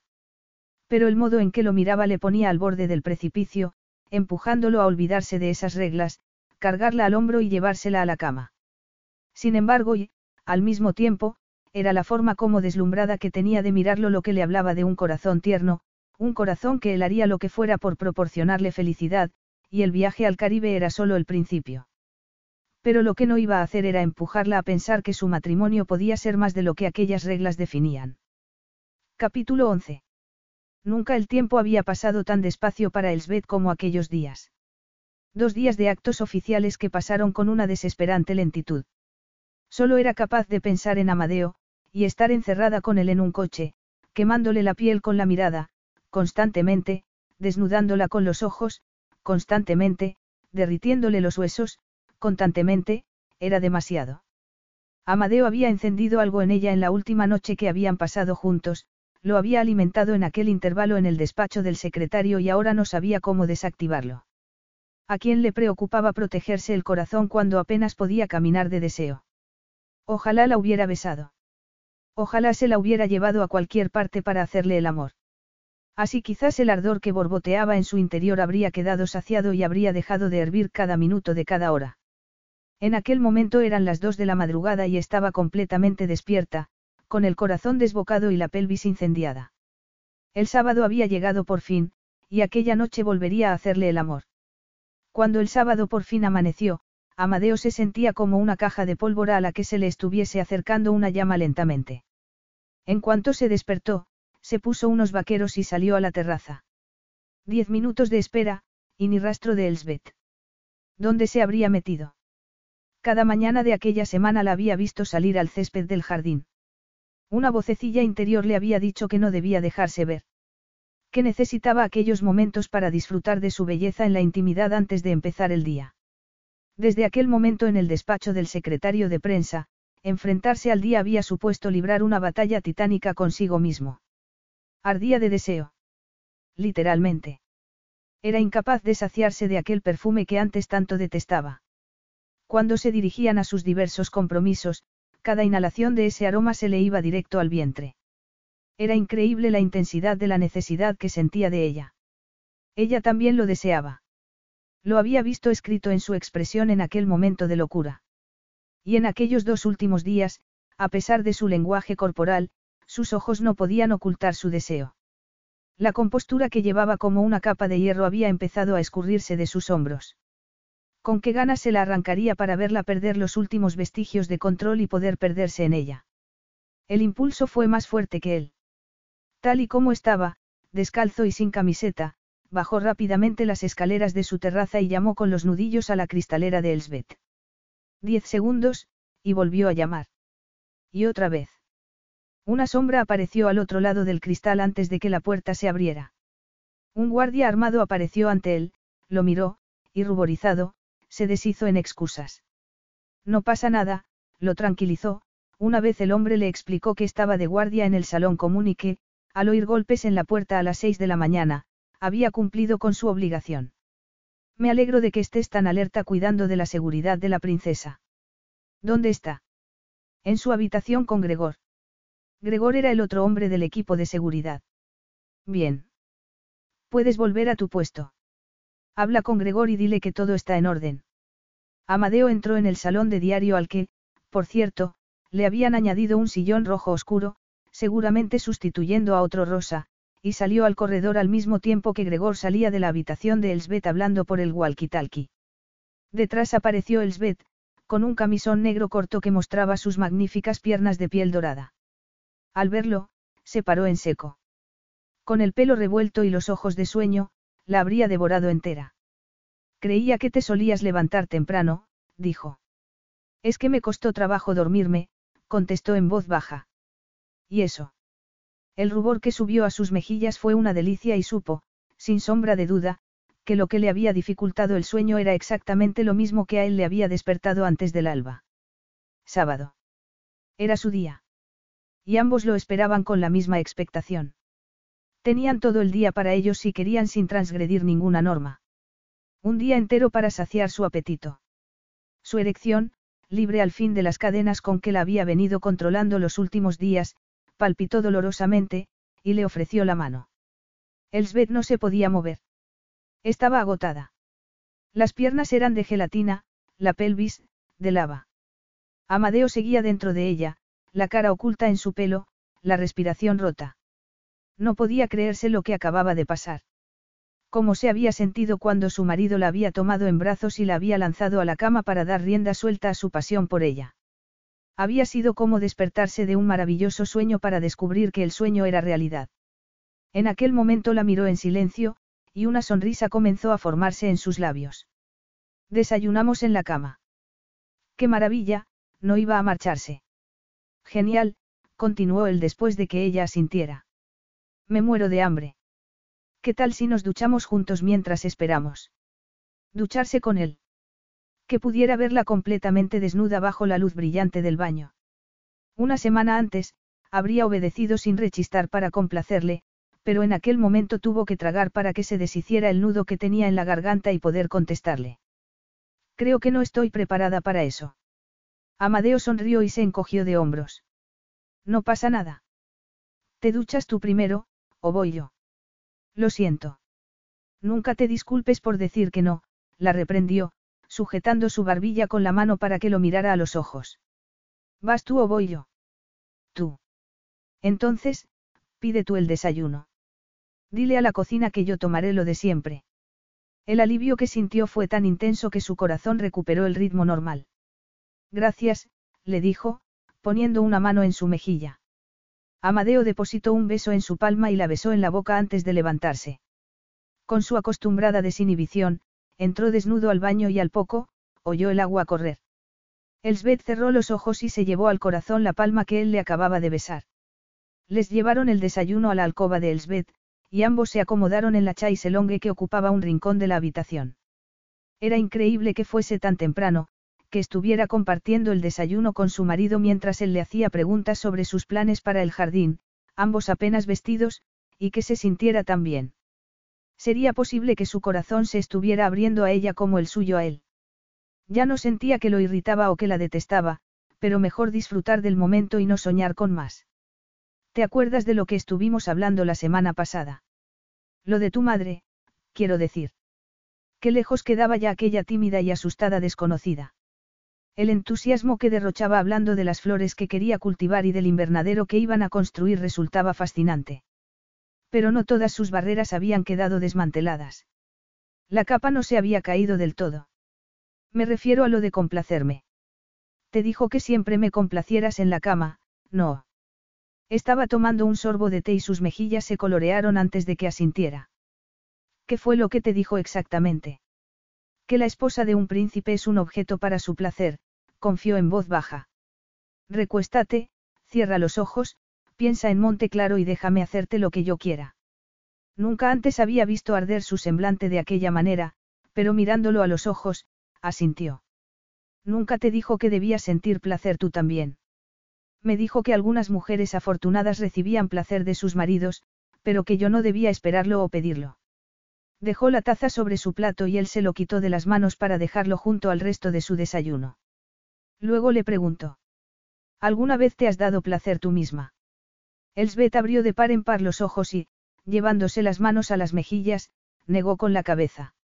No hay de qué avergonzarse, la reconvino, acercándose, el placer no es algo de lo que haya que avergonzarse, buscó el cinturón que le sujetaba la bata de seda a la cintura y deshizo la lazada. Pedirlo tampoco debe darte vergüenza, atrapó entre los labios su pezón endurecido y oyó un suave gemido. Pero para saber qué es lo que más placer te da, tienes que entender los fundamentos de lo que funciona para ti. Soltó la toalla con la que se cubría y, besándola en los labios, se tumbó junto a ella. Elsbeth no apartó la mirada de sus ojos ni un segundo, ni siquiera cuando tomó su mano para colocársela en el vientre, o cuando con la suya propia rodeó su erección. Lentamente, fue moviendo la mano arriba y abajo. Su voz se volvió más ronca, y se acercó más a ella para decirle. ¿Ves lo que estoy haciendo? No hay nada de malo en darse placer a uno mismo. Es el mejor modo de aprender. Elsbeth se sentía casi mareada de excitación. Era la sensualidad de su voz, el calor de su mirada. Casi le daba miedo mirar lo que se estaba haciendo. Dios, se estaba masturbando. Sin dejar de mirarla a los ojos, se estaba masturbando. No tienes que tocarte, le susurró. No tienes que hacer nada. Si te sientes incómoda y quieres que pare, paro. ¿Quieres que lo deje? Su cabeza negó como por voluntad propia. ¿Te excita? Le preguntó, rozándose sus labios. Excitarla. Jamás en su vida había visto algo tan erótico. En realidad, ni siquiera lo había soñado. Con el corazón en la boca y la piel sudorosa, movió sus dedos hasta que con el índice se tocó el punto más sensible e inflamado, y soltó un grito de sorpresa. Me odio, eres tan sexy. Volvió a tocar el punto del que emanaba todo su placer y, puso toda la mano allí. Aquel placer era tan distinto a lo que sentía cuando Amadeo estaba dentro de ella y, sin embargo, viendo cómo la miraba, resultaba incluso más íntimo. Nunca se había imaginado que llegaría a mirarla así, como si pudiera mirarla durante mil años y siguiera deseando hacerlo. Dio, no tienes ni idea de lo mucho que deseo saborearte. Pues hazlo. Esa era su voz. Tampoco le pareció que fuera su cuerpo el que él fue recorriendo con los labios, pero la sensación estaba por todas partes como una nube densa y pesada que la rodease. Fue sentir el roce de su lengua en el lugar que ella más lo deseaba, y sus pensamientos se disolvieron en la nube. Y cuando llegó el relámpago, su fuerza la hizo gritar al tiempo que se rompía en mil pedazos. Elsbeth abrió los ojos y el corazón se le llenó de tristeza. Se estaba haciendo de noche y Amadeo de marcharía. Desaparecería el peso de su brazo sobre su vientre, la pierna entrelazada con la suya, la boca en su pelo. Todo desaparecería. El día más mágico de su vida acabaría. Deseó poder contarle a su madre hasta qué punto estaba equivocada, pero eso sería cruel. A menos que algo le ocurriera a Dominique, su madre nunca podría dejar a su padre. Nunca conocería las delicias que podían regalarle las caricias de un hombre. Un efecto más potente que el del mejor de los champanes, y más adictivo que cualquier narcótico. Ahora sí que no sabía cómo iba a poder protegerse el corazón. Perdida estaba en esos pensamientos cuando notó una especie de pesadez en el abdomen. Conteniendo la respiración, se concentró en ello, pero apretó los dientes al sentir llegar el primer calambre. Oh, no. No, por favor. No. Otro calambre, y la pesadez se extendió. No tan intensos como los que siempre había tenido antes de la medicación, pero inconfundibles. Respiró hondo y con cuidado de no despertar a Amadeo, se levantó de la cama, fue al baño a tomarse los analgésicos y se metió en la ducha. Cuando el agua caliente cayó sobre su cuerpo, también cayeron sus lágrimas, y no salió de la ducha hasta que éstas cesaron. Envuelta en la toalla, limpió el vaho del espejo y vio en él su tristeza. El mejor día de su vida había tenido el peor final posible. Cuando consultó con el médico, le había preguntado cuánto tiempo podría tardar en concebir, y él le había explicado que podía ser cuestión de meses o de años. Amadeo estaba despierto y recostado contra el cabecero cuando volvió, y su sonrisa perdió el brillo al verla. Me preguntaba qué te retenía tanto tiempo, dijo. Ha empezado. Ella asintió, temiendo echarse a llorar. Ni siquiera sabía por qué había llorado antes.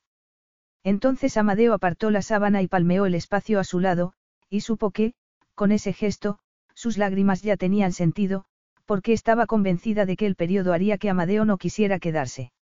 Y no quería que se marchara. Se tumbó a su lado y se dejó abrazar, consolada por la fuerza de su cuerpo masculino, y deseó con todo su corazón que su compañía no le llenara de aquella manera. Irse de una cama nunca había sido tan difícil. No había planeado pasar la noche de nuevo con ella, pero es que tampoco había planeado pasarse todo el día haciéndole el amor. No podía saciarse. Elsbeth era el afrodisíaco más adictivo del mundo. Pero su día y su noche juntos había terminado. Tengo que irme, le dijo, apesadumbrado, besándola en la sien. Elsbeth abrió los ojos y asintió. Yo, estuvo a punto de pedirle que comiera con él. Y que cenaran juntos también. Nos vemos pronto. Un nuevo asentimiento. Cielos, un beso rápido en la boca, y se levantó. Subiendo las escaleras a su habitación sintió que el peso que llevaba sobre el pecho crecía y crecía. Elsbeth abrazó su almohada, pero no lloró. Amadeo se había quedado con ella toda la noche, y se había despedido con un beso. Y había visto en sus ojos que no quería marcharse. Debía atreverse a esperar, a suponer que sus sentimientos estaban tomando la misma dirección que los suyos. Capítulo 12. Nunca había estado tan excitada como cuando se preparaba el sábado siguiente. Ni siquiera el día de su boda se había sentido así. Había demasiadas cosas que temer entonces. Iban a asistir a una fiesta, un evento que organizaba un amigo millonario de Amadeo, que acababa de comprarse una calle, literalmente, en el centro de Ceres para hacerse una mansión, y quería enseñarla. Clara y Marcelo, y Alesia y Gabriel iban a asistir también. Alesia no solía estar en Ceres los fines de semana, ya que preferían pasar su tiempo libre en la casa que Gabriel tenía en Madrid, pero para la ocasión habían decidido quedarse. Pero lo mejor llegaría cuando volviesen de la fiesta y Amadeo se quedara en su cama, que era lo que había ocurrido el viernes por la noche, después de una cena en la embajada italiana a la que él le había preguntado si le gustaría acompañarlo. Apenas habían cerrado la puerta en sus habitaciones cuando se habían arrancado la ropa. El sol del amanecer la acompañó en el clímax más hermoso del mundo, justo un momento antes de volver a quedarse dormida en sus brazos. Apenas hacía dos horas que se había marchado de su cama. Empezaba a vivir solo para hacer el amor con él. Imposible saciarse. No podía ser más diferente de la tímida novia que habría sido capaz de vivir en una pocilga con tal de salir de Monte Claro. Una mujer que se habría puesto sin dudar aquel vestido modesto que colgaba de una percha y que la esperaba para aquella velada. No todos los grilletes del pasado se habían abierto. Aquella noche rompería un yugo más. Amadeo se paseaba por el salón de Elsbeth con una copa de whisky en la mano. ¿Quién iba a decirle que llegaría el día en que se entretendría así para no entrar como un cavernícola en su dormitorio y lanzarla sobre la cama? Si Elsbeth estuviera sola no se lo habría pensado ni un segundo, pero había todo un batallón de maquilladoras, peluqueras y estilistas trabajando para ella, aunque no lo necesitara porque su belleza era innata. Tendría que buscar una semana en la que pudieran estar solos. La familia tenía una villa en las Seychelles. Podría llevársela allí y hacerle el amor hasta que ninguno de los dos pudiera dar un paso, pero no había hueco en su agenda hasta el año siguiente, así que aquella fiebre tendría que encontrar otro modo de aliviarse. Acababa de llevarse la copa a los labios cuando notó movimiento en la puerta y se volvió. Incapaz de hablar, se quedó mirándola conteniendo el aliento. Olvidados habían quedado los colores apagados y los diseños recatados que solía llevar. Para la ocasión había elegido un vestido rojo sin hombros, adornado el cuerpo ceñido con encaje dorado que continuaba en la falda de vuelo que, desde la mitad del muslo, se volvía únicamente de encaje, dejando al descubierto sus largas piernas y las sandalias negras de tacón alto que completaban el atuendo. Llevaba la melena rubia en un elegante recogido en la nuca, y como joya solo la alianza y unos aros de oro. Iba poco maquillada, excepto por los labios. Solía pintárselos en un suave rosa, pero aquella noche los llevaba del mismo rojo del vestido, igual que las uñas de manos y pies. El efecto era electrizante. Se vio a sí mismo arrinconándola contra la pared más cercana, subiéndole el vestido y, todavía intentando respirar con normalidad, borró la imagen de su cabeza. Me odió, aquella mujer era su esposa. Un cálido fuego se avivó en el vientre de Elizabeth al ver la reacción de Amadeo, que fue solo un cambio en el brillo de sus ojos y en el ritmo de su respiración. No había decidido cambiar su atuendo por él, sino por ella.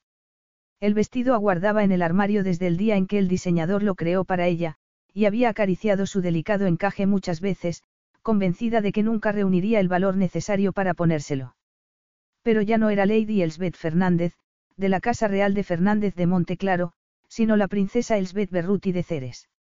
Una princesa de Ceres podía ponerse lo que quisiera.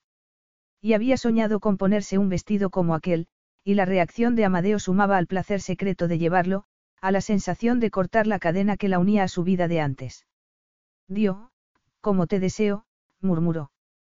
Se acercó a él mirándolo también de arriba abajo, porque no solo ella había renunciado a su atuendo habitual para aquella velada. El espectacular cuerpo de Amadeo iba enfundado en unos chinos negros, camisa blanca abierta y un ablacer de terciopelo. Nunca le había visto llevando un cordón de cuero con una bola plateada al cuello. Nunca le había visto tan endiabladamente sexy. Si no hubiera sonado una campanita anunciando la entrada de una doncella para decirles que los hermanos de Amadeo los esperaban ya, quién sabe lo que habría ocurrido. Es la mejor fiesta en la que he estado. Amadeo se había acercado para preguntarle al oído si estaba disfrutando. En nuestra fiesta de antes de la boda, estaba demasiado nerviosa para disfrutar, añadió, sonriendo. ¿Y las del Palacio de Monte Claro? Había hecho la pregunta sin darle importancia, pero había visto el brillo de desprecio en sus ojos, como cada vez que hablaba de Dominico de cualquier cosa que tuviera que ver con Monte Claro horribles. Estaba tan centrada en comportarme como se esperaba de mí y no poner ni un pie fuera de su sitio que creían que era un maniquí. Con decirte que nunca me he bebido más de una copa de champán en ninguna de ellas. Tres llevaba ya aquella noche. Menos mal que había disfrutado de los deliciosos canapés que servían, aunque no al mismo ritmo que Clara, que parecía estar preparándose para una escasez mundial de alimentos. Se separó un instante de Amadeo para ir en busca del lavabo, recorriendo aquella mansión que más parecía una galería de arte que un hogar, aunque seguramente impresionar era el efecto que se pretendía. Iba ya de vuelta cuando Clara y Alesia la abordaron. Venid, dijo su cuñada, y las tres salieron al balcón. Parecía tan contenta como el gato que se comió al ratón. A ver si lo adivináis, dijo, juguetona. Alesia la miró de arriba abajo y sonrió. ¿Estás embarazada? Sí. Alesia, cuyo embarazo era ya más que evidente, la abrazó entusiasmada, y después Clara abrió los brazos para invitarla a hacer lo mismo. Conmovida por su gesto, la abrazó con fuerza, verdaderamente feliz por ella. Es que estaba deseado decíroslo, se disculpó. Hace una semana que lo sé, pero Marcelo se ha empeñado en que lo mantengamos en secreto un poco más. En aquel momento, la puerta que daba al balcón se abrió y apareció el hombre en cuestión. Viendo la cara de las tres, cabeceó mirando a su esposa. Sabía que ibas a decírselo. Elsbeth y Alesia se echaron a reír. No he podido aguantarme. Lo sé, respondió con una sonrisa de felicidad. Ahora tendré que contárselo a Amadeo. Y a Gabriel, intervino Alesia, y salió a buscarlos a la fiesta para llevarlos al balcón. Después de unas cuantas palmadas en la espalda y un brindis con champán, volvieron a la fiesta, pero antes de que Elsbeth pudiera traspasar las puertas, sintió que la sujetaban por la muñeca. El contacto de aquella mano la hizo sonreír y mirar a Amadeo. ¿Estás bien? preguntó él, buscando su mirada. Saber por qué se preocupaba la conmovió. Me alegro mucho por ellos, contestó con sinceridad. Algún día nos llegará el turno. Lo sé. Y acercándose a ella, añadió. Igual deberíamos hacer un cambio en nuestro acuerdo y añadir los miércoles a nuestras noches conyugales. Sin pensar siquiera en lo que hacía, deslizó una mano por su cadera. No estaría mal. Amadeo la miró sorprendido. Solo por lo de la concepción, ya sabes. Por supuesto. Las normas originales volverán a aplicarse después de que te quedes embarazada. Para entonces, la fiebre ya se habría pasado. No era posible seguir así mucho más. Sus pupilas se dilataron y apretó la mano. Naturalmente. Entonces fue él quien la empujó por las caderas para que se pegara a él y supiera de qué estaban hablando. Te vas a enterar cuando lleguemos a casa. La hora siguiente fue pura tortura. Hasta el encuentro en el balcón, se las había arreglado para estar al lado de Elsbeth, pero sin rozarla, pero ahora no podía controlar su excitación. Acabaría teniendo que echarse un poco de hielo dentro del pantalón. ¿Cómo había sido capaz de hacer algo así en el balcón? Él, que cuando salía del castillo, nunca olvidaba quién era, ni siquiera estando entre amigos. Pero ahora no podía dejar de mirar el reloj cada cinco segundos por ver si era ya razonable llevarse a su mujer a casa. Un grupo numeroso de personas se había formado a su alrededor, y la conversación fluía tan libremente como el champán, pero en cuanto dieron las once, se encontró con la mirada de Elsbeth y no hizo falta decir nada. Simplemente señaló la puerta. Ella se limitó a sentir casi imperceptiblemente. Quince minutos les costó abandonar la fiesta y dirigirse al garaje donde estaba su coche y los de sus hermanos. A unos pasos del coche, Elsbeth se acercó a su oído y susurró. Tienen que ir los guardaespaldas con nosotros en la parte de atrás. La fiebre que él sentía en la sangre la tenía ella en la mirada. Amadeo no consiguió articular palabra, pero negó con la cabeza y, después de aclararse la garganta, pidió al oficial a cargo de su protección que se sentara con el conductor en la parte delantera. Los demás irían en el convoy que siempre los acompañaba. El vehículo se puso en marcha en el silencio total que reinaba en la parte de atrás, roto solo por sus respiraciones. El pecho de Elsbeth subía y bajaba, de modo que Amadeo no solo podía sentir su deseo, sino que también lo veía. Incluso podía olerlo. ¿Estamos aislados del resto del coche? Preguntó ella. Sí. Nada de lo que digamos aquí se oye en. No terminó la frase porque Elsbeth se había sentado a horcajadas sobre él y sujetando su cara entre las manos, le devoraba la boca. Amadeo había llegado a una edad en la que pensaba que ya nada podía sorprenderle, pero la pasión desatada de Elsbeth lo dejó aturdido, y la erección que había intentado mantener bajo control desde su encuentro en el balcón, volvió de inmediato a la vida. Te quiero dentro, murmuró antes de volver a asaltar los confines de su boca con la lengua. El hambre de Elsbeth alimentaba la suya y de un tirón subió el encaje de su vestido para bajarle las bragas mientras ella le desabrochaba los pantalones. Acabó rompiéndolas. Convencido de que acabaría ardiendo en llamas si no conseguía penetrarla, levantó las caderas y la ayudó a bajar los pantalones y los calzoncillos para liberar su erección. No hubo un segundo de duda. Elsbeth se sentó sobre él y con un solo movimiento, se hundió en él, mirándolo a los ojos. Dio, era como si la viera por primera vez. La máscara había desaparecido. Aquella mujer era Elsbeth en toda su belleza. Temblaba de deseo, igual que él. Con las mejillas sofocadas y los ojos entornados, comenzó a cabalgarlo apoyada en sus hombros.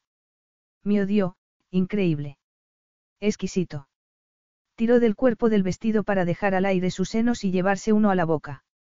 Elsbeth lo sujetó por la nuca y sus gemidos se hicieron más profundos, sus movimientos más rápidos, hasta que echó hacia atrás la cabeza mientras le clavaba las uñas en los hombros gritando su nombre, arrastrada por la fuerza de su orgasmo, un orgasmo que lo lanzó a él a su propio clímax. Elsbeth, con la mejilla apoyada en la de Amadeo, dejó que la risa escapara de sus labios. Por primera vez en la vida se había olvidado del control, y había sido increíble. La Elsbeth Fernández de antes nunca habría creído que, oculta en su asustado corazón, había una mujer sensual y fogosa, capaz y deseosa de seguir sus deseos más básicos. Era Amadeo quien la había arrancado de su caparazón, el hombre que la había animado a deshacerse de la careta que llevaba, el hombre que la había animado a ser ella. Ya no estaba asustada. Ser consciente de ello la hizo reír de nuevo. Eres increíble, le dijo él, besándola en los labios. Ella suspiró y con la mirada puesta en sus iris verdes, dijo. Te quiero. Capítulo 13. Apenas salieron las palabras de labios de Elsbeth, los dos se quedaron congelados. El desconcierto en los ojos de Amadeo era el mismo que ella estaba sintiendo en el pecho. ¿De dónde había salido eso? Lo que quería decir es que quiero seguir haciendo el amor contigo así, intentó corregir, riendo. Esa era la verdad. Amadeo había sacado a la mujer que llevaba dentro y le había enseñado no solo el goce del sexo desinhibido, sino la certeza de que no había que avergonzarse de abrazar el placer. Hubo un instante de silencio en el que el tiempo pareció extenderse ilimitadamente, hasta que Amadeo también se rió. Eres condenadamente sexy, ¿sabes? Contestó, antes de volver a besarla. A continuación, recompusieron sus ropas y, de la mano, continuaron hasta llegar al castillo. Te quiero. Amadeo tenía delante las cifras que debía estudiar para la reunión trimestral con el equipo que gestionaba la vasta colección de arte de la familia Berruti, pero cerró los ojos y se frotó las sienes. Te quiero. El corazón se le había parado tres días atrás. Los pulmones se le congelaron. El tiempo quedó suspendido.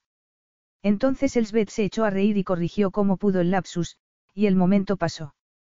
Sin embargo, cuanto más tiempo transcurría, más alto reverberaban sus palabras en su cabeza. Pero no podía haberlo dicho en serio. Elsbeth era una mujer inteligente que sabía que su matrimonio nunca sería como el de sus hermanos, y que tan siquiera había sugerido que cambiasen alguna de las normas recogidas en el acuerdo prenupcial. James, su secretario personal, que antes trabajaba para la familia real británica, y al que había reclutado usando el cebo del fantástico clima de Ceres, entró en su despacho, y lo que dijo lo sacó de inmediato de sus pensamientos. ¿Qué dices que quiere Dominique? Disputar una carrera informal una vez haya terminado el Gran Premio, repitió. Tiene entendido que uno de los equipos ha accedido a prestarle sus coches para el evento. Por tentadora que fuera la propuesta de sentarse tras el volante y darle una paliza al monstruo, no podía aceptar participar en algo así, y James lo sabía perfectamente. Entiendo que ya habrás declinado la oferta en mi nombre. Sí, Alteza, pero dado que la iniciativa ha partido de un monarca, he pensado que era mejor informarle por si en algún momento surge la conversación entre ustedes.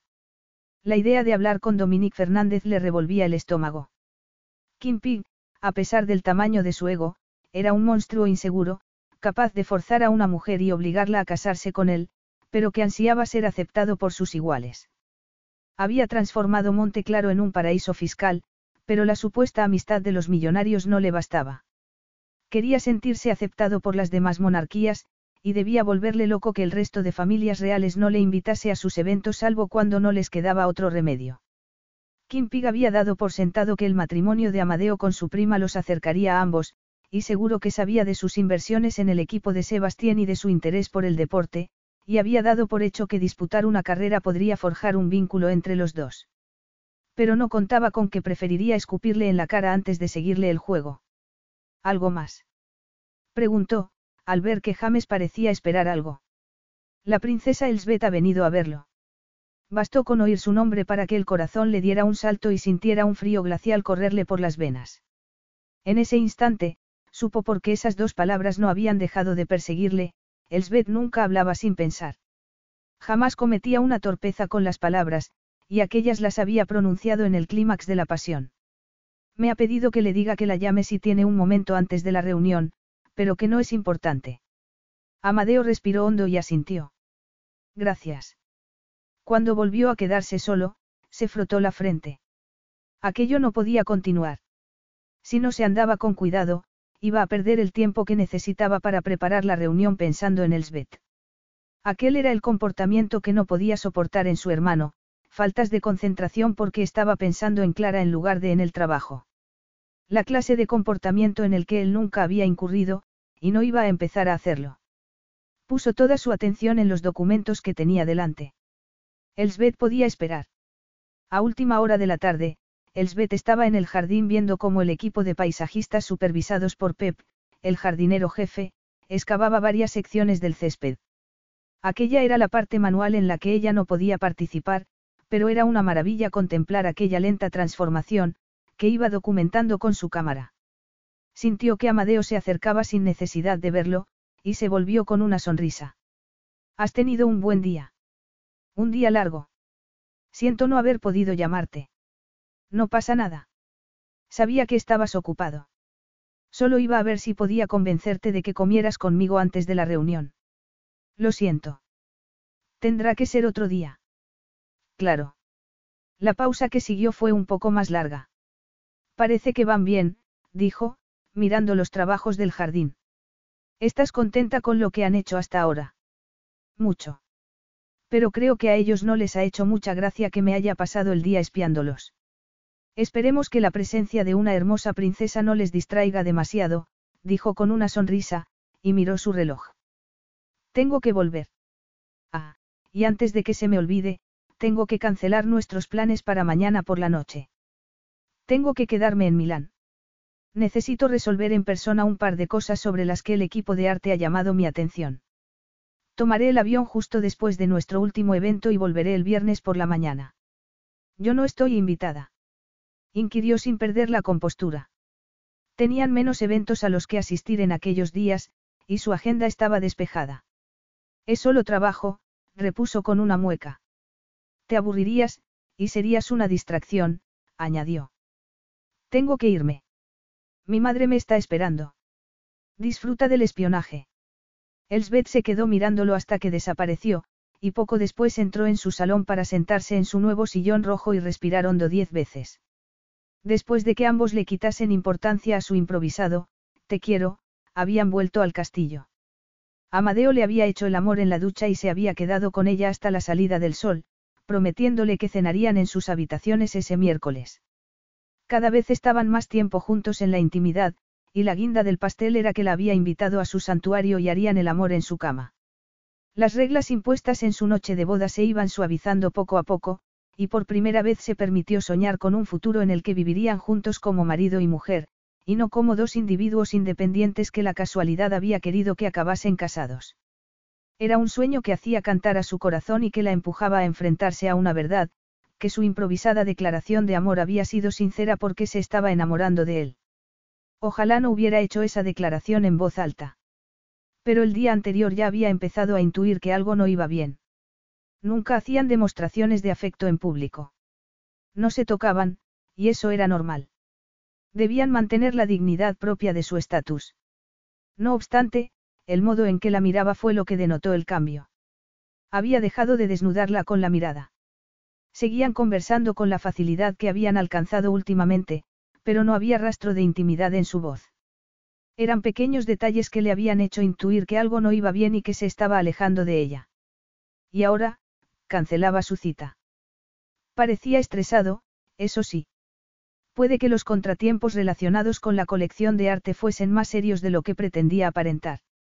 Dado que los Berruti no aceptaban ni un céntimo del erario público, su forma de generar ingresos, entre otras, era su valiosa colección de arte que Amadeo controlaba en nombre de toda la familia, lo que suponía mucho trabajo aun teniendo un equipo de apoyo. O igual estaba estresado por haber tenido que cancelar su cita. De hecho, había prometido hacerlo en otro momento. Más animada con aquel pensamiento, llamó a Clara y organizó para el jueves asistir a una clase magistral de un escultor que le serviría de inspiración para su jardín, y como distracción para no seguir haciendo montañas de un grano de arena. El sábado por la noche, Amadeo estaba tumbado boca arriba y Elsbeth apoyaba la cabeza sobre su pecho. Su pierna derecha descansaba sobre la de él y tenía un brazo apoyado en su vientre para dibujar círculos con un dedo sobre su piel. ¿Con quién te habrías casado, si hubieras nacido en otra familia y no hubieras tenido que escapar de Dominique? Quiso saber. Ella ladeó la cabeza para mirarlo. No lo sé. ¿Por qué lo preguntas? Hacía ya una semana de su declaración de amor, y la quemazón de su vientre se había vuelto aún más fuerte. Tú me hiciste una vez esa pregunta. Sí, pero no me contestaste. Contéstame tú ahora, y luego lo hago yo. Me dijiste que una mujer no debía preguntarle a un hombre por sus fantasías a menos que estuviera preparada para oír la respuesta. O algo así. Eso era entonces. Ahora se había hablado de amor, cuando ella debería saber que era una palabra prohibida para ellos. No debía amarlo. Ni él a ella. Amadeo no quería tener su corazón y nunca lo había querido. Pasión era todo cuanto podía darle. La lujuria se agotaría y, cuando lo hiciera, Elsbeth seguiría siendo su princesa y, en el futuro, su reina consorte, figuras a las que los ciudadanos de su nación mirarían con orgullo. El amor solo lo complicaba todo. Transformaba personas perfectamente razonables en adolescentes gobernados por las hormonas, y Elsbeth debería saberlo. Había sido la lujuria, y solo la lujuria, lo que le había empujado a cambiar las reglas de su matrimonio, y eso debía ser lo que había convencido a Elsbeth de que, poco a poco, su acuerdo quedaría desmantelado hasta llegar a ser la pareja que nunca podrían ser. No quería hacerle daño. Su dulce Elsbeth ya había sufrido bastante. Mejor quitarle de la cabeza aquellos pensamientos del amor romántico, si es que de verdad los tenía, para que cuando aquella fiebre desapareciera, pudiera seguir viviendo de acuerdo con lo que habían fijado originalmente, y que todo funcionara perfectamente para ambos. Venga, cuéntame, la animó. Si hubieras sido libre de elegir, ¿con qué clase de hombre te habrías casado? ¿Quién habría sido tu marido ideal? Apoyó ambos brazos sobre su pecho para poder mirarlo. Nunca he tenido una fantasía tan específica en la cabeza. Siempre he soñado con una casita de campo inglesa rodeada de un jardín colorido y salvaje, y un hombre dulce viviendo conmigo. Su respuesta hizo que el pecho se le contrajera, pero no podría decir por qué. Tendrías que aprender el idioma para vivir tu sueño, comentó, acariciando la suave piel de su espalda. Usaría una app como la que Clara me hizo descargar. Seguro que ese marido desconocido tuyo te habría ayudado a aprenderlo. Ella sonrió y deslizó un dedo por sus labios. Igual no tenía tu paciencia. Tu conocimiento de nuestra lengua no tiene nada que ver conmigo. Todo lo contrario. Siempre me traduces cuando lo necesito, y haces que los demás hablen despacio para que me sea más fácil comprender. Un marido que se casara contigo por amor te habría ayudado mucho más. Así son las parejas normales. Pero tú y yo nunca podremos ser esa clase de pareja. Nuestros respectivos sueños solo pueden ser eso, sueños. Yo, si hubiera podido elegir, si fuera Amadeo sin más, y no el príncipe Amadeo, habría sido piloto de carreras. Elsbeth sintió el latido de su corazón en la garganta. La euforia de su encuentro sexual se estaba disolviendo rápidamente. Igual volvía a hacer una montaña de un grano de arena, pero tenía la impresión de que aquellas palabras escondían una velada advertencia. ¿Y tu mujer? ¿Cómo habría sido? Nunca me ha gustado un físico en particular, pero, si hubiera tenido la oportunidad de elegir, habría escogido a una mujer divertida y extrovertida, con pasión por la vida. No sé si se debe precisamente a que siempre he estado obligado a salir con mujeres discretas, y me atrae la fruta prohibida. Un hombre corriente no tiene que priorizar la discreción en sus relaciones. Pero creo, que de ser yo un hombre normal, no me habría casado. Creo que nunca he sido propenso a experimentar la clase de emoción que empuja a un hombre corriente a comprometerse de por vida. Divertida y extrovertida. Dos palabras que le atravesaron el corazón como cuchillos de hielo. Nunca nadie las había usado para describirla a ella. Tímida y dulce eran los adjetivos con que solían referirse a su persona. Y en cuanto a que él no era propenso a la clase de emociones que movían a un hombre corriente, como podía interpretarse, sino como una advertencia. Antes de que sus pensamientos pudieran avanzar más por ese camino, Amadeo la tumbó boca arriba y la miró de aquella manera que le derretía la pelvis. Te garantizo que, si hubiera podido escoger a una mujer libremente, ninguna habría sido tan sexy como tú. Y se lanzó sobre su boca con un ardor tal que le hizo olvidar cualquier pensamiento, cualquier temor. En la siguiente semana la rutina continuó bajo el mismo patrón. Supervisión del jardín. Sábado y miércoles noche, sexo fantástico con su marido. Y llegó la semana siguiente. En lugar de cenar con ella el viernes por la noche como solían hacer, Amadeo anunció que iba a salir con su amigo Sebastián, que estaba en la isla en un viaje relámpago antes del Gran Premio de Bélgica. No la invitó a unirse a ellos. Cuando Amadeo fue a verla el sábado por la mañana, Elsbeth tenía el estómago tan contraído que la náusea se había apoderado de él, y ni siquiera verle abalanzarse sobre ella con el mismo ardor de siempre consiguió calmarla. Aquella noche, mucho después de que él se hubiera dormido, Elsbeth se obligó a analizar fríamente los hechos. Lo que habían hablado sobre matrimonios normales y sentimientos había sido, en realidad, un aviso. El progreso en su relación se había estancado. De hecho, iban hacia atrás.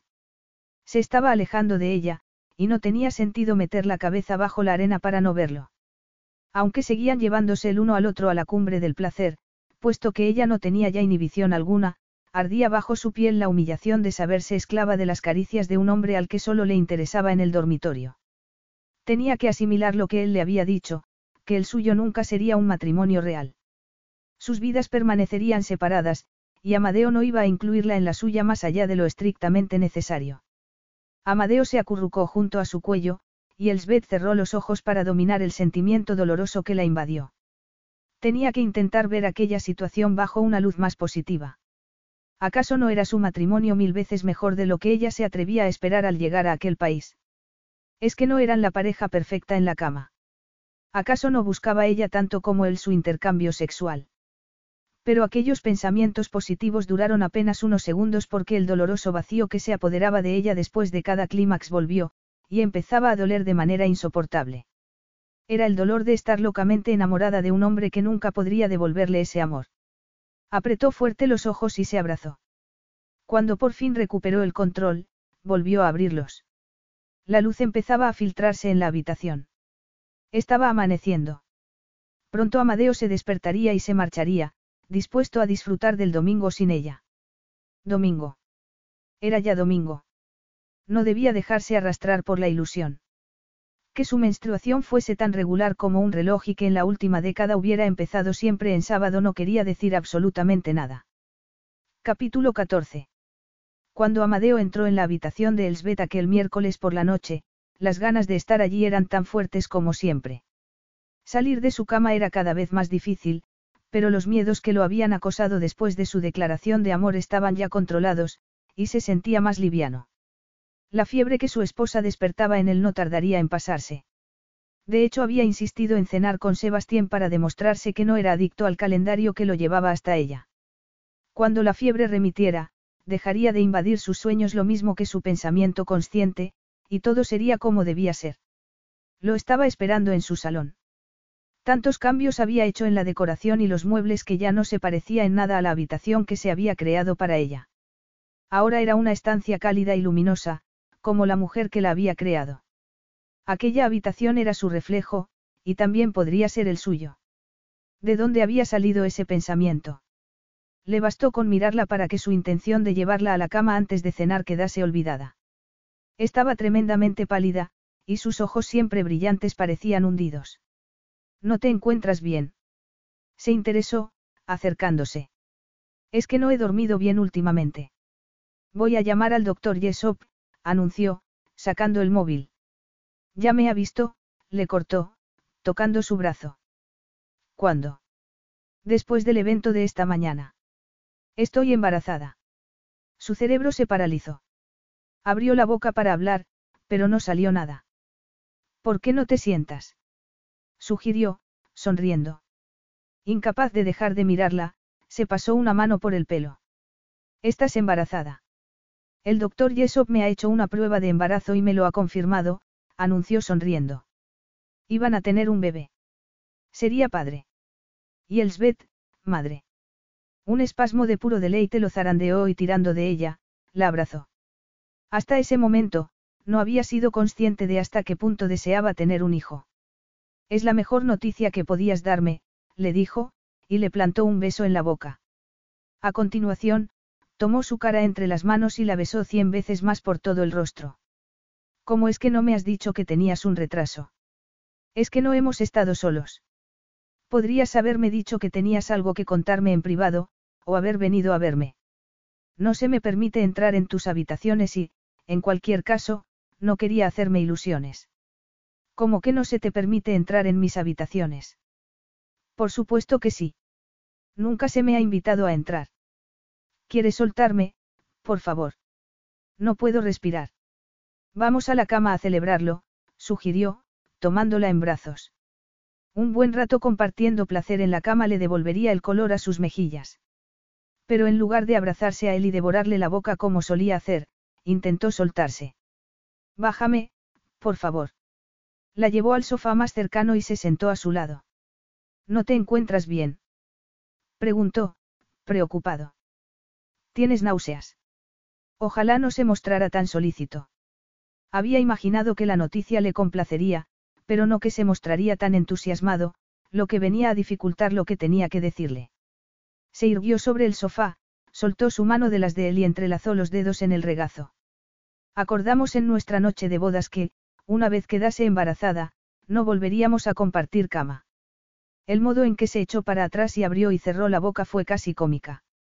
Menos mal que había podido ser ella quien le recordase las reglas. Al menos así podía mantener algo de dignidad. Amadeo no quería tener un matrimonio real con ella. Su corazón estaba congelado y nunca la amaría. Ni a ella, ni a nadie. Los dos sabemos que no estamos preparados para dejar de vernos en la intimidad, dijo él, recuperando la compostura. Yo lo estoy. ¿Estás qué? Preparada. Amadeo se acercó mirándola con el ceño fruncido, buscando algo en sus ojos. Mientes. No. Una sílaba pronunciada con tal aspereza podría resultar creíble de no ser porque los labios y la barbilla le temblaban. Esperas que me crea que el deseo que sientes por mí se ha terminado de un día para otro. Yo no he dicho eso, replicó. He dicho que estaba preparada para respetar las reglas que acordamos en nuestra noche de bodas.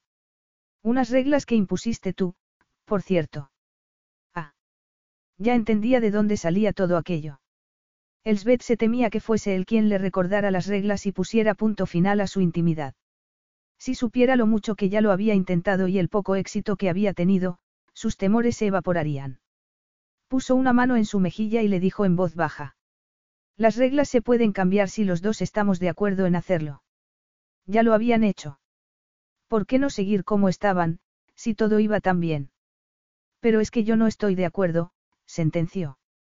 Dios, no quería parecer tan dubitativa, pero es que le resultaba muy difícil mantener su resolución cuando todo su cuerpo vibraba del instante que la había tenido entre sus brazos. Y Amadeo lo estaba notando.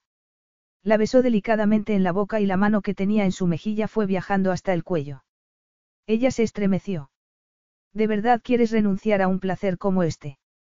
murmuró. ¿Estás dispuesta a no volver a sentir nuestros cuerpos desnudos, el uno junto al otro? La mano siguió su viaje hasta llegar a sus senos y con el pulgar acarició su pezón endurecido, que instantáneamente envió una descarga a su pelvis. Para, le rogó con la mirada. No me hagas esto. No quieres volver a sentir mi lengua en el lugar que más te gusta. Su respiración se estaba acelerando. Temblaba de deseo. No vas a cabalgarme más como te gusta hacer. Un dedo se deslizó por debajo del elástico de sus braguitas.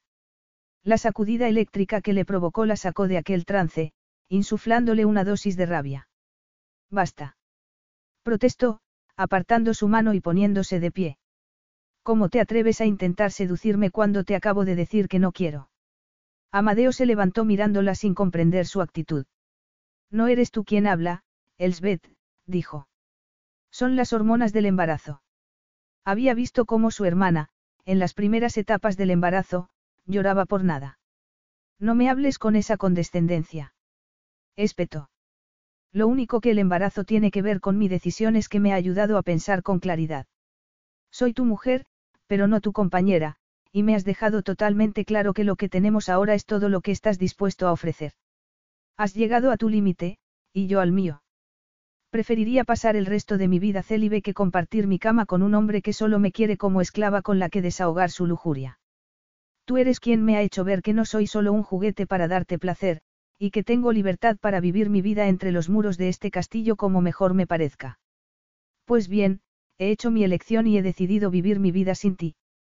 Sus palabras le llegaron al pecho clavándose como un alambre de espino. Yo nunca te he tratado como a un juguete. Es exactamente así como me has tratado, desde el momento mismo en que nos casamos.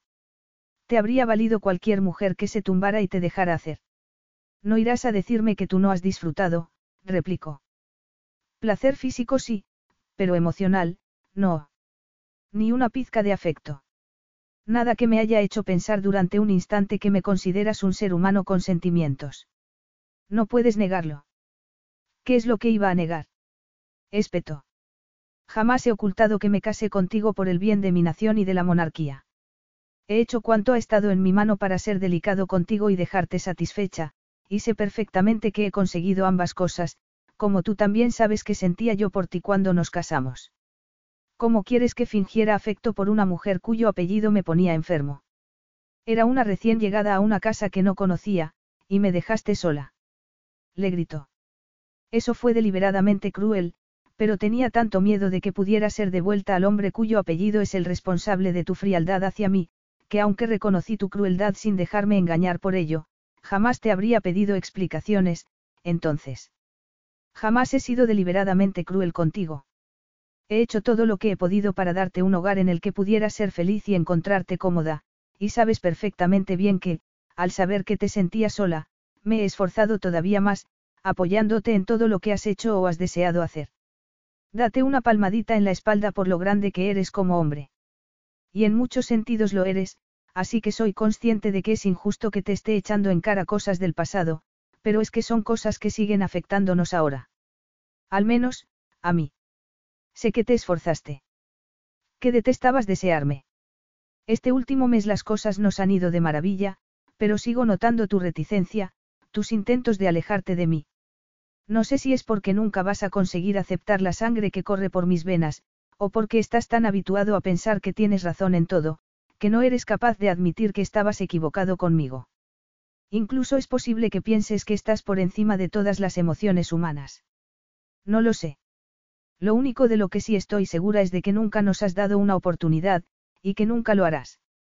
Te has empeñado en rechazar lo que sentías por mí desde el primer momento, y yo ya estoy harta de tanta lucha.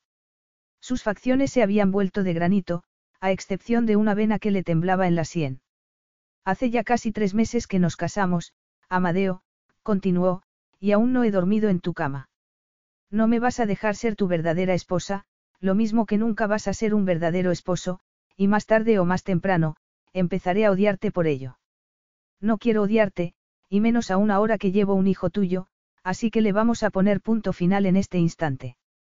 No voy a volver a dormir contigo a menos que me permitas reafirmarme en mi libertad.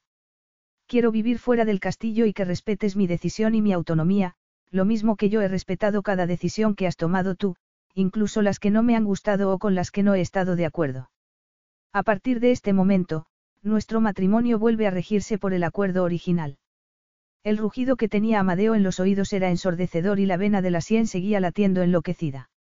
Pero se irguió, respiró todo lo hondo que le permitieron sus pulmones destrozados y asintió. Como desees. Amadeo se preparó para el compromiso como solía hacerlo, ducha, afeitado, dientes, ropa, peine y perfume. A continuación, bajó las escaleras para dirigirse a la zona común. Elsbeth apareció un instante después. Buenos días, saludó. Buenos días. Y salieron, junto con sus respectivos equipos, hacia el coche que los aguardaba. En el camino, su secretario particular fue refrescando los puntos importantes que debían recordar y, al llegar, la gente los recibió entre aplausos, como siempre. El recorrido de costumbre, los discursos de costumbre y más paseos. Luego, de vuelta al coche. James pasó a tratar el fin de semana del Gran Premio y el banquete que se iba a ofrecer al rey de Monteclaro, además de su estancia en el castillo. Al oír pronunciar el nombre del rey, Amadeo se volvió a mirar a Elsbeth. Hasta aquel instante, había conseguido ignorarla esperando a que su furia amainase, ya que no podía mostrarla, ni en privado, ni mucho menos en público. En un abrir y cerrar de ojos, Elsbeth había cercenado su relación sin dejarle margen de maniobra. No tenía duda de que su amenaza de abandonar el castillo era real, y el escándalo subsiguiente sería mayúsculo. ¿Dónde ibas a ir? hubiera querido gritarle. Aparte de mí, no tienes nada. Aunque eso no era cierto del todo. Él mismo le había dado las herramientas para abrazar su libertad abriéndole una cuenta en el banco para que no volviera a sentirse atrapada e indefensa como en su vida de antes, y así se lo pagaba. Pero había oído el nombre de Dominique y su mirada la había buscado inmediatamente, encontrándose con sus ojos. Un momento indecible pasó entre ellos hasta que Elsbeth pestañeó y la máscara que tan hábilmente llevaba volvió a su sitio. Amadeo estaba en su balcón, contemplando el jardín. Había cambiado una barbaridad. Estaba casi irreconocible. El espacio ordenado y pulcro era ahora una maravillosa mezcla de formas y colores con caminos serpenteantes, un estanque, una pagoda, estatuas, frutales, varios olivos gigantes y una abundancia de plantas y flores de colores vibrantes. Y eso que aún no estaba terminado. Parterres vacíos indicaban que aún quería llenarlos de más color. Seguro que aquella tarde la pasaría allí, mientras él y un numeroso público asistía al Gran Premio de Ceres. La había visto trabajar muchas veces oculto tras las puertas de cristal de su habitación, admirando el cuidado con que manejaba cada planta, irradiando felicidad en la tarea. Desde que Elsbeth cercenara la parte íntima de su matrimonio, sentía un pozo amargo constante que ni la serie de ejercicios más exigente del gimnasio lograba hacerle olvidar. El único alivio lo encontraba contemplando su jardín. ¿Heredaría su hijo aquel amor por la jardinería, o preferiría los coches? Dos pasatiempos opuestos, uno relajante, otro excitante. Elsbeth encarnaba ambas cosas para él, verla en su jardín, escuchar su voz tenía un efecto relajante en él. Desnudarla bajo las sábanas de la cama no podía ser más excitante. Era como las flores que había plantado. Llegó a su castillo como la fea del baile, una planta a la que le faltase el agua, y poco a poco, pero con paso firme, había florecido hasta convertirse en una exótica flor tropical, rebosante de color y perfume. Un dolor en el estómago le hizo doblarse hacia adelante. ¿Por qué no se había defendido? Sus palabras le habían enfurecido, pero no había hecho nada para detenerlas, ni para intentar que cambiase de opinión. No había luchado por ella, ni se había defendido. ¿Por qué? Pues porque casi todo lo que había dicho era cierto. En lo único que se equivocaba era en lo de su sangre, porque hacía ya mucho que había dejado de verla como otra cosa que no fuera su esposa, pero lo demás, era cierto que la había seducido para su propio placer. Había disfrutado con su despertar a la sexualidad porque él era el afortunado receptor de su pasión recién descubierta. Y lo había hecho rechazándola cada vez que se acercaba demasiado, aferrándose a sus condenadas reglas, creyéndose inmune a las emociones. Inmune, no. Superior. Eso le había dicho ella. La agonía que estaba experimentando en aquel momento le demostraba precisamente todo lo contrario, no era superior ni inmune a las emociones. La mujer cuyas defensas se había empeñado en romper se había colado bajo las suyas, y había terminado por adueñarse de su corazón. Capítulo 15. ¿Qué tal te sienta el matrimonio con mi prima? Kim Pig había metido su obesa figura por entre la barrera para colocarse junto a Amadeo. No le había quedado más remedio que ofrecerle un lugar en el palco de autoridades. El protocolo, y su madre, se lo exigieron. Muy bien, mintió. Es una buena esposa para ti. Sí. Mis fuentes me han dicho que está embarazada, le susurró, acercándose. Asintió apretando los dientes por la pregunta y su mal aliento, lo que le valió una palmada en la espalda. Enhorabuena. Un heredero para los Berruti. Tu virilidad queda demostrada. ¿Crees que será un varón? Menos mal que llevaba gafas de sol y Dominique no pudo ver su mirada de odio.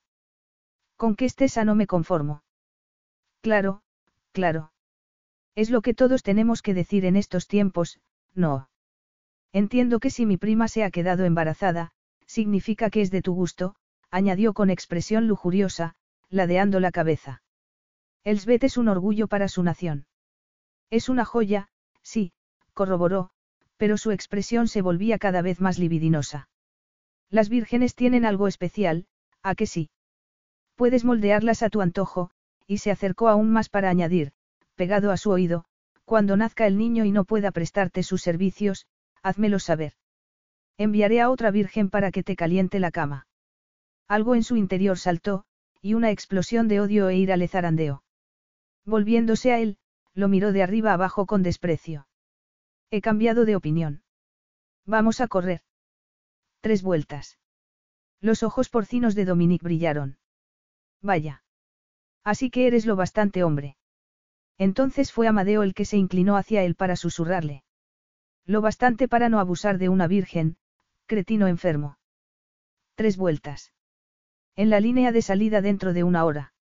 Me aseguraré de que haya un buen tarro de grasa para que puedas meterte en el coche. El primer piloto cruzó la meta y el público lo vitoreó, impidiendo escuchar a Dominique su, seguramente, desagradable contestación. Iba a correr contra él. A correr, a ganarle, a humillarle. Y después, pondría toda su energía, y todo su dinero si era necesario, para acabar con aquel monstruo. Elsbeth estaba plantando unos rosales trepadores en el jardín cuando Clara llegó corriendo y gritando su nombre. Dejó todo y corrió a ella. ¿Qué pasa? Amadeo. Contestó, jadeando. Un frío glacial le rodeó el corazón. ¿Qué le pasa? Pálida, la miró a los ojos. ¿Qué va a correr contra el Ping? No lo hagas. Rogó Sebastián por enésima vez. Detrás de él estaba el padre de Amadeo, demacrado y pálido. Ya te he dicho que estoy familiarizado con el coche y que conozco la pista como la palma de mi mano, replicó. Pero no lo has conducido nunca. Ni este, ni ningún otro. He usado el simulador. No es lo mismo. Haciendo caso omiso, se colocó el mono que le habían preparado mientras escuchaba las instrucciones del jefe de mecánicos a través del casco. A continuación, se deslizó en el habitáculo, puso el motor en marcha y despacio lo sacó del box hasta llevarlo a la línea de salida. La noticia de su enfrentamiento debía haber llegado a oídos de los asistentes, porque nadie se había movido de su asiento. Las televisiones seguían emitiendo también. Perfecto. Cuanta más gente presenciara la humillación de Dominique, mejor. Un momento después, Dominique emergió de otro box, embutido en un coche amarillo. El semáforo se iluminó en rojo. Amadeo miró a su rival. Incluso con el casco puesto, pudo notar la enemistad de Dominique. Sonrió. La indignidad de aquel hombre no tenía que ver con la repulsa y el desprecio que sentía por él, el despreciable ser humano exponente de una cultura de crueldad, violencia y misoginia que había lacerado la vida de su mujer desde su nacimiento. La mano izquierda de Elsbeth estaba enlazada con la de Clara, que apretaba con todas sus fuerzas, y la derecha en la de su suegra. Los tres pares de ojos estaban pegados a la pantalla de televisión que había en el salón de la reina. Dos coches, uno blanco y otro amarillo, aguardaban a que la luz del semáforo cambiara a verde. Marcelo iba y venía por la estancia colgado del teléfono, intentando calmar a Alesia, que estaba en Madrid con Gabriel. El semáforo se puso en verde. Amadeo salió el primero. Elsbeth no sabía nada de carreras de coches, pero incluso ella se dio cuenta de que Amadeo conducía casi como un profesional. Sabía dónde reducir la velocidad y dónde pisar a fondo. ¿Qué le habría hecho abandonar todas las reglas, todos los protocolos de seguridad para competir así? Es increíble, murmuró Marcelo al ver que completaba la primera vuelta con 15 segundos de ventaja. Pero, a mitad de la segunda vuelta, la ventaja comenzó a reducirse. La comunicación entre Amadeo y su equipo cobró vida con un chasquido y la voz irritada de Amadeo se pudo oír por todo el circuito. Algo le pasa al acelerador. No responde. Otra voz llenó la comunicación, pero Elsbeth solo pudo entender. A boxes. Dominique le estaba alcanzando. Amadeo se dirigió por el interior de la pista cuando se acercaban a la última curva, antes de enfilar la recta de boxes. Dominique le pisaba los talones. Ocurrió inesperadamente. Justo en la curva, Dominique aceleró, pero no le rebasó. Giró el volante y chocó contra un lado de su carrocería. El ruido fue ensordecedor. Una nube de humo llenó la pantalla, pero pudo verse un coche dando una vuelta de campana antes de aterrizar verticalmente sobre su morro y acabar cayendo como una ficha de dominó. Notó cómo alguien le rozaba la mejilla cuando parpadeó. Clara se había arrodillado delante de ella. Las lágrimas le rodaban por las mejillas. Solo entonces supo que el ruido ensordecedor era el de sus propios gritos. Sentía un martilleo en la cabeza y un sabor metálico en la lengua. ¿Qué había bebido? Es más, cuando había bebido. ¿Y por qué olía algo quemándose? Intentó levantar la cabeza, pero no podía mover el cuello. Ni el cuello, ni las piernas. No se mueva, oyó que alguien le decía en la distancia. Intentó abrir los ojos. Los abrió. Alguien le apretaba una mano. No se mueva. Lo sacaremos enseguida. Se va a poner bien, pero no se mueva. Intentó centrarse en el rostro que acompañaba a la voz y a la mano, pero veía borroso. No había bebido. Había tenido un accidente. Y no sentía las piernas. Se humedeció los labios e intentó hablar, pero la única palabra que brotó de sus labios rotos fue un gemido. Elsbeth. Y el mundo se fundió en negro. Amadeo abrió los ojos y se encontró con una luz brillante y cegadora. Debía estar muerto. Volvió a cerrarlos y suspiró mentalmente. Saberse muerto le proporcionó una extraña sensación de paz, seguramente porque le habían enseñado a aceptar las cosas como eran, y no como uno querría que fueran. Ojalá esa luz significara que estaba vivo y no muerto. Una puerta se abrió. Debía estar en una sala de espera. Voces suaves. Una parecía la de Elsbeth. Más paz. Desde luego, tenía que estar en la sala de espera del cielo. Ojalá el ángel que hablaba como Elsbeth se pareciera también a ella. Sería maravilloso ver su cara una vez más. Su familia cuidaría de ella y de su hijo, pero era triste ser consciente de que iba a tener que esperar mucho tiempo para conocerlo, aunque quizás el tiempo allí se moviera de modo distinto al de la tierra. De nuevo la voz de Elsbeth, y se volvió despacio hacia el punto del que provenía. Abrió los ojos y sintió una ola de felicidad de la cabeza a los pies. El ángel que tenía sentado al lado era exactamente igual que ella. Qué curioso. Nunca se había imaginado que los ángeles pudieran tener los ojos enrojecidos de llorar. Carraspeó. ¿Cuánto? El ángel le puso un dedo en los labios. Tres días. No hables. Hace poco que te han quitado el tubo de la traqueotomía y te va a doler. Cierto. Le dolía. ¿Cuánto se parecía el ángel Elsbeth a la Elsbeth de carne y hueso? Eran idénticos. Sus ojos azules eran exactos, e incluso la mejilla por la que rodaba aquella lágrima era idéntica. Lo mismo que sus labios al sonreír. Creía que te había perdido, dijo, apretando su mano, pero te vas a poner bien. Te has roto una pierna y fisurado la cadera.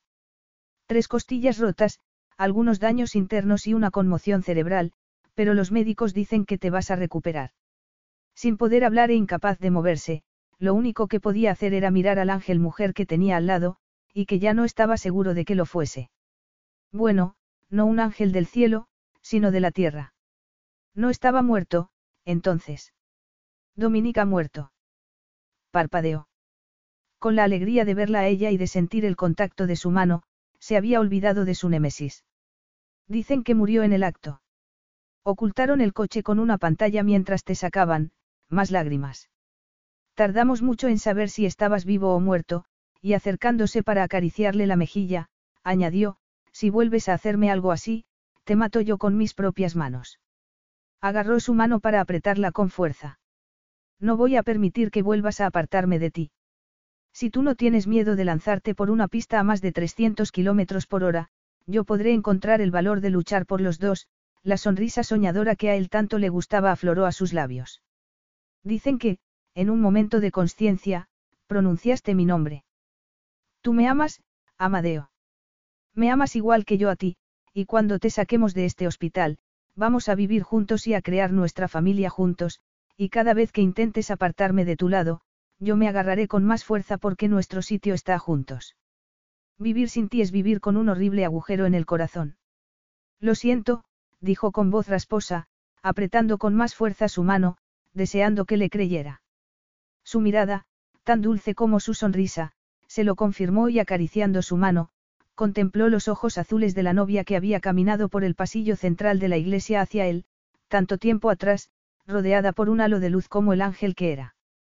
Cuando volvió a abrir los ojos, Elsbeth estaba acurrucada en la silla junto a la cama, dormida, y necesitó llamarla tres veces para que se despertara.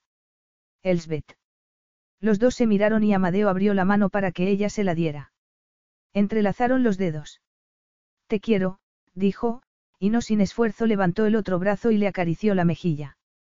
Volvió a quedarse profundamente dormido. La herida de su corazón se cerró sin dejar rastro y, viendo dormir al hombre que amaba, sintió una ola de felicidad estrellarse contra su pecho, una felicidad que iba a ser suya, de los dos, por el resto de sus vidas. Epílogo. Amadeo abrió la puerta del tocador de su esposa. La peluquera le había recogido el pelo en la nuca y lo estaba sujetando con horquillas adornadas con diamantes. ¿Ya estás? Preguntó con una sonrisa al reflejo del espejo. Casi, contestó ella, devolviéndole la sonrisa. Apoyado en el marco de la puerta, pensó que su esposa no necesitaba trucos de belleza. Aún así, aquella noche se celebraba un banquete en honor de su prima, la reina Catalina de Monteclaro, y todas las mujeres de la familia Berruti habían requerido los servicios de sus estilistas. La última, dijo la peluquera, colocando una horquilla más. Le digo a Yena que venga. Yo ayudaré a la princesa a vestirse, intervino Amadeo. Dile a Yena que ya no la necesita. Sí, Alteza. Esperó a que se quedaran solos para poner las manos en los hombros de su esposa, que lo miró sorprendida. Vas a ayudarme a vestirme. Primero te voy a ayudar a desnudarte, musitó, besándola en el cuello. Estás preciosa. Ella se estremeció, y volvió a hacerlo cuando Amadeo bajó las manos por sus brazos, por la curva de su vientre redondeado. Para comerte. No tenemos tiempo, contestó, mirándolo en el reflejo del espejo, pero sin hacer nada para impedir que le desatara el cinturón de la bata de seda y que pusiera ambas manos en sus pechos. Cinco años de matrimonio y la fiebre seguía sin remitir. Amadeo hizo girar su silla para que quedara frente a él y se arrodilló. Dio, estaba arrebatadora. Cómo le gustaba verla embarazada. Adoraba el suelo que pisaba. Se acercó a ella y succionó un pezón. Elsbeth gimió dulcemente y puso una mano en su cabeza. Vamos a llegar tarde. El mundo seguirá girando sin nosotros. ¿Y los niños? Musito. Su atención pasó entonces al otro seno. Gio sigue dormido, y Bella está leyendo cuentos con la niñera. Entonces acercó su boca más abajo, y se acabaron las preguntas. La sala de recepciones vibraba de música y vida. Elsbeth, con su embarazo muy adelantado, había conseguido encontrar un sitio tranquilo en el que poder descansar y observar a la gente sin ser vista. Le encantaban aquellos banquetes, sobre todo si había fiesta después, y la de aquella noche era especial. Le llenaba de felicidad ver reunidas a tantas personas a las que quería, y vio a su madre charlando animadamente con su nuevo esposo. Apenas su prima Catalina había accedido al trono de Monte Claro y había derogado las leyes misóginas y crueles que gobernaban a la familia real, su madre, Dos tías y tres primas habían pedido el divorcio. Bella, su tesoro de cuatro años, junto con Diego, el hijo de Alesia que era de su misma edad, y Sofía y Anna, las niñas de Clara, estaban muertos de risa. Las dos princesas les estaban enseñando el baile de los pajaritos. Por el rabillo del ojo vio a su suegro que también intentaba aprenderlo, y se echó a reír. Amadeo dejó a sus cuñados para acercarse a ella. Apenas le quedaba una ligera cojera del accidente que a punto había estado de costarle la vida, y el corazón se le hinchió, como siempre que la miraba. Como amaba a aquel hombre, padre de sus hijos, amante, mejor amigo. Pareces feliz, dijo, sentándose a su lado y tomando su mano. Elsbeth suspiró y apoyó la mejilla en su hombro. Nunca soñé que pudiera serlo tanto, suspiró. Fin. At Highland, we're all about celebrating little wins and little ways to innovate digital processes. There's no customer pain point too small for us to help with. Maybe that's why more than half of the Fortune 100 looks to Highland to connect their content and data, improve processes, and turn little efficiencies into big wins for their customers and clients. Highland, intelligent content solutions for innovators everywhere at highland.com.